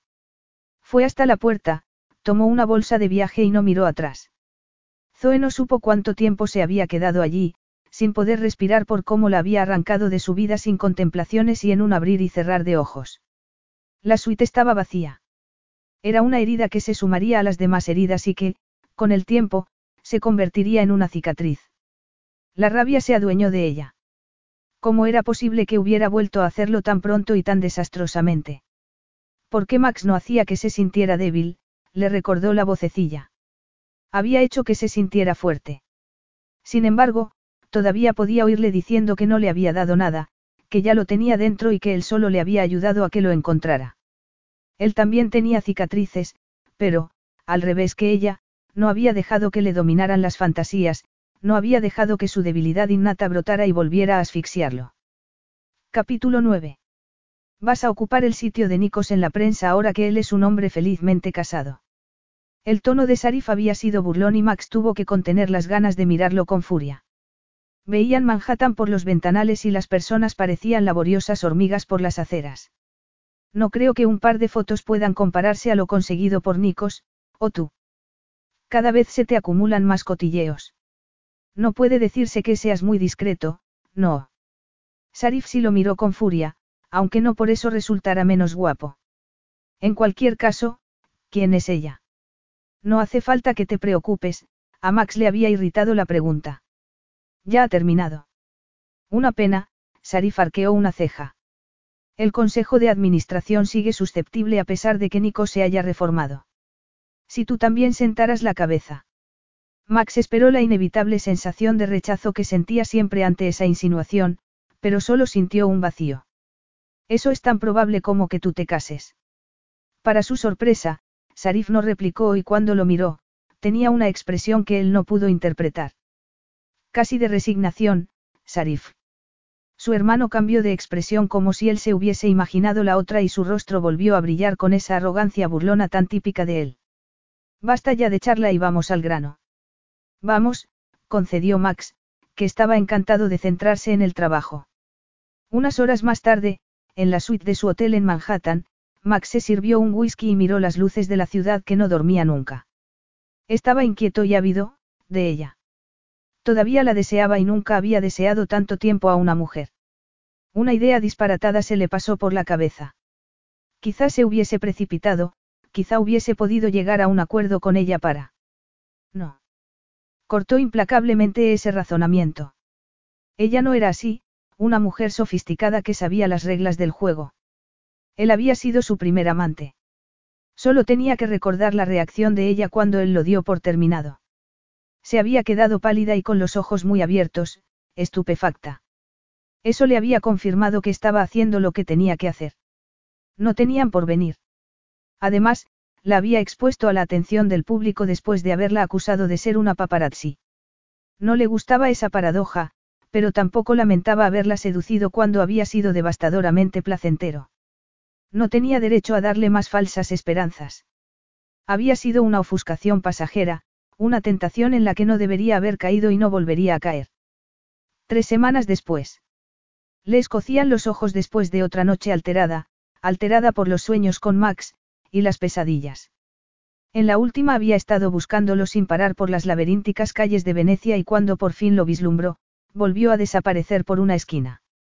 No se soportaba por ser tan débil. Él la había dejado. Volvió a repetirse que le había hecho un favor y se dirigió hacia el supermercado de la esquina. No había nada como volver a vivir en esa parte desolada de Londres para recordarle dónde estaba su sitio. Por eso, cuando miró la portada de un periódico sensacionalista, tuvo que parpadear y se preguntó si seguiría dormida o estaría alucinando. Era Max y estaba desnudo. Sonreía de una forma muy íntima a quien estuviera haciendo la foto y tenía unos visillos ondulantes detrás. Por un instante, fue como si alguien le hubiera atravesado con un hierro candente, hasta que se dio cuenta de que no eran otras fotos, de que eran las fotos que había hecho ella. Él había cambiado de expresión justo después de que las hubiese sacado y la había abandonado. Ella no había vuelto a mirar esas fotos desde aquel día, no había querido volver a ver aquel momento, cuando el rostro de él había dejado de ser sexy y soñador para ser gélido e implacable. Sin embargo, en ese momento, estaban en ese periódico repugnante para que las viera todo el mundo. Creo que no es una buena idea, señorita Collins. Zoe intentó no parecer todo lo desesperada que se sentía después de haber estado buscando a Max todo el día. Él no había contestado a ninguna de sus llamadas o mensajes, pero ella sabía que estaba ahí, en su casa. Jamis, por favor, tengo que hablar con él. Por un instante, pareció como si el encargado de la casa de Max fuera a cerrarle la puerta en las narices, pero acabó retrocediendo un paso. Se lo preguntaré. Espere aquí, le pidió él en tono tenso. Zoe se quedó en el vestíbulo de esa casa imponente. Había sido un recibimiento muy distinto al de la vez anterior, no había podido ser más gélido. Jamis volvió al cabo de un buen rato. La recibirá unos minutos. Acompáñeme. Ella sintió un alivio inmenso que enseguida dejó paso al nerviosismo. Se había pasado todo el día intentando hablar con Max, pero en ese momento, cuando iba a hacerlo, no sabía qué decirle. Jamis la llevó a una habitación donde no había estado antes. Era un despacho muy grande con las paredes recubiertas de madera, con estantes, con tecnología moderna y con una pantalla de televisión que daba las noticias en silencio. Y con Max, que estaba de pie detrás de la mesa con unos pantalones oscuros, la camisa remangada y en jarras. Tuvo que apretar las piernas para no tambalearse al estar tan cerca de él otra vez. Se cerró la puerta y Max fue al mueble bar y se sirvió una bebida. No le ofreció nada a ella. Se dio la vuelta y parecía tranquilo, pero Zoe podía captar la tensión. ¿Por qué lo hiciste, Zoe? Ella sintió náuseas, las había sentido todo el día. Yo no lo hice. ¿Cuánto te pagaron? Le preguntó él sin hacer caso de su negativa. Si me las hubiese ofrecido a mí primero, es posible que te hubiese pagado más. La desesperación se adueñó de ella y se impuso a la náusea. Yo no vendí las fotos. Te lo juro, Max. No tengo ni idea de cómo las consiguió el periódico. Él dejó la copa y se apoyó en una esquina de la mesa como si fuera una conversación respetuosa y ella no hubiese hablado. Quiero decir, no debería sorprenderme. Al fin y al cabo, tienes maneras. La primera vez que nos conocimos estabas haciéndome fotos y te habías colado. No es lo mismo, le interrumpió ella con las mejillas abrasándole. No, claro que no, es peor. Sus palabras fueron como un latigazo. Estaba tan tensa por dentro que estuvo a punto de tener un calambre. Sé cuánto te espanta que invadan tu intimidad y tú me conoces, sabes que no haría algo así. Max la miró inexpresivamente y con los ojos fríos como el mercurio. Creía que te conocía, creía que eras como un libro abierto para mí, pero no lo eras. Sé que no te hizo gracia que rompiera, pero no podía imaginarme que caerías tan bajo, ni que fueras a venderte así. Me engañaste con tu aparente indiferencia por lo material, ese piso humilde, pero acogedor. Zoe se agarrotó por dentro. ¿Cómo podía pensar que todo había sido una maniobra? Sin embargo, sintió remordimientos de conciencia. Él tenía cierta razón, esa no era toda la verdad sobre su existencia, pero Max no querría oírla en ese momento. Yo no lo hice, fue lo único que pudo decir una vez más. Max se incorporó con los brazos cruzados. Deja de mentir, Zoe. Parecemos tontos los dos. Sabemos que ingresaron el dinero en una cuenta de un banco que está al lado de donde vives. Zoe lo miró fijamente. La cabeza le daba vueltas sin conseguir entenderlo. ¿Quién les había hecho eso a ella y a él? Max tenía los brazos cruzados con tanta fuerza que los bíceps le deformaban las mangas de la camisa. Le bulló la sangre incluso en ese momento, cuando estaba mirándola como si quisiera. Toma ese dinero repugnante y lárgate. No conseguirás nada más de mí, de modo que si eso era lo que buscabas, podrías haberte ahorrado el viaje. Max, te lo juro. Yo no. Zoe no terminó. Max era como una estatua inmutable. Estaba convencido de que era culpable. Sintió un dolor inconmensurable al ver que la había condenado tan fácilmente. Vete, no quiero volver a verte, insistió él. Algo la desgarró por dentro. Creía que se había protegido bien, pero no se había protegido lo más mínimo. Max no se dio cuenta de que se había marchado hasta que dejó de verlo todo rojo.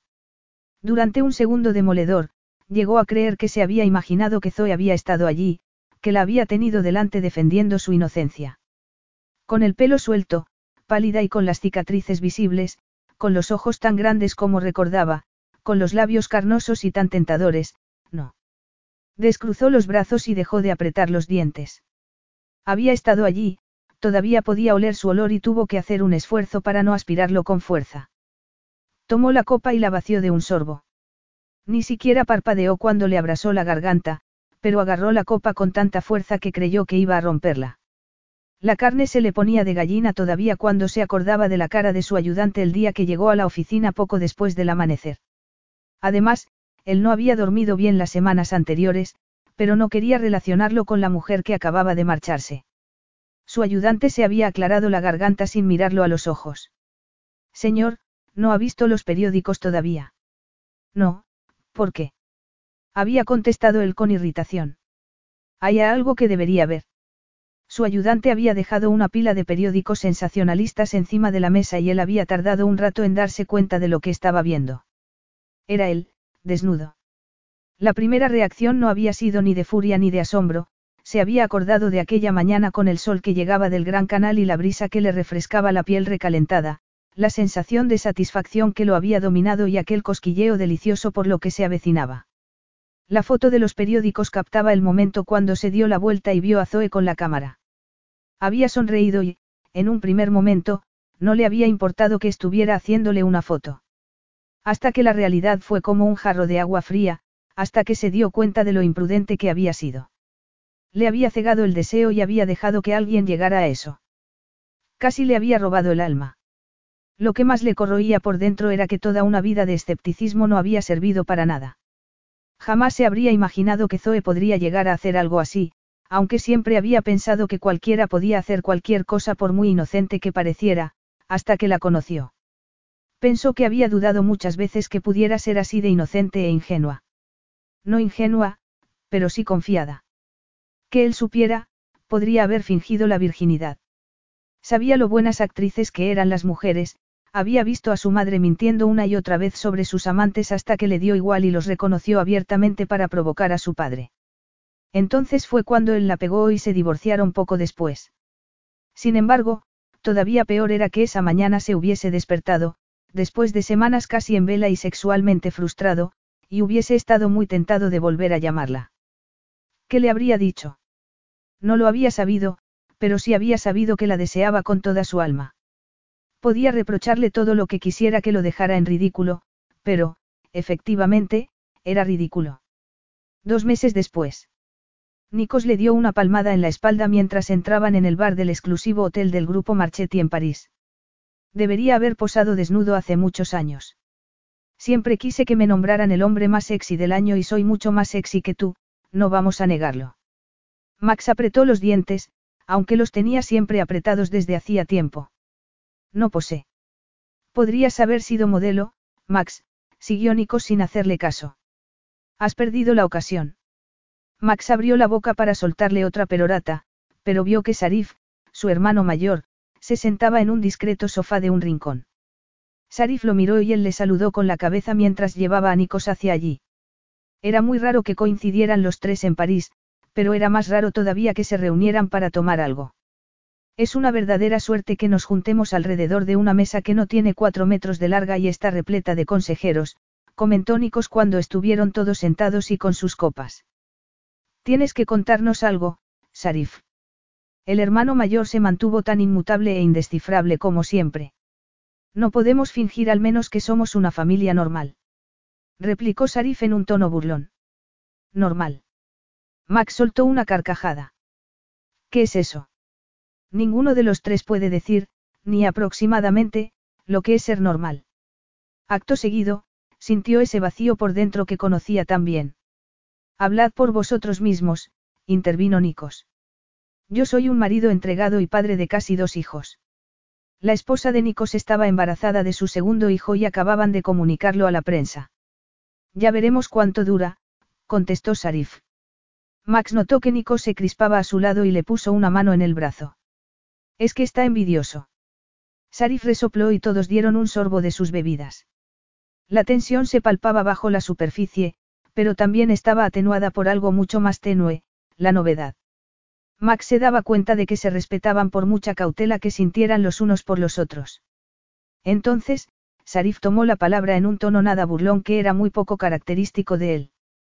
La verdad es que quería comunicaros que el grupo ha tenido los mejores resultados desde hace décadas, y se debe a todos nosotros, miró a Nikos. La noticia de tu matrimonio y tu paternidad han tranquilizado a los accionistas más nerviosos. Me alegro de poder ayudar aunque sea así de modestamente. Nikos sonrió y levantó la copa, pero Sarif dejó de mirar a Nikos y miró a Max. Sé que todos tenemos motivos para dedicar nuestro tiempo y esfuerzo a la empresa y que ninguno de los tres tenía necesidad de aceptar esta herencia. Bien sabe Dios que nuestro padre no nos transmitió el sentido de la lealtad, pero me alegro de que estemos juntos en esto. Creo que podemos llevar al grupo Marchetti mucho más lejos de lo que nuestro padre podría haberse imaginado. Vaya, hermano, parece como si tuvieras algo pensado, comentó Nikos con el ceño fruncido. Sarif se encogió de hombros, pero Max se fijó en que los miraba atentamente. Solo quiero decir que no hay límites a lo que podemos conseguir cuando estamos unidos. Entonces, sonó el teléfono de Nikos. Estaba en la mesa y Max vio una foto de las caras sonrientes de Maggie y de su hijo Daniel, quien tenía el mismo pelo y los mismos ojos que su padre. Nikos tomó el teléfono y miró a sus hermanos. ¿Hemos terminado o queréis que nos demos palmaditas en la espalda un rato más? No, Sarif puso los ojos en blanco, Puedes irte a jugar a la familia feliz, disfrútalo mientras dure. Nikos ya estaba contestando el teléfono con una voz grave y sexy. Cariño, llevaba más una hora esperando que me llamaras. Max ya conocía lo bastante a Maggie como para saber que, seguramente, habría puesto los ojos en blanco. Sintió una opresión desconocida en el pecho por esa unidad familiar que iba aumentando y por la evidente adoración que sentía hacia su esposa, algo desconocido hasta ese momento. De repente, se dio cuenta de que, a pesar de todo, no compartía el escepticismo de Sarif. Tenía la sensación que lo que tenían Nikos y Maggie, fuera lo que fuese, era muy auténtico. También sonó el teléfono de Sarif, que lo contestó y se quedó inmóvil. Estoy sacando todo lo que puedo de una serie de circunstancias planteadas desde hace mucho tiempo. A todos nos interesa aprovechar esta oportunidad. Diles que espero que pasen cosas durante los dos próximos meses. Max miró a su hermano cuando cortó la llamada. Muy misterioso, es algo que quieras contar. Sarif clavó sus ojos negros en Max, que creyó, por un momento, que iba a contarle algo. Sin embargo, no te incumbe. Estaremos en contacto, hermano.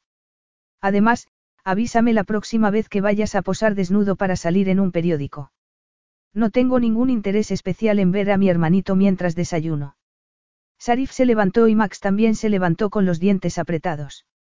No podré. Sin embargo, Sarif ya estaba saliendo del bar con dos guardaespaldas que habían estado observándolo desde un rincón.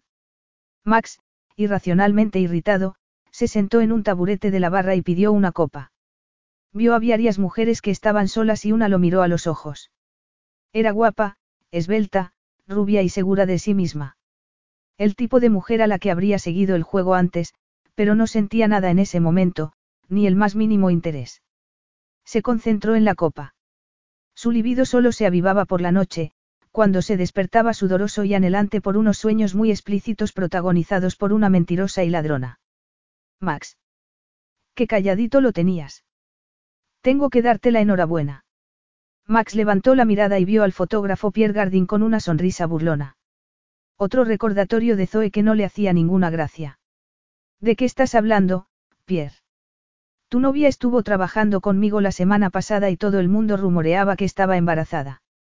No paraba de ir al cuarto de baño todo el rato, pero, aún así, es la mejor ayudante que he tenido desde hace mucho tiempo. Me fastidia tener que reconocerlo, pero me parece que tiene madera de... Max se giró en el taburete. Podía ver que Pierre movía la boca, pero no oía nada, solo quería zarandearlo. ¿Qué has dicho? Le preguntó interrumpiendo lo que estuviera diciendo. Pierre dejó de hablar y ladeó la cabeza con los ojos entrecerrados. La verdad es que Zoe no habló ni una vez de ti. A lo mejor ya no estáis saliendo, a lo mejor el bebé no es tuyo, no puedo mantenerme al tanto de los asuntos amorosos de estos jóvenes. Un bebé, embarazada. Max no conseguía asimilar esas palabras, no tenían sentido. Entonces, se la imaginó en la cama con otro hombre y el cerebro se le puso al rojo vivo. ¿Dónde está?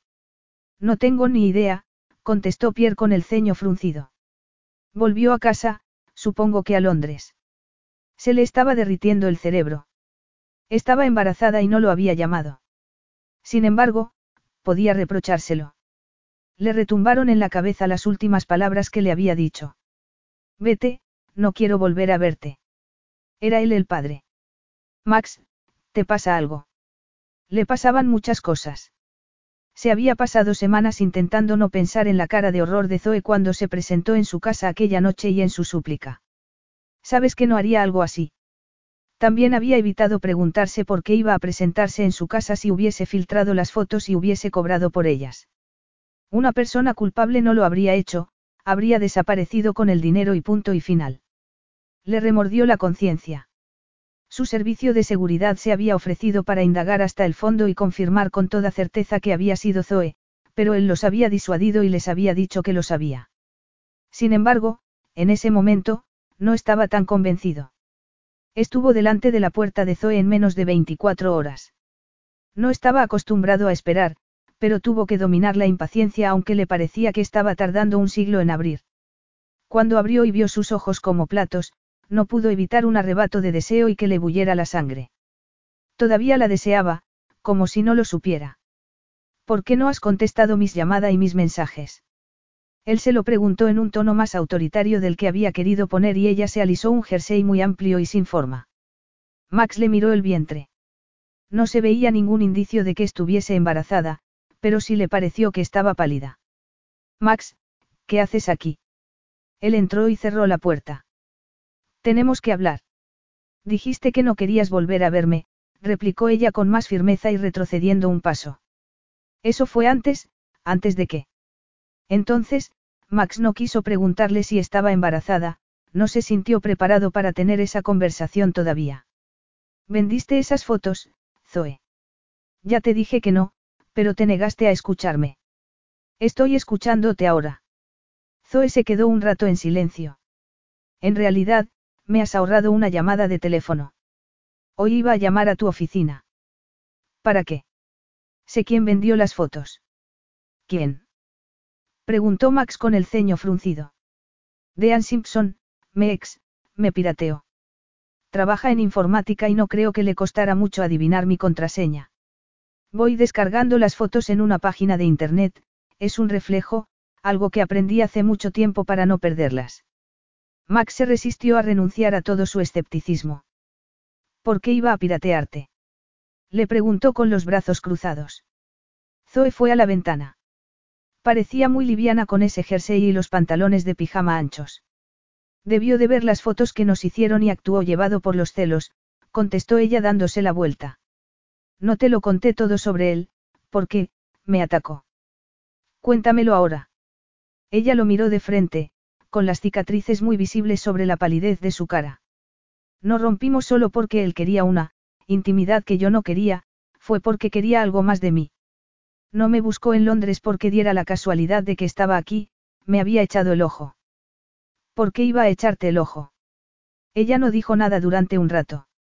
¿Por qué supo quién era y lo que significaba eso? ¿De qué estás hablando? Le preguntó Max con el ceño fruncido. ¿Quién eres? Zoe empezó a ir de un lado a otro y él tuvo que hacer un esfuerzo para no mirarle el escote de la camiseta, que le permitía vislumbrar un pecho. Hasta una insinuación tan insignificante hacía que la sangre se le agolpara entre las piernas. Zoe, siguió él en tono apremiante para contrarrestar el efecto que tenía en él, no tengo todo el día. Ella lo miró con los ojos muy abiertos y los dientes apretados. Yo no te he pedido que vinieras, si tienes cosas más importantes que hacer, puedes marcharte. Sigue, le pidió Max intentando enfriar la sangre. No te conté quiénes eran mis padres, Zoe resopló. Mi padre era Stephen Collins, el fotógrafo y escritor, y mi madre era Simone Bryant, la heredera. Max sacudió la cabeza como si quisiera aclarársela para asimilar lo que había oído. Conocía el nombre de su padre, cualquiera con un interés mínimo en la actualidad habría oído hablar de Stephen Collins, el famoso fotógrafo que había cubierto algunas de las guerras más espeluznantes. En cuanto a Simone Bryant, había sido la última heredera de una considerable fortuna amasada gracias a una de las destilerías más antiguas de Irlanda. Él recordaba vagamente a esa pareja deslumbrante, me mentiste sobre quién eres. No te mentí, replicó Zoe visiblemente indignada. No te dije exactamente quién era. Collins es un apellido muy normal. Tu padre ganó el premio Pulitzer por su trabajo periodístico y luego se convirtió en un escritor muy afamado de novelas policíacas. Tengo sus libros en la biblioteca. Puede saberse por qué me ocultaste quiénes eran tus padres. Max hizo una pausa y se acordó de que Zoe había estado hojeando los libros en sus estanterías. Seguramente, habría estado riéndose de él todo el rato. La miró como si la viera por primera vez. Se sentía ridículamente traicionado, pero ya entendía de dónde le había llegado al talento, y lo tenía a raudales. Era evidente en cada una de las fotos que colgaban de las paredes de su diminuto piso. Ella lo miró con esos ojos inmensos y él frunció el ceño al caer en la cuenta de algo más. Tus padres eran ricos. Mucho, Zoe asintió con la cabeza. Cuando murieron, la herencia quedó en fideicomiso hasta que cumpliera 18 años. Sin embargo, vives como una estudiante sin dinero, comentó él mirando alrededor. ¿Por qué no he querido tocar ese dinero? ¿Por qué? preguntó Max asombrado por el tono firme de Zoe. Ella tragó saliva como si le costara decir las palabras. ¿Por qué era dinero manchado de sangre? Lo conseguí por la muerte de mis padres y de mi hermano. Naturalmente, no iba a utilizarlo y he donado casi todo a la beneficencia. Max sintió una punzada de dolor en el pecho al pensar que ella se consideraba culpable del accidente, pero la sofocó. ¿Qué tiene que ver Dean Simpson con todo esto? Me fui de Irlanda a Londres cuando tenía 18 años, Zoe suspiró. Siempre quise seguir los pasos de mi padre y él empezó aquí. Además, en Dublín no tenía ni familia ni lazos de ningún tipo, solo había tristeza y recuerdos agridulces. Max seguía dándole vueltas en la cabeza a toda esa información y a lo que decía sobre la mujer que tenía delante, si era verdad. Sigue. No esperé volver a ver a Dean Simpson. Cuando vino a Londres y me buscó, me di cuenta de que estaba sola y confié en él. Habíamos estado en la misma casa de acogida y había sido mi primer novio. Habíamos tenido un pasado en común. Lo que no sabía era que se hubiese enterado de mis orígenes y de mi herencia y que había venido para retomar la relación con la idea de aprovecharse. Me quedé atónita cuando él lo sacó a relucir y le dije lo mismo que te he dicho a ti, que no quería saber nada de ese dinero y que había donado la mayoría a la beneficencia. Entonces, se puso furioso conmigo, Zoe levantó la barbilla. Si no me crees, puedes comprobar la cuenta bancaria donde se ingresó el dinero de las fotos. Está a nombre de Dean, ni siquiera intentó borrar las huellas. Max la miró. Una parte de sí mismo se resistía escéptica y obstinadamente a creerse lo que estaban diciéndole las entrañas, que Zoe era inocente y que lo había sido siempre en más de un sentido. ¿Cómo puedo saber que no estáis confabulados? Has podido gastarte toda la herencia y solo quieres ganar más dinero a mi costa. Zoe se quedó tan pálida que Max llegó a creer que iba a desmayarse. Sin embargo, pasó a su lado, fue hasta la puerta y la abrió. Vete, Max. Él sintió que se le encogían las entrañas y se acordó de por qué había ido allí. ¿Hay algo más? Me encontré con Pierre Gardin y me dijo que podrías estar embarazada, es verdad. Lo miró fijamente e hizo un esfuerzo para respirar, para que le llegara oxígeno al cerebro. La rabia, la traición, las emociones se le amontonaban y estaba mareándose. Todo ello mezclado con las ganas incontrolables de arrojarse en sus brazos y aferrarse a él como si fuera una parra. Lo desechó todo, lo más importante era protegerse. Eso es lo más ridículo que he oído en mi vida, replicó ella cuando pudo parecer que estaba tranquila. Pierre dice que no estás bien. A Zoe le abrasaron las mejillas y miró hacia otro lado. Tuve gastroenteritis, eso es todo. Entonces, no estás embarazada. Max, por favor, Márchate, insistió ella sin soltar el picaporte. Tengo que dar una clase de inglés y ya voy con retraso. Zoe, si lo estás, tienes que decírmelo. Ella volvió a mirarlo y se concentró en la rabia para evitar que otro sentimiento la alterara. Porque cuando sé muy bien lo que piensas de tener una familia. Eres el último hombre al que elegiría para que fuera el padre de mi hijo. Si estuvieras esperando un hijo mío, asumiría mi responsabilidad. No te quedaría sola. La rabia terminó de adueñarse de Zoe ante la idea de que él tuviera que asumir su responsabilidad por ella. No acudiría a ti aunque estuviera embarazada porque no lo necesito. Independientemente del dinero que haya donado a la beneficencia, no sabría qué hacer, solo los intereses de lo que queda. De modo que si estuviera embarazada, que no lo estoy, no te necesitaría. Capítulo 10. Zoe seguía suplicándole por dentro que se marchara, quería librarse de los penetrantes ojos de Max. Respiró aliviada cuando, por fin, él fue hasta la puerta y salió al pasillo. Si lo que dices es verdad, te debo una disculpa, Max se dio la vuelta con un aire sombrío. Simpson se ha ensañado contigo tanto como conmigo. No me debes nada. Zoe cerró la puerta y se quedó un rato mirándola fijamente. Hasta que oyó que se cerraba la puerta de la calle y que se ponía en marcha un motor. A pesar de sus valientes palabras, sabía que eso no había quedado ahí ni mucho menos. No solo porque podría volver para disculparse, como le exigiría su integridad, también por otro motivo más apremiante. Se llevó la mano al vientre. Había mentido sin reparos, imperdonablemente. Estaba embarazada y el pequeño abultamiento iba creciendo todos los días, pero la impresión de haberlo visto allí, en su terreno, encarándose a ella y diciendo que podría estar confabulada con Dean Simpson le había quitado las ganas que hubiera podido tener de habérselo dicho. Naturalmente, le diría que estaba embarazada cuando pudiera hacerlo con sus condiciones, cuando pudiera prepararse para el rechazo que vería en su rostro, cuando pudiera decirle a la cara, tranquila y racionalmente, que estaba dispuesta a hacerlo sola y que no esperaba que él asumiera ninguna responsabilidad. Le aterraba, pero estaba decidida a superar la sensación de pérdida y dolor, sabía que tenía que hacer todo lo que pudiera por su hijo, que tenía que conseguir una vida segura para los dos, que tenía que protegerlo del miedo que sentiría ella todos los días. Había llegado el momento de hacer un repaso a todas sus experiencias y hacer las cosas de otra manera. Tenía un hijo, no podía seguir como una estudiante sin trabajo que estaba siempre en la cuerda floja y no tenía en cuenta que podría vivir bien. Ya no se trataba de sí misma y su remordimiento. A Max se le revolvió el estómago. Bastó que buscara muy por encima en Internet para que encontrara todo tipo de información sobre el accidente que mató a la familia de Zoe. Había visto fotos del coche destrozado y de Zoe antes del accidente. Su padre había sido alto y atractivo y su madre, rubia y guapa. Había fotos de Zoe con tres años, con su hermano en brazos y una sonrisa de oreja a oreja. También había infinidad de conjeturas sobre la joven huérfana y heredera. Tampoco le había costado gran cosa encontrar la fundación que había constituido para que donara el dinero de forma anónima a distintas organizaciones benéficas, que había constituido, seguramente, el día que cumplió 18 años. Se acordó entonces de su tono casi de asombro cuando le dijo que, hiciera lo que hiciese, los intereses de la herencia que le quedaba seguían creciendo. No había conocido a nadie que intentara deshacerse del dinero.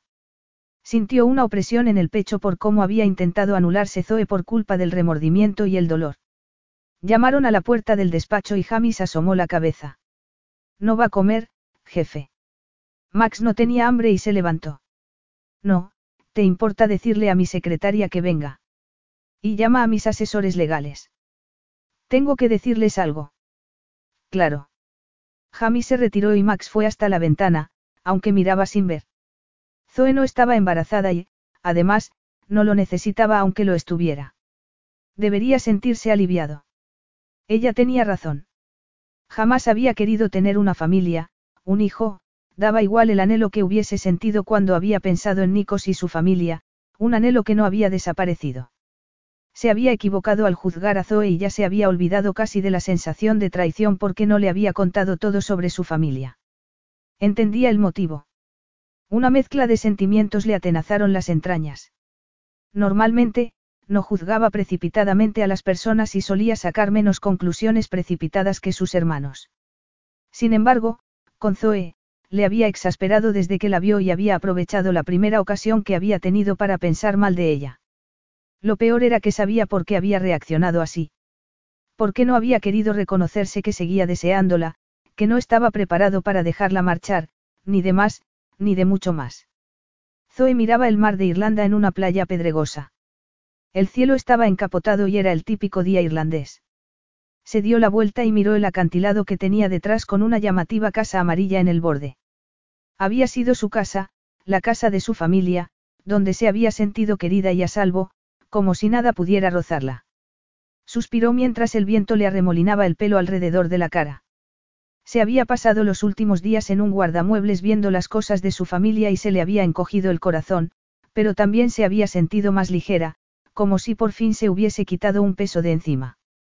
Volvió a mirar el mar e intentó no hacer caso del dolor que sentía a cada paso que daba. Max.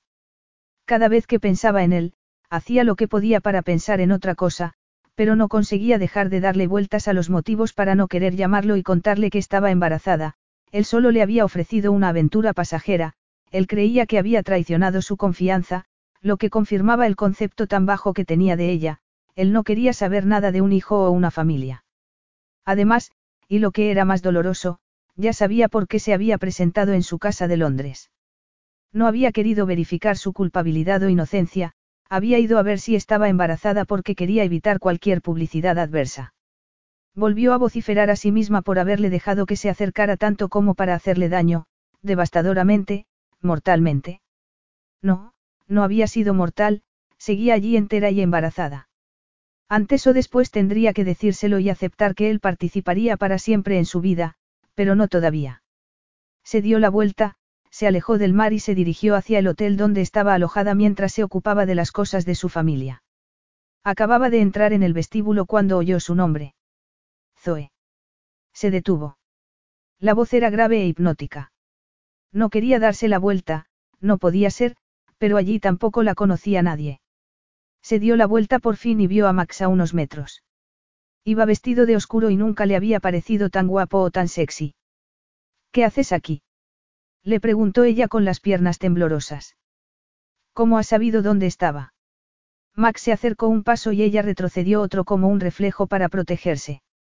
Vio que él apretaba los dientes y, absurdamente, quiso disculparse. Fui a tu piso de Londres. Tu vecina me contó que te habías marchado y que ibas a hacer un viaje a Dublín. No fue muy difícil encontrar tu pista. Zoe pensó que no sería difícil para un multimillonario que disponía de todos los recursos que quisiera. Además, notó que su cuerpo reaccionaba a su cercanía, que quería bebérselo, que quería bajarle la cabeza y sentir sus labios en los de ella, le vibraba todo el cuerpo por la excitación y se preguntó si sería porque estaba embarazada. Estaba embarazada, pero no estaba preparada para decírselo en ese momento. Era una cobarde. ¿Qué haces aquí, Max? repitió ella con cierta desesperación. Creía que nos habíamos dicho todo lo que teníamos que decirnos. Podemos ir a algún sitio más, privado. Zoe miró alrededor. La gente estaba empezando a amontonarse para ver a Max Marchetti en el vestíbulo de ese hotel mediocre. Ella quiso poner los ojos en blanco. Era demasiado guapo para estar en público sin causar un altercado. Tienes una habitación aquí.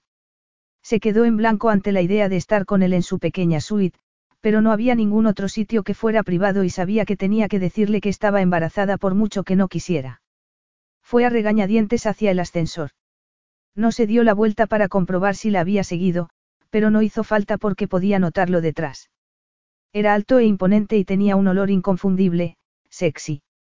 La tensión saltó entre ellos en cuanto estuvieron dentro, tanto que Zoe sintió una descarga eléctrica cuando pulsó el botón.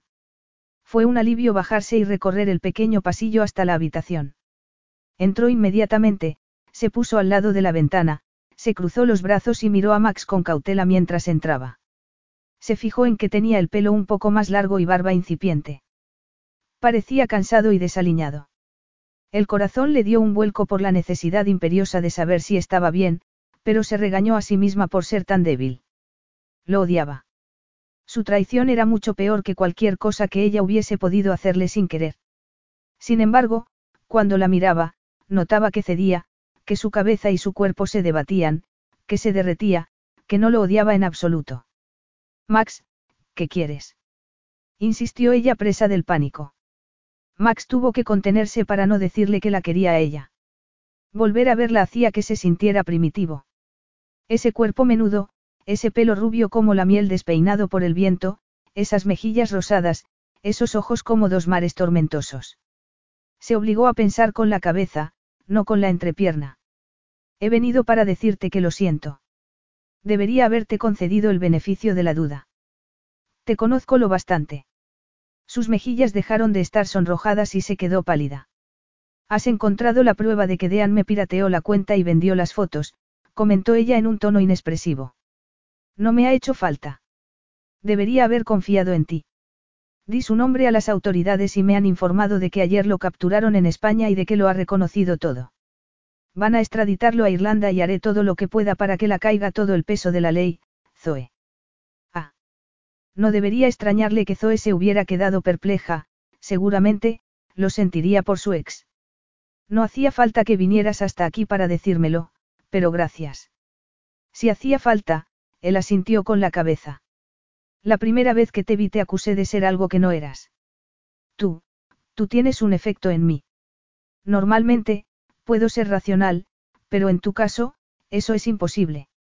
No puedo evitarlo, replicó ella mordiéndose el labio inferior. Max se quejó a sí mismo y sacudió la cabeza porque le había hecho daño. Te acercaste demasiado, como no había dejado a nadie que se acercara. La única persona que me conoce tan bien es mi hermana. Por eso dejé que te marcharas cuando estábamos en Venecia. Cuando me tomaste la foto y no me pareció una indiscreción al principio, fue como una llamada de atención. Me entró el pánico, él tenía que hacer un esfuerzo para que le salieran las palabras. Entonces, cuando se publicaron las fotos, aproveché cualquier excusa para vociferarte, y no tener que reconocer lo mucho que me alterabas, lo mucho que te deseaba, lo mucho que sigo deseándote. Quitarte de en medio era más fácil que ser sincero conmigo mismo. Zoe abrió los ojos como platos y volvió a sonrojarse. Él podía ver el pulso acelerado en el cuello. Yo, yo ya no te deseo. Él se acercó más sin poder remediarlo y ella lo miró estasiada. No mientas, Zoe. ¿Y qué si todavía te deseo? Preguntó ella retrocediendo. Te recuerdo que me dejaste. Max se quedó justo delante de ella y pudo captar su olor fresco y dulce. También olía a mar y algo se le calmó por dentro por primera vez desde hacía semanas. Es posible que fuera una equivocación. Ella había estado mirándole la boca, pero pasó a mirarle los ojos. ¿Qué quiere decir eso? ¿Qué quieres de mí? Max solo sabía que lo que quería era demasiado grande y aterrador para decirlo con palabras. Era mucho más fácil centrarse en la avidez que había estado corroyéndolo desde hacía semanas. Le puso las manos en los brazos y notó que se ponía tensa, aunque se movía hacia él. Te deseo y los dos queremos esto. Podemos hablar más tarde, no. Una oleada de deseo creciente se había adueñado de ella. Le abrumaban las ganas de caer entre los brazos de Max y que la sedujera otra vez. Quería olvidarse de todo durante un momento, olvidarse de que tenía que pensar lo que había dicho él y lo que podría haber querido decir. No supo muy bien qué señal de consentimiento dio, pero Max ya estaba estrechándola contra él. ¿Estás segura? Zoe se limitó a sentir con la cabeza mirándole la boca y suplicándole para sus adentros que la besara. Entonces, la besó y ella, por primera vez en meses, pudo volver a respirar. Fue incontenible. Las ropas acabaron por todo el suelo y ellos no pararon hasta que estuvieron desnudos. Zoe acarició a Max casi con fervor, había creído que no volvería a verlo así. La tumbó en la cama y ella se dejó arrastrar, estaba derritiéndose y en llamas a la vez. Contuvo la respiración cuando le introdujo un dedo para comprobar si estaba dispuesta. Max se colocó encima de ella y lo recibió mientras entraba cada vez más, hasta que no pudo respirar y todo el cuerpo se le puso en tensión antes de un clímax deslumbrante. Se sintió tan dominada por la paz y la satisfacción que no se dio cuenta casi de la explosión de calidez dentro de ella. Cuando se despertó unas horas después, el día había empezado a despuntar. Estaba de espaldas a Max y tenían todos los puntos del cuerpo en contacto. Tenía el trasero contra la expresión de toda su potencia, igual de potente aunque estuviese dormido. La abrazaba con un brazo y con la mano sobre su vientre.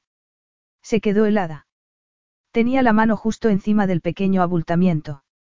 El pánico la atenazó por dentro. Le apartó la mano y el brazo con mucho cuidado, pero él se movió. Zoe, murmuró en un tono somnoliento. Ella farfulló algo, fue al cuarto de baño con las piernas temblorosas y cerró la puerta. Se miró en el espejo. Tenía los ojos resplandecientes y estaba congestionada. No tuvo que mirarse más para saber que tenía las evidencias de las caricias de Max por todo el cuerpo. Rememoró todo lo que dijo él antes de que hicieran el amor. Se había disculpado. Ni siquiera había necesitado la prueba de que Dean era culpable. Por fin confiaba en ella y todavía la deseaba. No podía evitar el alivio y la alegría que le producía eso, pero tenía que recordar lo que estaba en juego. Estaba embarazada y todo volvería a cambiar en cuanto él lo supiera. Se quedaría frío como aquella mañana en Venecia, ya no querría más. No podía hacerlo en ese momento, cuando se sentía en carne viva, pero tampoco tenía alternativa, tenía que decírselo. Se preparó y volvió al dormitorio, pero seguía dormido. Miró su cuerpo con ansia y se dio cuenta de que tenía ojeras, como si no hubiera dormido últimamente. Ilusa, pensó que a lo mejor tenía algo que ver con ella. Se vistió deprisa y en silencio para estar preparada cuando tuviera que encontrárselo cara a cara. Max volvió a moverse y abrió los ojos grises. Se apoyó en un codo y le sonrió. Vuelve aquí. Zoe estuvo a punto de soltárselo todo. Tenía que decírselo ya. Sin embargo, en ese momento, antes de que la realidad lo estropeara todo, un porvenir distinto resplandeció entre ellos, la oportunidad de volver a esa burbuja de Max donde se paraba el tiempo y todo era mágico. Deseó volver ahí, aunque sabía que no era lo que quería de verdad. De repente, ahí, a un par de kilómetros de la casa familiar, se había dado cuenta de lo que quería de verdad y no podía soportar que Max lo echara a perder, todavía.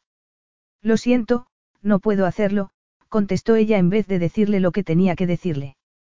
No puedo volver a lo que ya tuvimos y mientras dure, quiero más, Max.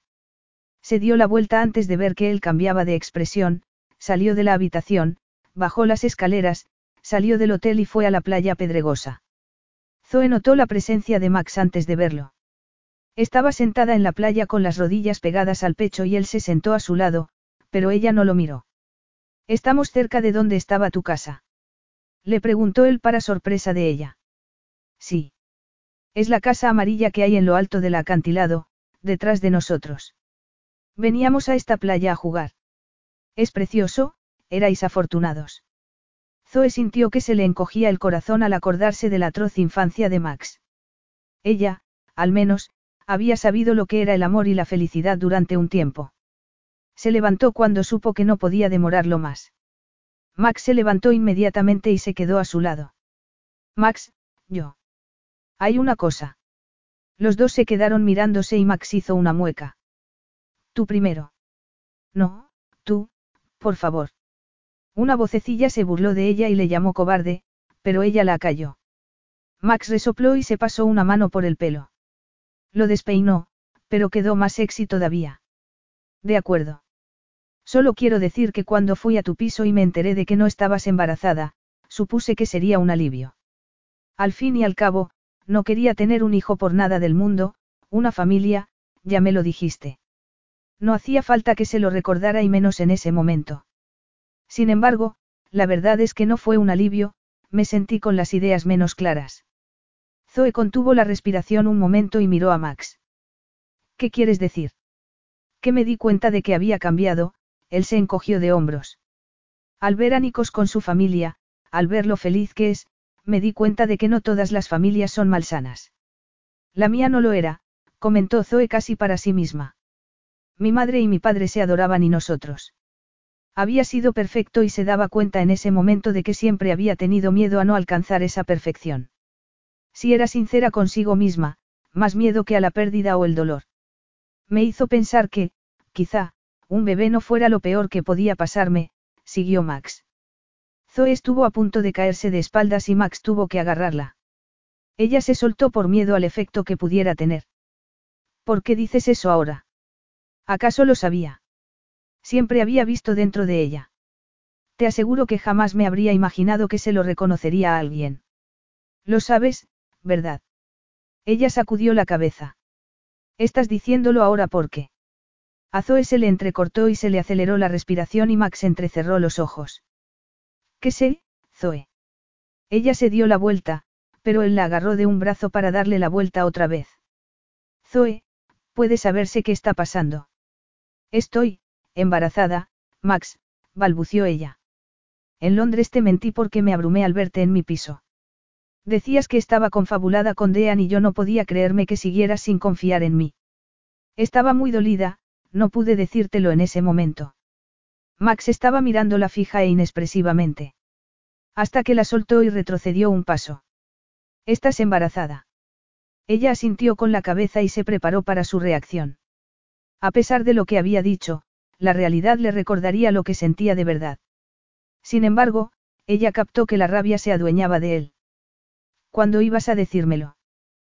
Cuando hubiese nacido. Cuando tuviera tres meses. ¿Qué fue cuando Nico se enteró de que tenía un hijo? No, no lo sé. Iba a decírtelo pronto, es que... ¿Cómo podía expresar todo lo que le había dado miedo? Primero, que rechazara a su hijo y, en ese momento, que le rechazara a ella.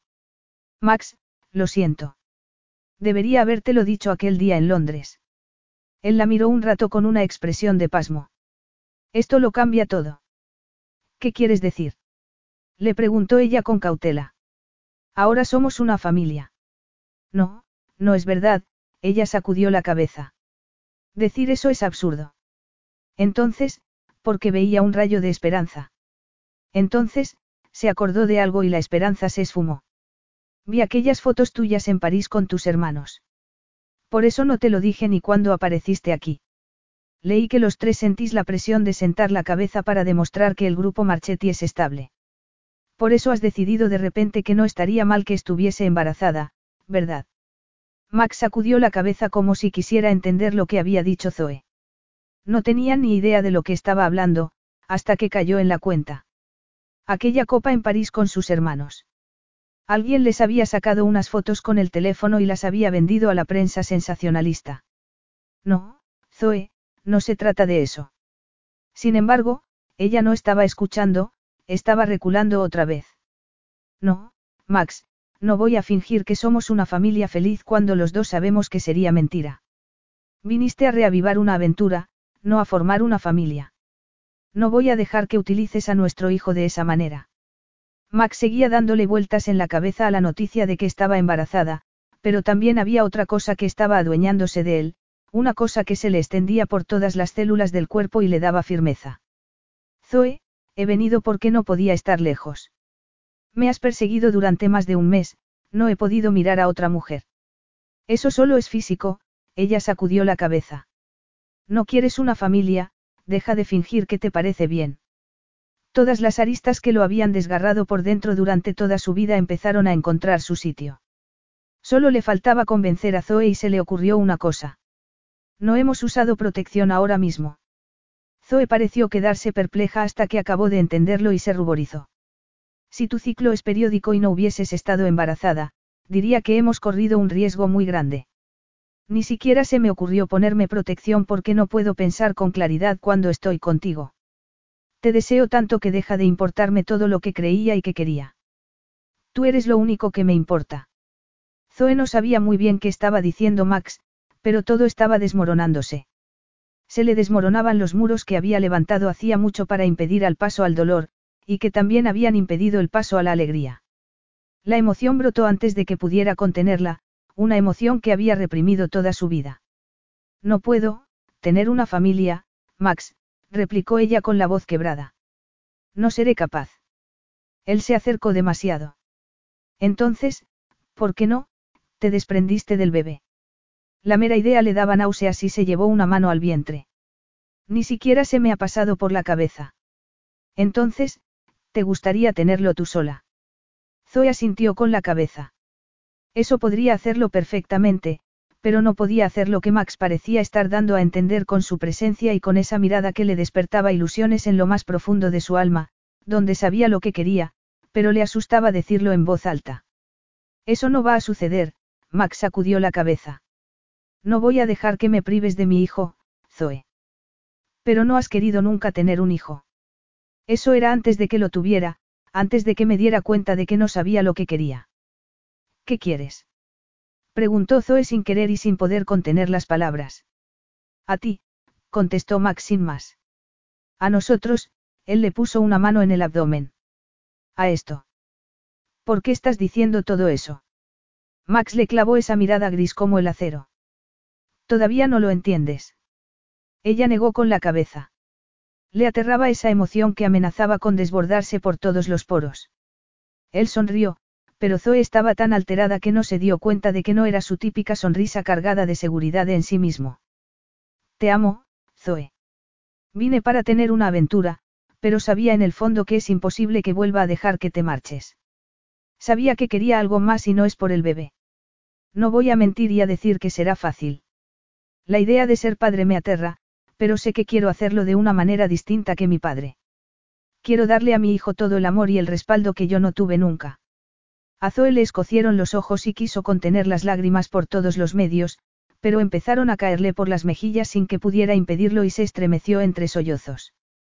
Max dejó escapar un improperio y la abrazó con fuerza.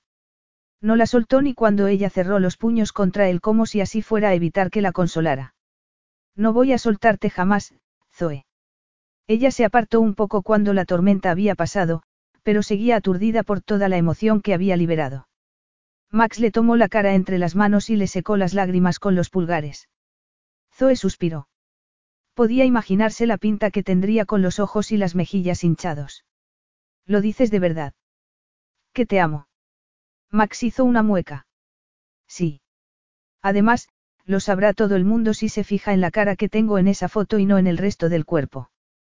Zoe se dio cuenta de que ella también lo vio aquel día a través de visor, pero que le había dado miedo creérselo. También sé que tú me amas, Zoe, añadió él. No intentes negarlo. Zoe miró a Max con cierta sensación de impotencia. Efectivamente, lo amaba, lo había amado desde que confió en él lo bastante como para que hicieran el amor. Sin embargo, había algo que se resistía con obstinación a ese acto de fe definitivo. Es por el bebé. No, Max sacudió la cabeza. No utilices al bebé como excusa si no confías en mí, Zoe. Pero ¿cómo vamos a hacerlo después de todo lo que hemos pasado? Me da miedo, Max, me da miedo amarte y ser feliz cuando sé lo deprisa que pueden arrebatármelo. Además, no se lo merecía. ¿Te parece una buena excusa para vivir la vida a medias? Le preguntó él con una ceja arqueada. ¿Quieres vivir para siempre con miedo y un sentimiento de culpa injustificado? Max siguió antes de que ella pudiera contestar. Además, hay algo más que tienes que saber. Iba a habértelo dicho antes, pero, me has distraído. ¿Qué? No has buscado nada en la prensa sobre el accidente, ¿verdad? No, porque iba a haberlo hecho. Contestó ella echándose a temblar solo de pensarlo. Entonces, no puedes saber que el motivo del accidente no fue que tu padre se hubiese despistado. Dos chicos temerarios le habían quitado el coche a su padre y estaban circulando por el lado equivocado de la carretera. Zoe lo miró detenidamente para ver si estaba inventándoselo, pero empezó a rememorar algo muy vagamente. La gente hablaba en voz baja entre ellos y la miraban con lástima. Se había negado a recordar muchas cosas de aquella época y había sido muy pequeña, no había querido pensar en ello. Aquel momento, cuando su padre se dio la vuelta justo antes del accidente, se le había quedado grabado en la memoria, pero también era posible. Zoe, tu padre no habría podido hacer nada aunque hubiese estado mirando la carretera. Tienes que saberlo. No fue culpa tuya. Eso era tremendo, tanto que no podía asimilarlo en ese momento, pero, aún así, notó como si un nudo estuviera soltándose por dentro. Hemos cambiado, Zoe, siguió él. Las cosas pueden ser distintas. Yo estoy dispuesto a correr el riesgo si tú lo estás. Podía hacerlo. Podía entregarse a ese hombre al que amaba, pero no tenía el valor de decirlo en voz alta. Entonces, cayó en la cuenta. No tenía más alternativa que seguir adelante. Tanto por el bebé como por sí misma. Por eso había vuelto allí y por eso no se le había pasado por la cabeza nada que no fuera tener el hijo. Max la rodeó con un brazo, la giró hacia el mar y lo señaló con la otra mano. Las nubes estaban abriéndose y dejaban ver un cielo azul, y un arco iris. Solo podemos confiar el uno en el otro y capear todos los temporales que vayan presentándose, pero no quiero hacerlo con nadie más. Te amo. El arco iris resplandeció con más fuerza, como si quisiera indicarle que confiara en ese hombre. Tuvo la sensación de que toda su familia la arropaba y la apremiaba para que, por fin, se liberara de ese remordimiento que la había atenazado toda su vida, ese remordimiento que había utilizado como escudo para que no le hicieran daño. No había sido culpa suya. Notó una sensación de paz que se adueñaba de ella, y un arrebato de amor tan intenso que se dio la vuelta, se puso de puntillas y le rodeó el cuello con los brazos. Siempre había creído que le costaría decirlo, pero, en realidad, era lo más fácil del mundo. Te amo, Max. Repítelo. Te amo. Sintió una oleada de felicidad cuando vio todo el éxtasis que sentía ella reflejado en los ojos de Max. Te casarás conmigo. No por el bebé ni por ningún otro motivo, solo porque sé que quiero pasar el resto de mi vida contigo y quiero que todo el mundo sepa que eres mía, y porque te amo. Zoe se mordió el labio inferior sin terminar de creerse lo que estaba oyendo. Le quedaban retazos de miedo y remordimiento, pero Max le apartó el pelo y la miró a los ojos. Lo sé, Zoe, lo entiendo. Yo también tengo miedo, te lo aseguro. Solo vi egoísmo y mezquindad y tengo miedo de no saber ser un buen padre, pero sí sé que no quiero hacerlo con nadie más. Te casarás conmigo y correrás el mayor riesgo de tu vida. El miedo y el remordimiento fueron evaporándose cuando vio la emoción que se reflejaba en los ojos de Max y una felicidad embriagadora se adueñó de todo su cuerpo. Sí, Zoe sonrió entre lágrimas. Te amo, Max. El riego era enorme, pero sabía que la recompensa sería mucho mayor. Él la besó y le arrebató el corazón y el alma para siempre. Epílogo. Cuatro años más tarde, en Londres. Mira, ahí está mamá. Max mandó callar a Luna, su hija de tres años y medio, mientras entraban en el estudio donde estaban haciendo la sesión fotográfica. Sí, la veo, pero no podemos saludarla ahora, está trabajando. De acuerdo, papá. Su hija le rodeó el cuello con los brazos y apoyó la cabeza en su mejilla. El corazón se le salió del pecho por ese gesto tan natural e instintivo. Luna tenía los ojos de un color muy especial, una mezcla de verde y gris, y el pelo rubio oscuro como su padre. Él no daba por supuesto el amor de su hija y de su esposa ni por un instante. Entonces, Zoe se dio la vuelta, los vio y sonrió. Tenía en pelo recogido en un moño suelto. Ya no usaba nunca el pelo para esconder la cara. Les mandó un beso con la mano y él contestó con una mirada tan explícita que ella se sonrojó. Su cuerpo todavía reaccionaba cuando ella se sonrojaba así.